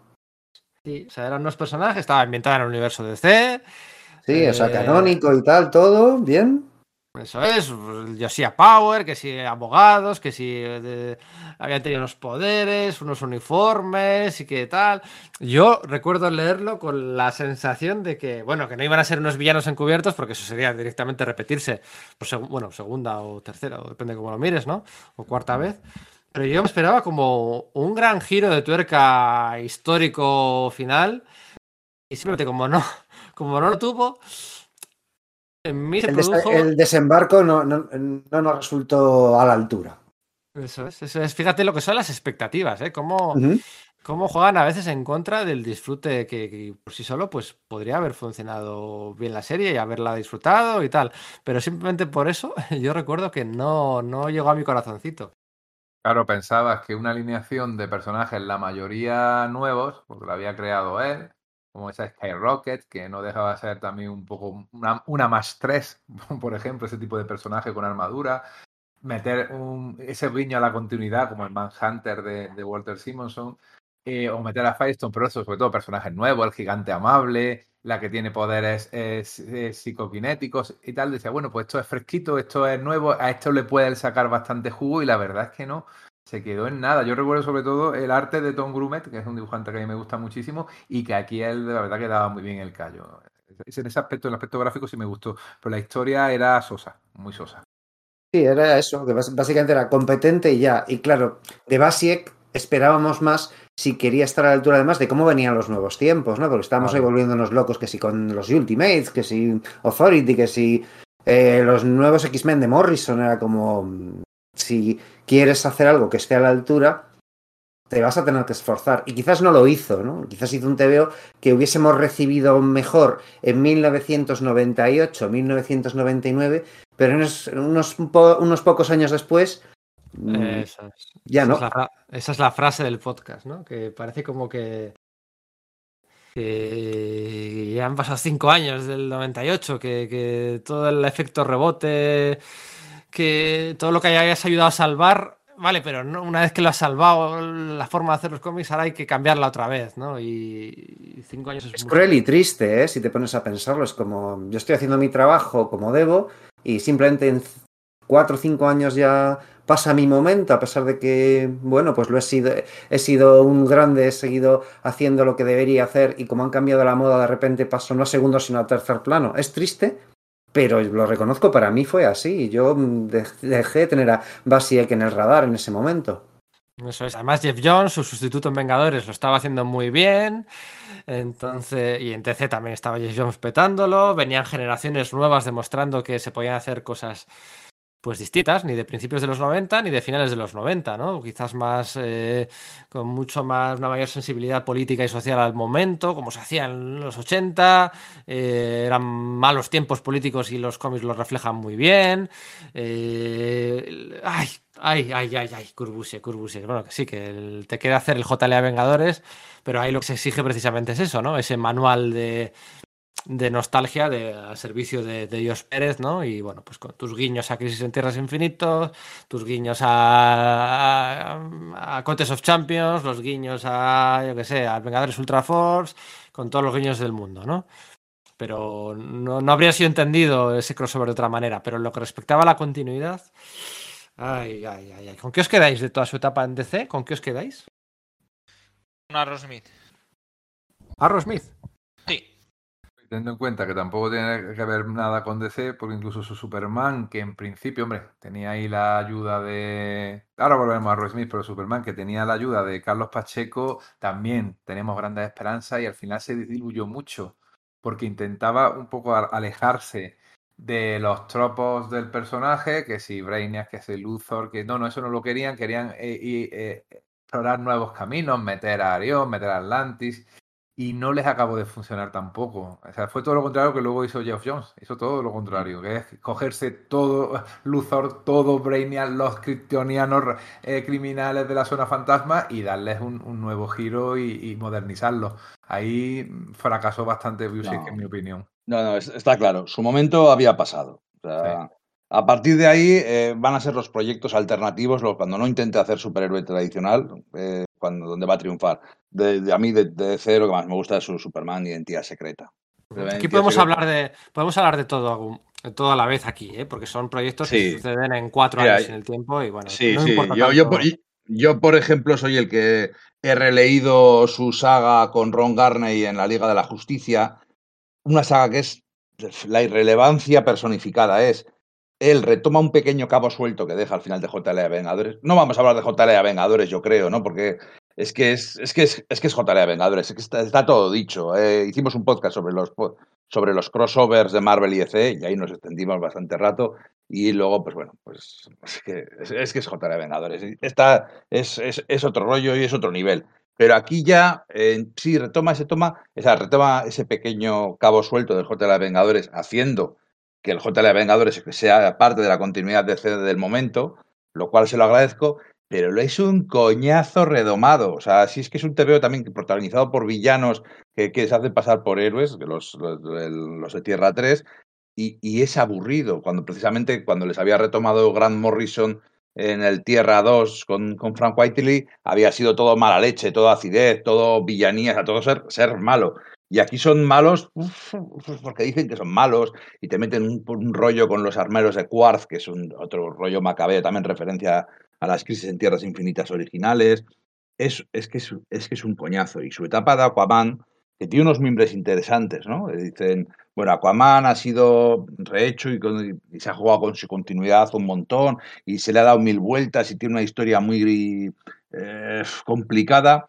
Vamos a hacer como un Aquaman nuevo, que sí que rinda homenaje al, al anterior, pero que sea un poco diferente. Vamos a hacer un cómic de espada y brujería, porque claro, acababa de hacer Conan y lo acababa de hacer muy, muy bien. Vamos a hacer un Conan, una historia de espada y brujería submarina, con un, Aquaman con espada y el rey tiburón Nanaue, que está tan de moda hoy en día, eh, siendo su sidekick, y, y, y es un tebeo de leer en diagonal, porque es que es que se hace eh, durísimo. Todos estos tebeos que tiene esta época son para leer en diagonal. Su etapa de Aquaman es la etapa de todos sus proyectos el que más, el que degenera más rápido. Eh, tiene una excusa y es que Aquaman moría en Crisis Infinita. Y como todos sabéis, en el gran evento de Jeff Jones, eh, como todos sabéis, durante el siguiente año, eh, todas las series regulares dan un salto de un año, ¿no? Como en Secret Wars, que daban un salto y veíamos las consecuencias después, antes de ver cómo ocurría. Entonces daban un salto de un año y la serie de 52 iba contando lo que había sucedido durante ese año. Entonces, eh, Kurbusi tenía un poco las manos atadas y no podía desvelar muchas cosas hasta que la serie de Aquaman eh, coincidiera comercialmente con el final de 52. Entonces estaba un poco con las manos atadas. Y el nuevo Aquaman que presenta para la ocasión no acaba de cuajar del todo y le embarea la perdiz y luego al final de 52 se explica que en realidad el Aquaman original no había muerto, sino que se había convertido en una especie de ser con tentáculos y tal, no sé qué, que era uno de los personajes que había aparecido desde el principio en la serie de Kurbusiek, pero te enteras al final y cuando llega Bueno, al final muere y bueno, era Se, not- una... se notaba desde el principio, ¿eh? Estaba, Ahí había- estaba muy, estaba muy Sí, implícito, pero bueno, pero bueno. pero no se podía contar nada y había muchas interferencias editoriales. La verdad es que su tapa de Aquaman es eh, infumable, tirando a mala, o sea, hay muy mala, ¿no? Muy, muy, muy, realmente muy mala. En paralelo estaba haciendo Superman con Carlos Pacheco, después de aquella.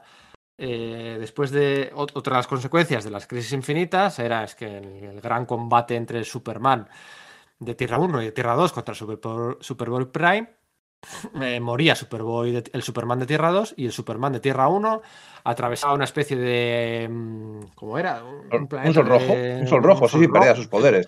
Perdía sus poderes atravesando un sol rojo y entonces durante, casualmente, durante los, el año ese del One Year Later, durante ese año Superman no tenía los poderes.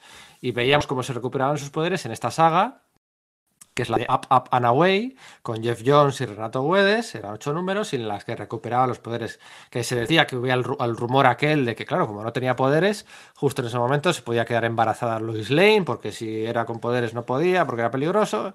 Entonces se rumoreó durante mucho tiempo que iban a tener un crío, aprovechando que él era humano. Bueno, al final nada.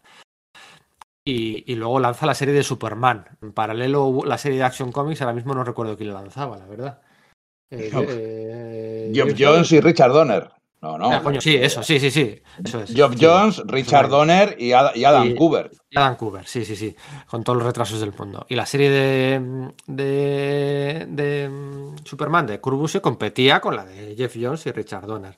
Y este tiraba más por lo clásico, por recuperar a Lana Lang como directora de eh, LexCorp. Lex Luthor había quedado defenestrado al final de 52, o a mediados del 52.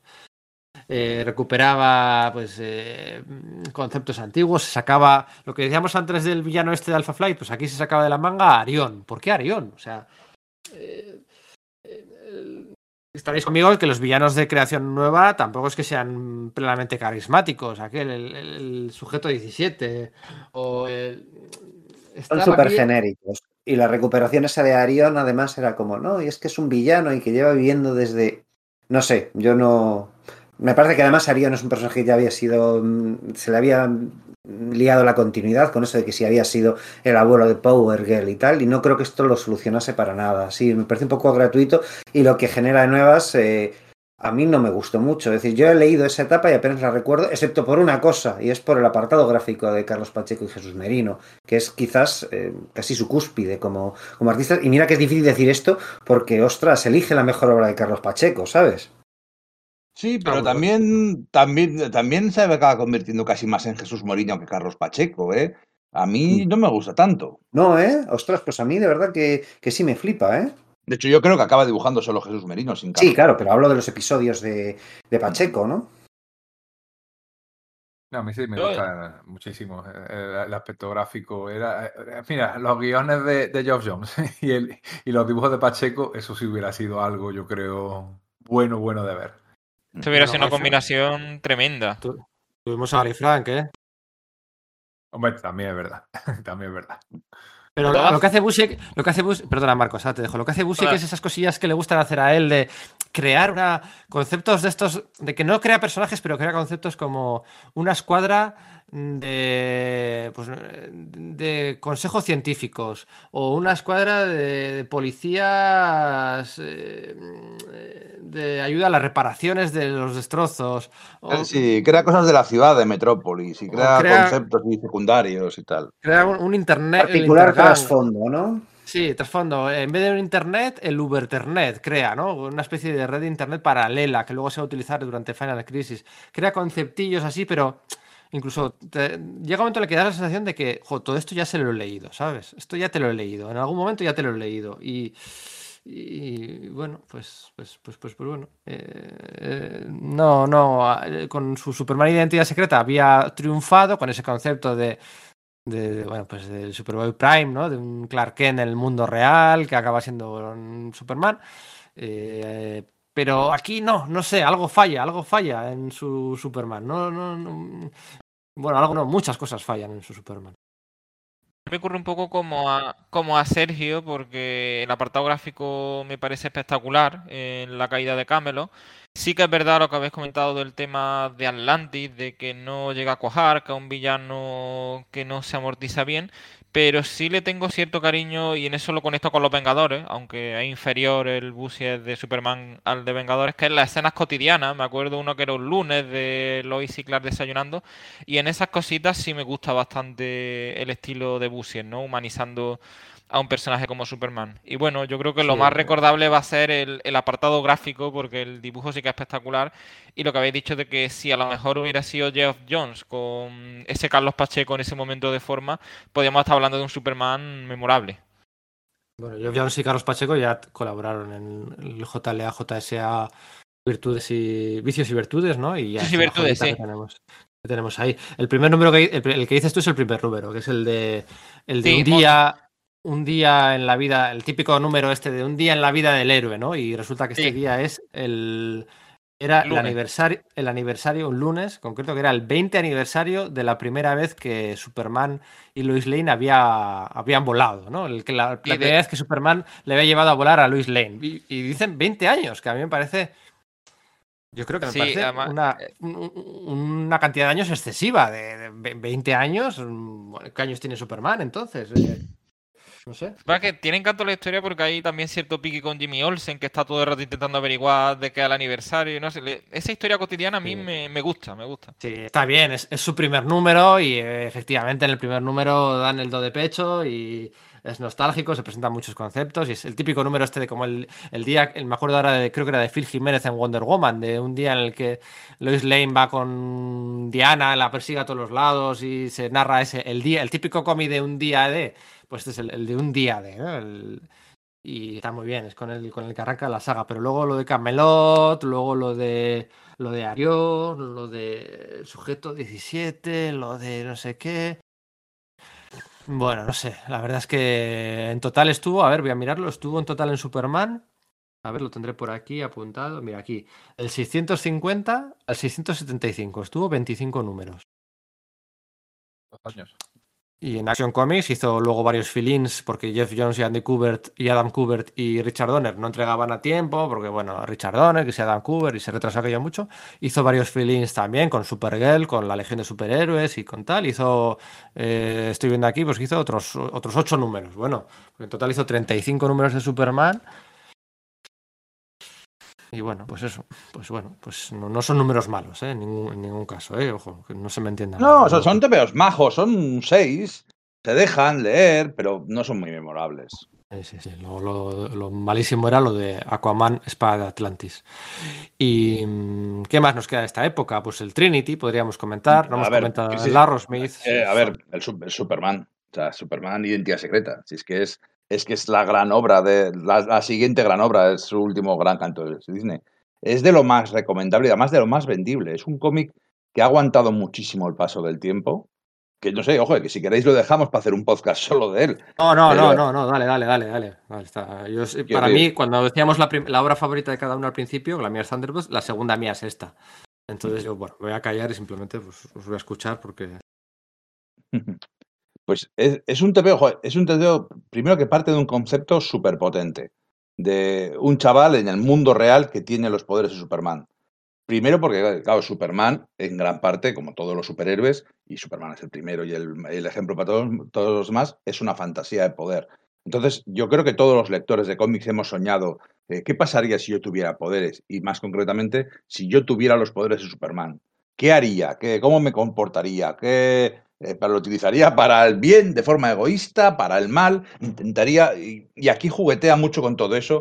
va la, historia va de un chaval que se llama Clark Kent, en el mundo real, que todo el mundo se burla de él, porque también que cabrón sus padres, ¿no? Apellándose Kent, llamarle Clark. Y, y hasta que el día que descubre que tiene los poderes de Superman. Y es un cómic que va, bueno, escribe Busiek, pero dibuja Imonen, que había dado un salto cuántico de ser ese dibujante cumplidor de superhéroes. Aquí, aquí es un Imonen totalmente diferente al en caricaturesco, superheroico, superheroico que veríamos luego, sino que aquí tira mucho más de referencia fotográfica, de, transmitir ese mundo real y de cómo serían los poderes de Superman en el mundo real. Y es una historia pues, de, autodescubrimiento, de crecer, de madurar, de cómo dejamos un impacto en el mundo. Es una historia con sus tintes oscuros, pero que no intenta ser cínica, intenta ser por ejemplo, eh, aquí vemos de que el gobierno americano intenta investigarle, le está espiando, y hay un agente de, la CIA, bueno, suponemos que es de la CIA, de una, de una, agencia secreta con el que trae una relación, y al final, pues bueno, pues es un ser humano y se jubila y todo. Si este mismo de historia lo hubiera escrito Mark Millar, que es muy de hacer ese tipo de high concept, eh, el agente hubiera sido un asesino psicópata que desayuna niños para merendar por diversión. Sin embargo, aquí hace que te lo creas, al, no ser tan exagerado, al ser que, los personajes y que el mundo sea dentro de, bueno, siga siendo, siendo realista y no sea tan de TVO, porque no es de TVO en ningún momento, te lo, te lo acabas creyendo y se convierte en una historia, eh, pues una historia conmovedora sobre Superman, pero sobre nosotros, sobre hacerte adulto, sobre madurar, sobre tener hijos, eh, pues bueno, sobrevivir, en definitiva. Pasa, pasa, cubre mucho, cubre mucho tiempo, digamos. Acaba teniendo dos hijas, eh, también tiene poderes, eh, la paleta de colores es sencillamente impresionante. Por aquel entonces se publicaron varias obras de Superman. La de, le has dado un palo gratuito a, a Marmilar. Yo creo que Marmilar no, nunca, nunca, nunca, es gratuito. Nunca es gratuito. A Superman lo ha escrito, ha escrito muy bien a Superman siempre que lo ha escrito, así que no entiendo eso porque Marmilar otra cosa no, pero a Superman lo ha escrito siempre bien. Em, salió el, Red Son de Marmila, salió esta identidad secreta y un poquito después saldría mm, el All Star Superman de Frank Whiteley de Super, y de Grant Morrison. Son tres miniseries o más serie en caso de la última de Superman muy buenas del, principio de siglo del, de DC. Las tres para mí súper recomendables y que ponen el foco en distintas facetas de, del hombre de acero, ¿no? Y, en concreto a mí me gusta esta un poquito más que el resto y, bueno, no me canso de, de, recomendarla, ¿no? Tiene ese toque silver, ese toque mm, eh, adaptable tan fácilmente, ¿no? De guardar el secreto, ¿no? Del secreto, de las identidades secretas, antes de que ese concepto de las identidades secretas pues volase por los aires, ¿no? Con, pues, con, Iron Man, ¿no? Ya no se estilan, ya no se estilan las identidades secretas en los superhéroes, en los cómics. Oye, es, verdad, ahora que dices eso, o sea, hacer dos, cosas. Eh, que es muy enemigo de que Mike Grell desvelase la identidad pública de Iron Man. Para él, es algo eh, como muy inherente al personaje y no le ha gustado, así que supongo que no le debe estar haciendo ninguna gracia que eso ya sea pues parte, parte básica de Iron Man, sobre todo desde la película, ¿no? Pero sobre todo, eh, yo no he leído Identidades Secretas, ¿lo podéis creer? Entonces, ¿dónde, dónde lo puedo conseguir? Hombre, si te los quieres conseguir eh, en, su idioma, en, en cualquier edición de las que se han editado aquí en España, que se ha editado varias veces, porque un TV, como bien ha dicho Íñigo, muy vendible. Yo no soy tan partidario como él, incluso tengo un artículo en nuestra web en la que, reconociéndole muchos de los méritos que dice Íñigo, también le veo algunos fallos, que podemos comentar luego o no, si nos remito a nuestra web, que siempre tiene un montón de artículos muy chulos para que la puedan ver. Está claro que Universal Comics es el sitio donde tú tienes que buscar este cómic porque es que lo tienen.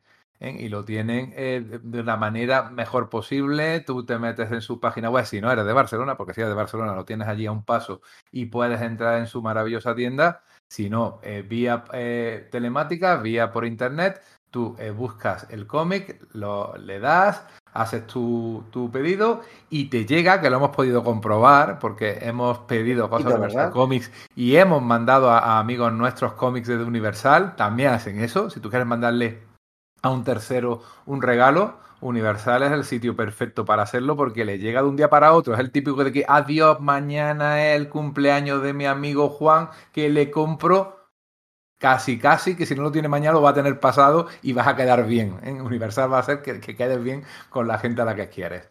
Es nuestra recomendación siempre desde eh, Sala de Peligro. Sí, además ya sabéis eso, que una vez pasados los 50 euros el envío es gratuito a territorio peninsular y bueno, pues como hemos dicho, es que es flipante lo rápido que llega y bueno, pues eh, el servicio es espectacular. Estoy mirando y ahora mismo parece que no la tienen en catálogo, pero ECC la va a reeditar, estoy viendo que en dos formatos, el de el DC Pocket este, digamos, ¿no? Que sale por 9.45 eh, y luego va a hacer otra edición de lujo que es de, que sale a 31.35. Son en ambos casos preventas. Así que bueno, si estáis interesados, ya sabéis, ahora mismo no la tienen disponible, pero en breve, estará y tenéis esas dos posibilidades para, bueno, pues para poder disfrutar de este cómic. Yo probablemente me haga con el DC Pocket, que, bueno, pues no es un formato que me guste mucho, pero eh, me apetece leerlo, me apetece leerlo. Yo me este. compraría el grande porque el arte Sí, de merece la Imone pena. y, los- y el color, sobre todo porque tiene unas splash pages dobles de Superman volando. Hay muchas imágenes de Superman volando. ¿eh? Bueno, Porque es- al, al parecer lo que mola de ser Superman, según Busiek, es que vuelas y ver el mundo de esa perspectiva, que son maravillosas. ¿eh? Te recomiendo, aunque es verdad que esta edición Pocket de CC está muy bien eh, para meterte en- obras. Stuart Timonen o Alex Ross o George Pérez, Vale, sí, claro, También estaba, estaba pensando en la historia, que era más que nada de lo que estábamos hablando, y pensando en eso, un Nimonem de hace tiempo, pero... ¿Te comprarías, te com- te comprarías Kingdom Come en pequeñito? No, no, no, no, yo no lo haría, por eso no. Yo no, pero lo regalaría. Y de hecho lo he hecho. Vale, pues muy bien. Pero por cierto, el otro día atento, ¿eh? Un momento, un momento. Universal Comics tiene los cuatro números de Forum de Marvels. ¿eh? Por si alguien los Mira, quiere tener, los es, tiene todavía en su ejemplo- fondo de armario. Por eso me extraña tanto que no tengan identidad secreta. Fíjate tú, la edición. Sí, lo, he bueno. visto ahora y eh, según lo estabas diciendo, estaba tecleando y me he encontrado con esto. Vale, pues yo sí me haré entonces con la edición deluxe, porque sí, es, es- como más que nada estamos abundando en el tema intimista de la historia, en Basic y tal, estaba perdiendo de vista el apartado gráfico de Imonem, que sin duda es también espectacular. Ok, sí, pues ya lo sabéis, universal, universal-comics.com para todos los productos de, bueno, pues de- editados en castellano, tanto la rabiosa actualidad y su servicio de newsletter, que es genial, avisándote de todas las novedades, como para números atrasados, que bueno, ya lo ha comentado En- Enrique, estamos hablando de que siguen teniendo ejemplares de una obra publicada en España, que en 1995, por ahí. Es increíble la cantidad de, de joyas que puedes encontrar en su página. el- en Universal Comics pones Liberty Project, ¿vale? Liberty Project y sale aquí. Liberty Project 01, eh, Comics for un Eclipse, 1 euro. Liberty Project 02, disponible, 1,70 euros. Vaya portadas, madre mía. Eh, bueno, también sale, si pones eso, también sale el, Give, Me, el Give Me Liberty de Frank Miller y Dave Gibbons. Ah, es que he puesto solo Liberty, vale, he puesto Liberty. Por eso sale Liberty Meadows, eh, Liberty Project y, y JSA de Liberty Files. Salen todas esas cosas. O sea, que también tienen hasta Liberty Project. ¿eh? El otro día tengo un amigo que me mandó un WhatsApp y me dice, oye, que he hecho una compra por Universal y es cierto que llegan al día siguiente. Yo, pero me lo dijo, me lo, me lo- me lo- lo escribió el amigo este, es majete, ¿eh? pero como, como dudando, ¿sabes? Dudando de que esto, que lo que eh, eh, recomendamos nosotros. Ya, como si hiciésemos publicidad engañosa, ¿no? Publicidad engañosa, yo, pero, pero si le llevamos diciéndolo durante más de dos años, pues claro que es cierto que llegará al día siguiente, hombre. Hay gente de poca fe, gente de poca fe. Pero bueno, eh, vamos a seguir con el- la parte final del corpus de la obra de Kurbusiek. Eh, quedan cositas como. Eh, mira, me acabo de mandar un WhatsApp, qué casualidad. Eh, JLA Vengadores, hemos hablado, pues otro crossover, Vengadores Thunderbolts. Eh, la que- miniserie aquella para relanzar a los Thunderbolts después de los años que llevaban desaparecidos. Los nuevos Thunderbolts, la serie regular que le echa una, una mano a beneficio al principio. Eh, yo qué sé. mm, Ah, bueno, Trinity. Bueno, no hemos hablado de Trinity. Hemos hablado hablado antes, ha hablado antes Íñigo del Sindicato del Crimen, en la capa de la JLA, pero luego cuando hace Trinity, que Trinity ya sabéis que es esta. mm, ¿Cómo decirlo? Esta serie quincenal. A ver, eh, bueno, a ver, sabéis todos que DC publicó, después de Crisis Infinita, publicó 52, que fue un absoluto éxito, ¿no? Una serie semanal con Grant Morrison, Keith, eh, Keith Giffen, Jeff Greg Rucka y Mark Wade, eh, cumpliendo en fechas, con unas sagas eh, y unas subtramas argumentales súper interesantes y bueno, pues excelente, ¿no? 52 es un número que ya quedó marcado para siempre en la historia de DC y a veces para mal. Pero originalmente muy bien. Luego hicieron el, Countdown to Infinity, to Final Crisis, también, el mismo formato. Una serie quincenal, una serie semanal de 52 entregas, con Paul Dini como, en teoría, supervisor de las historias y con, bueno, pues unos guionistas quizás no tan, tan, no tan buenos como los de 52. Eh, y luego vieron que al hacer otra serie semanal de 52 números se les hacía un poco largo. Entonces lo que hicieron fue, en vez de hacer una de 52, hacer dos series de... eh, no, hicieron otra. Eh, La Trinity ta- también tiene 52 números. Tiene 52 números. Luego ya se dieron cuenta de que era excesivo y hicieron dos series quincenales. La de, no sé cuál hicieron, una de la Liga de la Justicia y alguna otra cosa. Bueno, aquí se fue de la mano. Y aquí el Trinity nos lo vendieron, se vendió con mucho hype, porque iba a ser la primera obra eh, eh, en DC de Mark Bagley, ¿no? Que le habían robado a Marvel, ¿no? Le habían fichado a Mark Bagley, que era Mark Bagley, pues era como santo y seña, ¿no? Eh, de Marvel, como John Romita Jr., gente así, gente buenos, buenos dibujantes que llevaban mucho tiempo en, en Marvel y que nunca habían estado en DC, ¿no? Eh, no es el caso de La Roca, ¿eh? no porque no sea un gran dibujante, me refiero que sino porque él ya había estado en La Roca en, en DC previamente, pero gente que asocia así durante mucho tiempo a, a, Marvel y le ficharon ¿no? a Mark Bagley y le pone a hacer esta serie regular, esta serie semanal, con Fabián Icieza, con, escribiendo unos backups con Scott McDaniel, eh, con el Sindicato del Crimen, con Wonder Woman, con Superman, con Batman, un hype del horror. Y la verdad es que son 52 números prescindibles. O sea, Marea la Perdiz, mm, aparecen personajes de todo el universo de DC, que sí, que los escribe bien en Kurbusic, pero no va a ningún lado. Y son 52 números, tú dices, joder, eh, pero cuéntame algo que me interese. De nuevo, pues más de lo mismo, que ya lo habíamos visto todos, eh, los villanos los habíamos visto, la tipo de amenazas la habíamos visto, la, esa ojeriza de Busiek con el sindicato del crimen ya se la habíamos visto, y Trinity pues no tiene nada destacable, más allá de, bueno, pues que es algo lo que se dice, ¿no? Está hecho de oficio. Cuando se dice eso, que es, parece, que es como que no quieres decir, que no quieres criticar algo, dices, no, está hecho con mucho oficio. Bueno, pues en este caso está hecho con mucho oficio. También, es, que, también es que aquella DC estaba agotada, ¿eh? Aquella DC del año 2009 había gastado todos sus cartuchos, había hecho un montón de movimientos que había echado a sus autores buenos y, en general la dinámica de DC era perdedora. todo lo que les había funcionado tres años antes, cuatro años antes, en ese momento todo era rutina, todo era destruir, todo era perder personajes, todo era. Es que era. Era me, me. La, la, de aquella época tenía tres cositas buenas que las tenía o, diez. Pero en aquel momento. De el, cartucho les quedaba del de Black Knight. Esto era que se convertían, esta Trinidad se convertían como unos dioses de unos universos de bolsillo, de otras tierras paralelas y... Que yo era un barullo infumable. La idea eh, fundamental era, hombre, eh, los tres personajes, Wonder, Woman, Batman y Superman, son la piedra focal del universo DC. ¿Qué pasaría si ellos no fueran, no estuvieran? Y pero aquello empezó a meter el tarot, que cada personaje del universo DC era un arcano del tarot.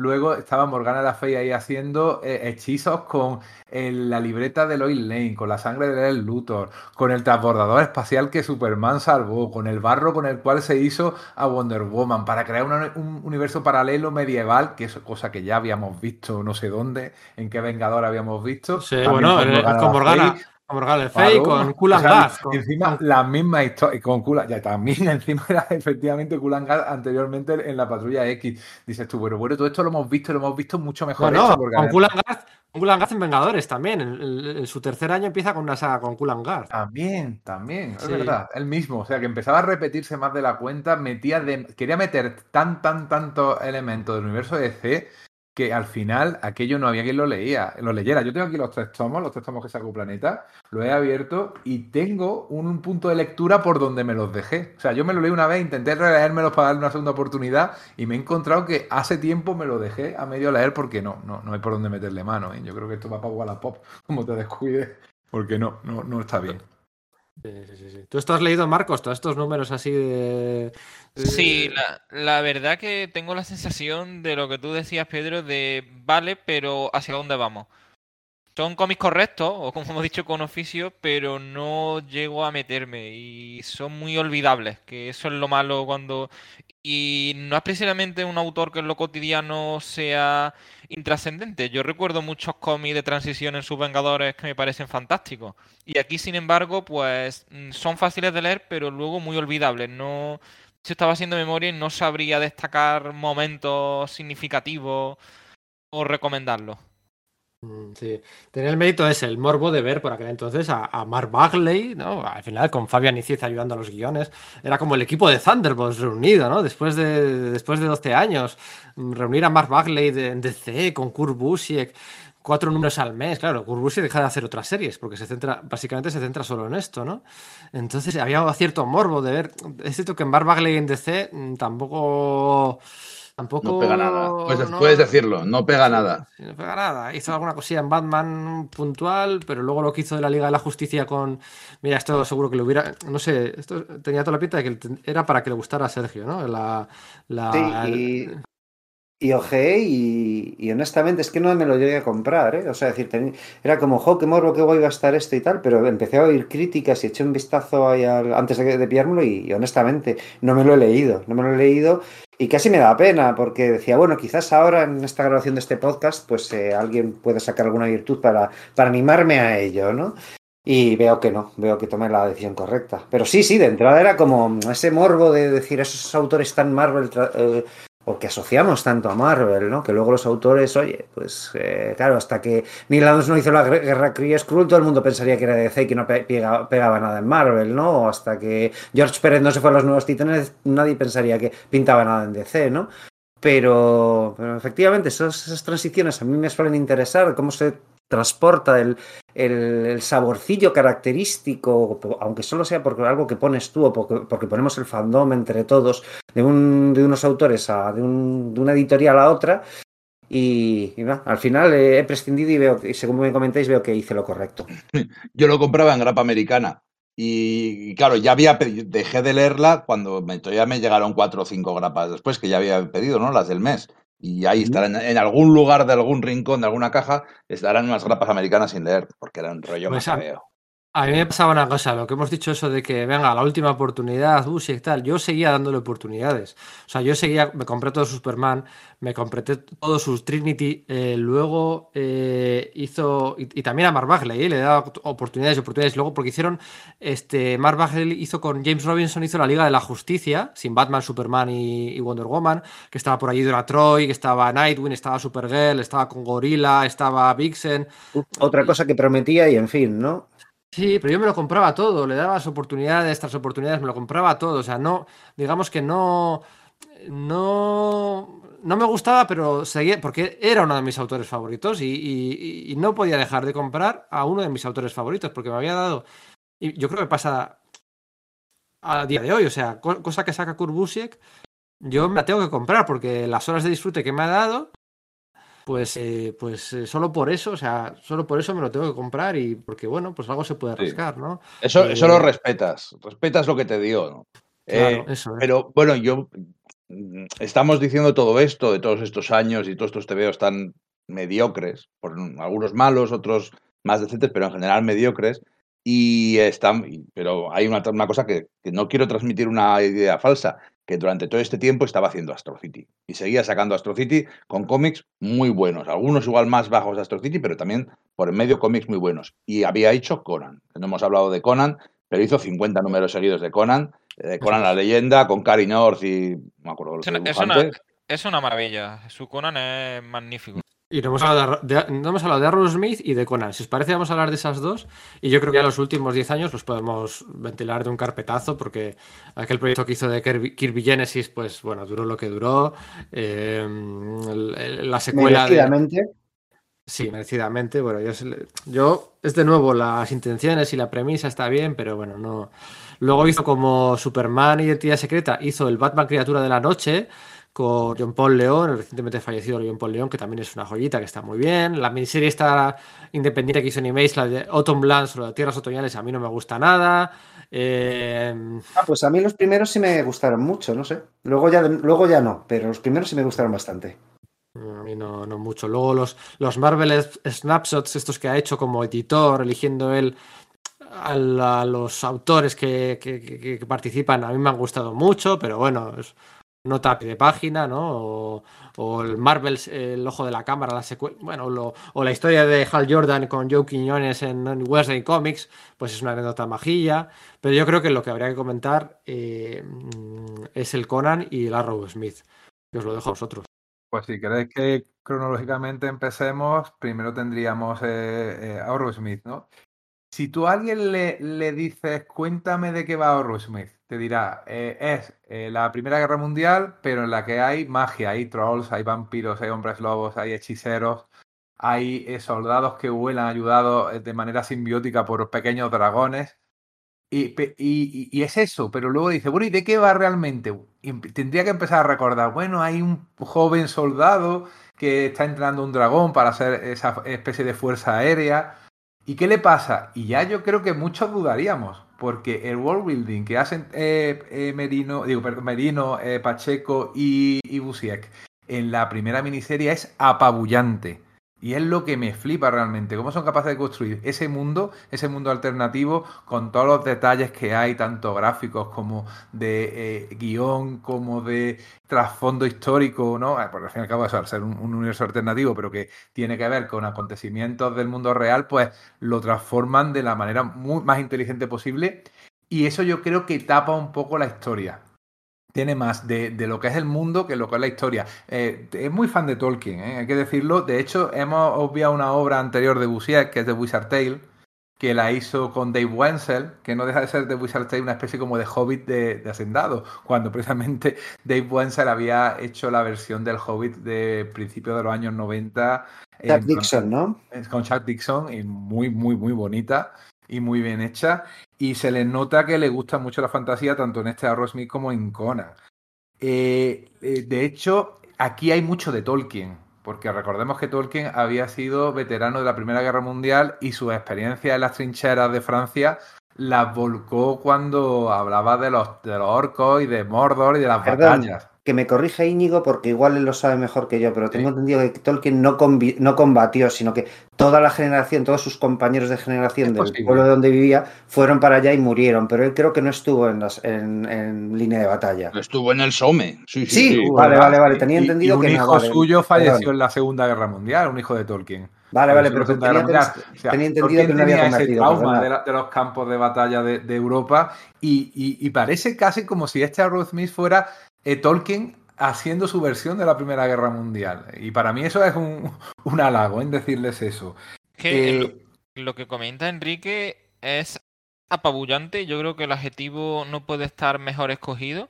Y añadiría esa mezcla que también ha explicado de meter Tolkien y la Gran Guerra con la, el amor por el cine de Carlos Pacheco, porque estuve releyéndome a Smith para el podcast, y es que la cantidad de detalles, los pósteres, el homenaje al cine alemán, John Ford, que en Pacheco es omnipresente, mezclado con la fantasía heroica de Busia, es que me ha parecido perfecto lo que ha comentado Enrique, es apabullante, o sea, un cómic que siempre que lo releo me parece un cómic diferente. Sí, de hecho, un cómic muy europeo, ¿eh? en, el sentido narrativo, en el sentido del ambiente. No, no, parece tanto un cómic americano, es un híbrido, un híbrido entre narración americana, pero un ahí Pacheco todo lo que le gusta de Jean Giraud, todo lo que gusta de la escuela francesa de los años 60, 70, eh, lo, lo, vuelca aquí de una manera realmente. Es una cosa que piensas que no puede funcionar y funciona muy bien. Sí, sí, sí, esa es la sensación de esto puede salir un pastiche horroroso y sin embargo encaja. Y fíjate si la idea esta de mezclar Primera Guerra Mundial y fantasía es buena, que luego en el Die de Kyron Gillen eh, vuelve a hacerlo, Keron Gillen. El mundo en el que sucede eh, Dai es muy parecido, me recuerda en algunos aspectos, por lo menos. Uno de los 20 mundos, ¿no? Sí, Uno de los 20 mundos, Exactamente eso, porque además Gillen hace metatextualidad al respecto con Tolkien. Por cierto, eso, eh, me desdigo y me disculpo porque efectivamente lo he mirado y cierto, efectivamente Tolkien luchó en la Primera Guerra Mundial. Y, eso, efectivamente, Gillen parece que calque un poco esa idea, ¿no? O quizás sea algo muy fácil, o sea, que, pide ser mezclado, ¿no? Sí. Sí, sí. bueno, de hecho, lo, reutiliza en, en DAI. Ah, bueno, perdón, se lo acabas de decir, joder, pero estaba pensando en otra cosa, tontería. es así, lo reutiliza en DAI y el mismo ambiente, los mismos villanos eh, monstruosos, que en vez de los soldados, en vez del gas son hechizos, pero no solo, y no, y no solo eso, lo reutiliza también en DAI. Ah, Hemos entrado en un bucle. ¿eh? Le digo que pase Tito, dile que pase Tito. y hablando de bucle, sabéis que eh, la han retomado, lleva tres números ahora mismo, Aerosmith en, en Estados Unidos, aquí todavía no se ha publicado, lo hará seguramente próximamente, no sé quién lo hará, pero próximamente se editará en España. Y en las, en las dos series hay una escena de sexo en un granero. Eso también repetirse, sinceramente, me ha hecho mucha gracia. Pero en las, dos, en las dos miniseries, eh, Arrow, eh, Smith, Fletcher, tiene un encuentro con una chica y en los dos casos en un granero y en los dos casos la chica está encima. Solo digo eso, es un detalle curioso. Bueno, y Conan. El, Conan, la leyenda, que es cuando coge, eh, bueno, Dark Horse, consigue los derechos de, para publicar cómics de Conan, los pierde Marvel después de, unos últimos años bastante malos. Y entonces eh, vuelven a intentan crear su propio canon de Conan más respetuoso, si cabe, con el trabajo de Howard. Coge, básicamente, intenta decir la cronología que en su momento hizo el Sprague de Camp, el escritor y, estudioso de Howard, sobre cuándo suceden las historias. Bueno, recordemos que Howard fue haciendo historias cortas y novellas, eh, pero salteadas en el tiempo. Entonces, bueno, en algún momento alguien tuvo que ponerlas en, orden y entonces eh, Tolkien, joder, Tolkien, ya nos hemos liado. Eh, Busiek, eh, intenta decir, bueno, pues hacer un poco las historias jamás contadas, pero desde el principio te cuenta la juventud de Conan siguiendo ese orden y va conectándolas todas unas, a otras, pues bueno, pues eso, contándonos la vida de Conan con un North espectacular, que es un rollo diferente a lo que podíamos pensar de la, de la era Iboria, pero que se traslada muy bien y que digamos que, que es la mitad del, del éxito, pues, pues se debe al Cary North que, que transmite fuerza, transmiten esa energía primaria preternatural que transmitía Howard en sus libros, ¿no? Entonces, es muy, muy respetuoso. Efectivamente, es un Busiek que aquí no importa tanto que sea antiguo porque intenta escribir y en, cierta, ciertas formas escribe imitando a Howard en muchos, en todos los momentos que no escribe Howard literalmente, porque utiliza sus textos, eh, intenta imitarlo y lo hace, lo hace a la perfección porque es un grandísimo. es la primera que sale en, en, 150 en 150 podcasts es la primera vez que hablamos de Conan, ¿no? Mm, sí, más o menos. yo no recuerdo ninguno sobre Conan, puede que nunca haya salido. Pero creo que ni el personaje ha salido nunca. la, mención de Conan en sí, la propia mención de Conan. Sí. Pues no recuerdo. Era Conan. Pero es lo que dice Íñigo, yo creo que lo adapta súper bien y el mejor piropo que se le, lo que dicen, ¿no? De una buena restauración es cuando no sabes distinguir qué hizo el artista original y qué ha hecho el restaurador. A veces crees que es Howard, pero es Busier, y otras veces piensas que ha sido Busier y está sacado directamente de un texto de Howard.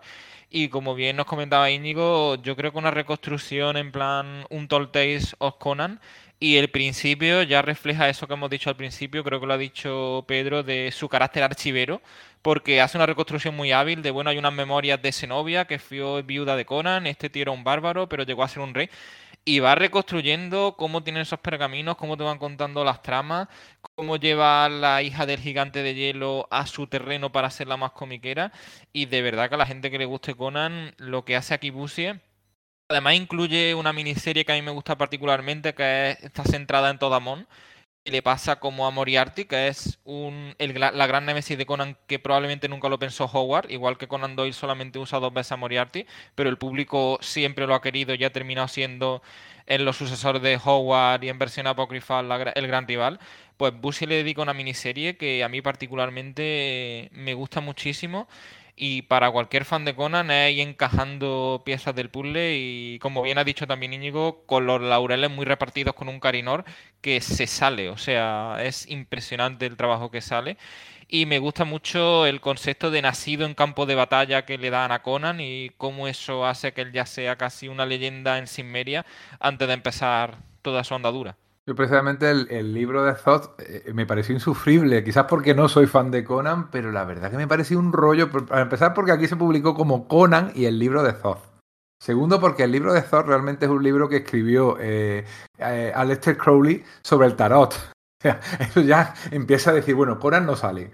Esto no tiene nada que ver con el tarot. Y luego la verdad que la historia me pareció bastante rollo. Quizás, por repito, porque yo no tengo ese, ese contexto de fan de Conan que tú sí tienes y por eso quizás le viste más la gracia. Pero me pareció un poco rollo. Y encima eh, tiene un formato un poquito mayor que la serie regular, entonces no sabías tampoco dónde ponerla. Es que lo tenía todo para que no me, no me gustara. Fíjate, Enrique, lo que yo, yo, me la compré, en, tenía mucho interés, me la compré en la versión en inglés primero y pensé que fue un gran error, como tú bien comentas, lo de Conan, porque es que Conan no aparece ni, ni para atrás, o sea, está mucho tiempo antes de, Conan, apenas hay una mención, creo que tenía una visión de un bárbaro en el futuro, pero es que Conan no va a ni aparecer. Y, es verdad que yo solo pensé que en la edición en castellano eso fue un, un error que podía decepcionar mucho. A mí me flipa de eso un juego metatextual que hace Cardbasie que coge el comienzo este de las crónicas de, medias de eh, escucha o príncipe, ¿no? Y entonces eso, que es como que un poema, y lo integra dentro de, la historia. Te cuenta la historia de ese príncipe y cómo le cuentan la historia de Conan. Y eso es también parte del hilo inicial de la, de la saga. Y eso me, no sé, nunca lo vi venir, es de nuevo a ese base cogiendo cosas que que bueno, pues que eh, respondiendo a preguntas que no nos hemos hecho, pero molando en su resolución de, esa respuesta, ¿no? Totalmente de acuerdo con Sergio. De hecho, incluso nuevamente, y aquí se ve lo que no le funcionó en DC, que hasta el momento de transición es interesante.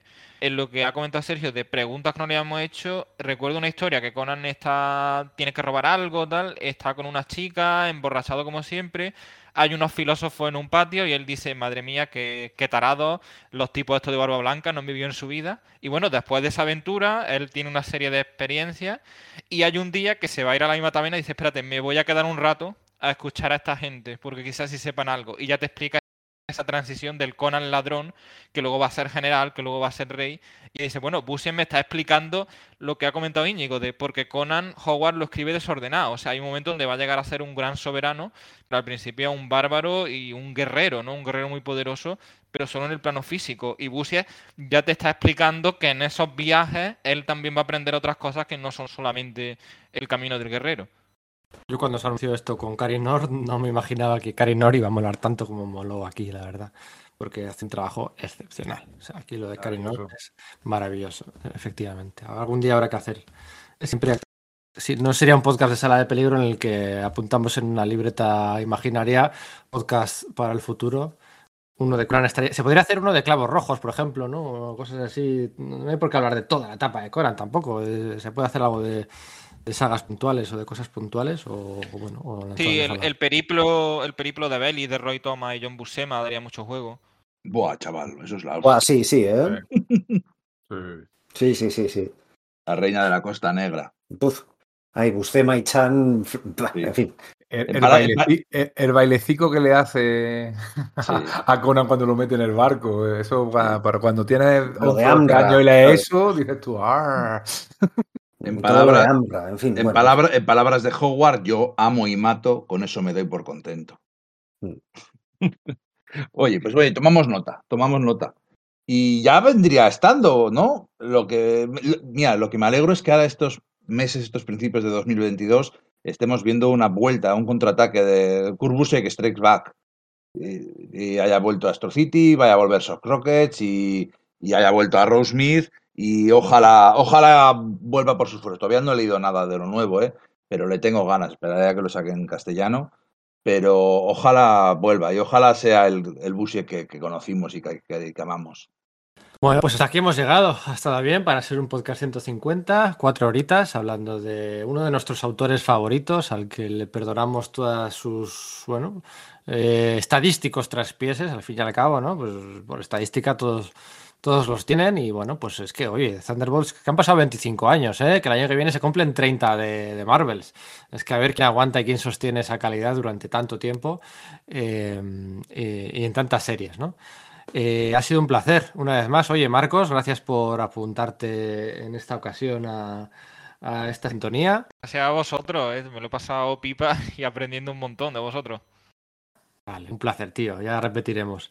Eh, Enrique, el primer, Enrique Íñigo y Sergio. Eh, el 49 lo hicimos de Jeff Jones. El 100 lo hicimos de Mark Millar. El 150 de Kurt. Siempre ahí eh, apuntando a grandes estrellas. Hay que ir pensando el del 200. A ver si hacéis de una vez ese de Walter Simonson.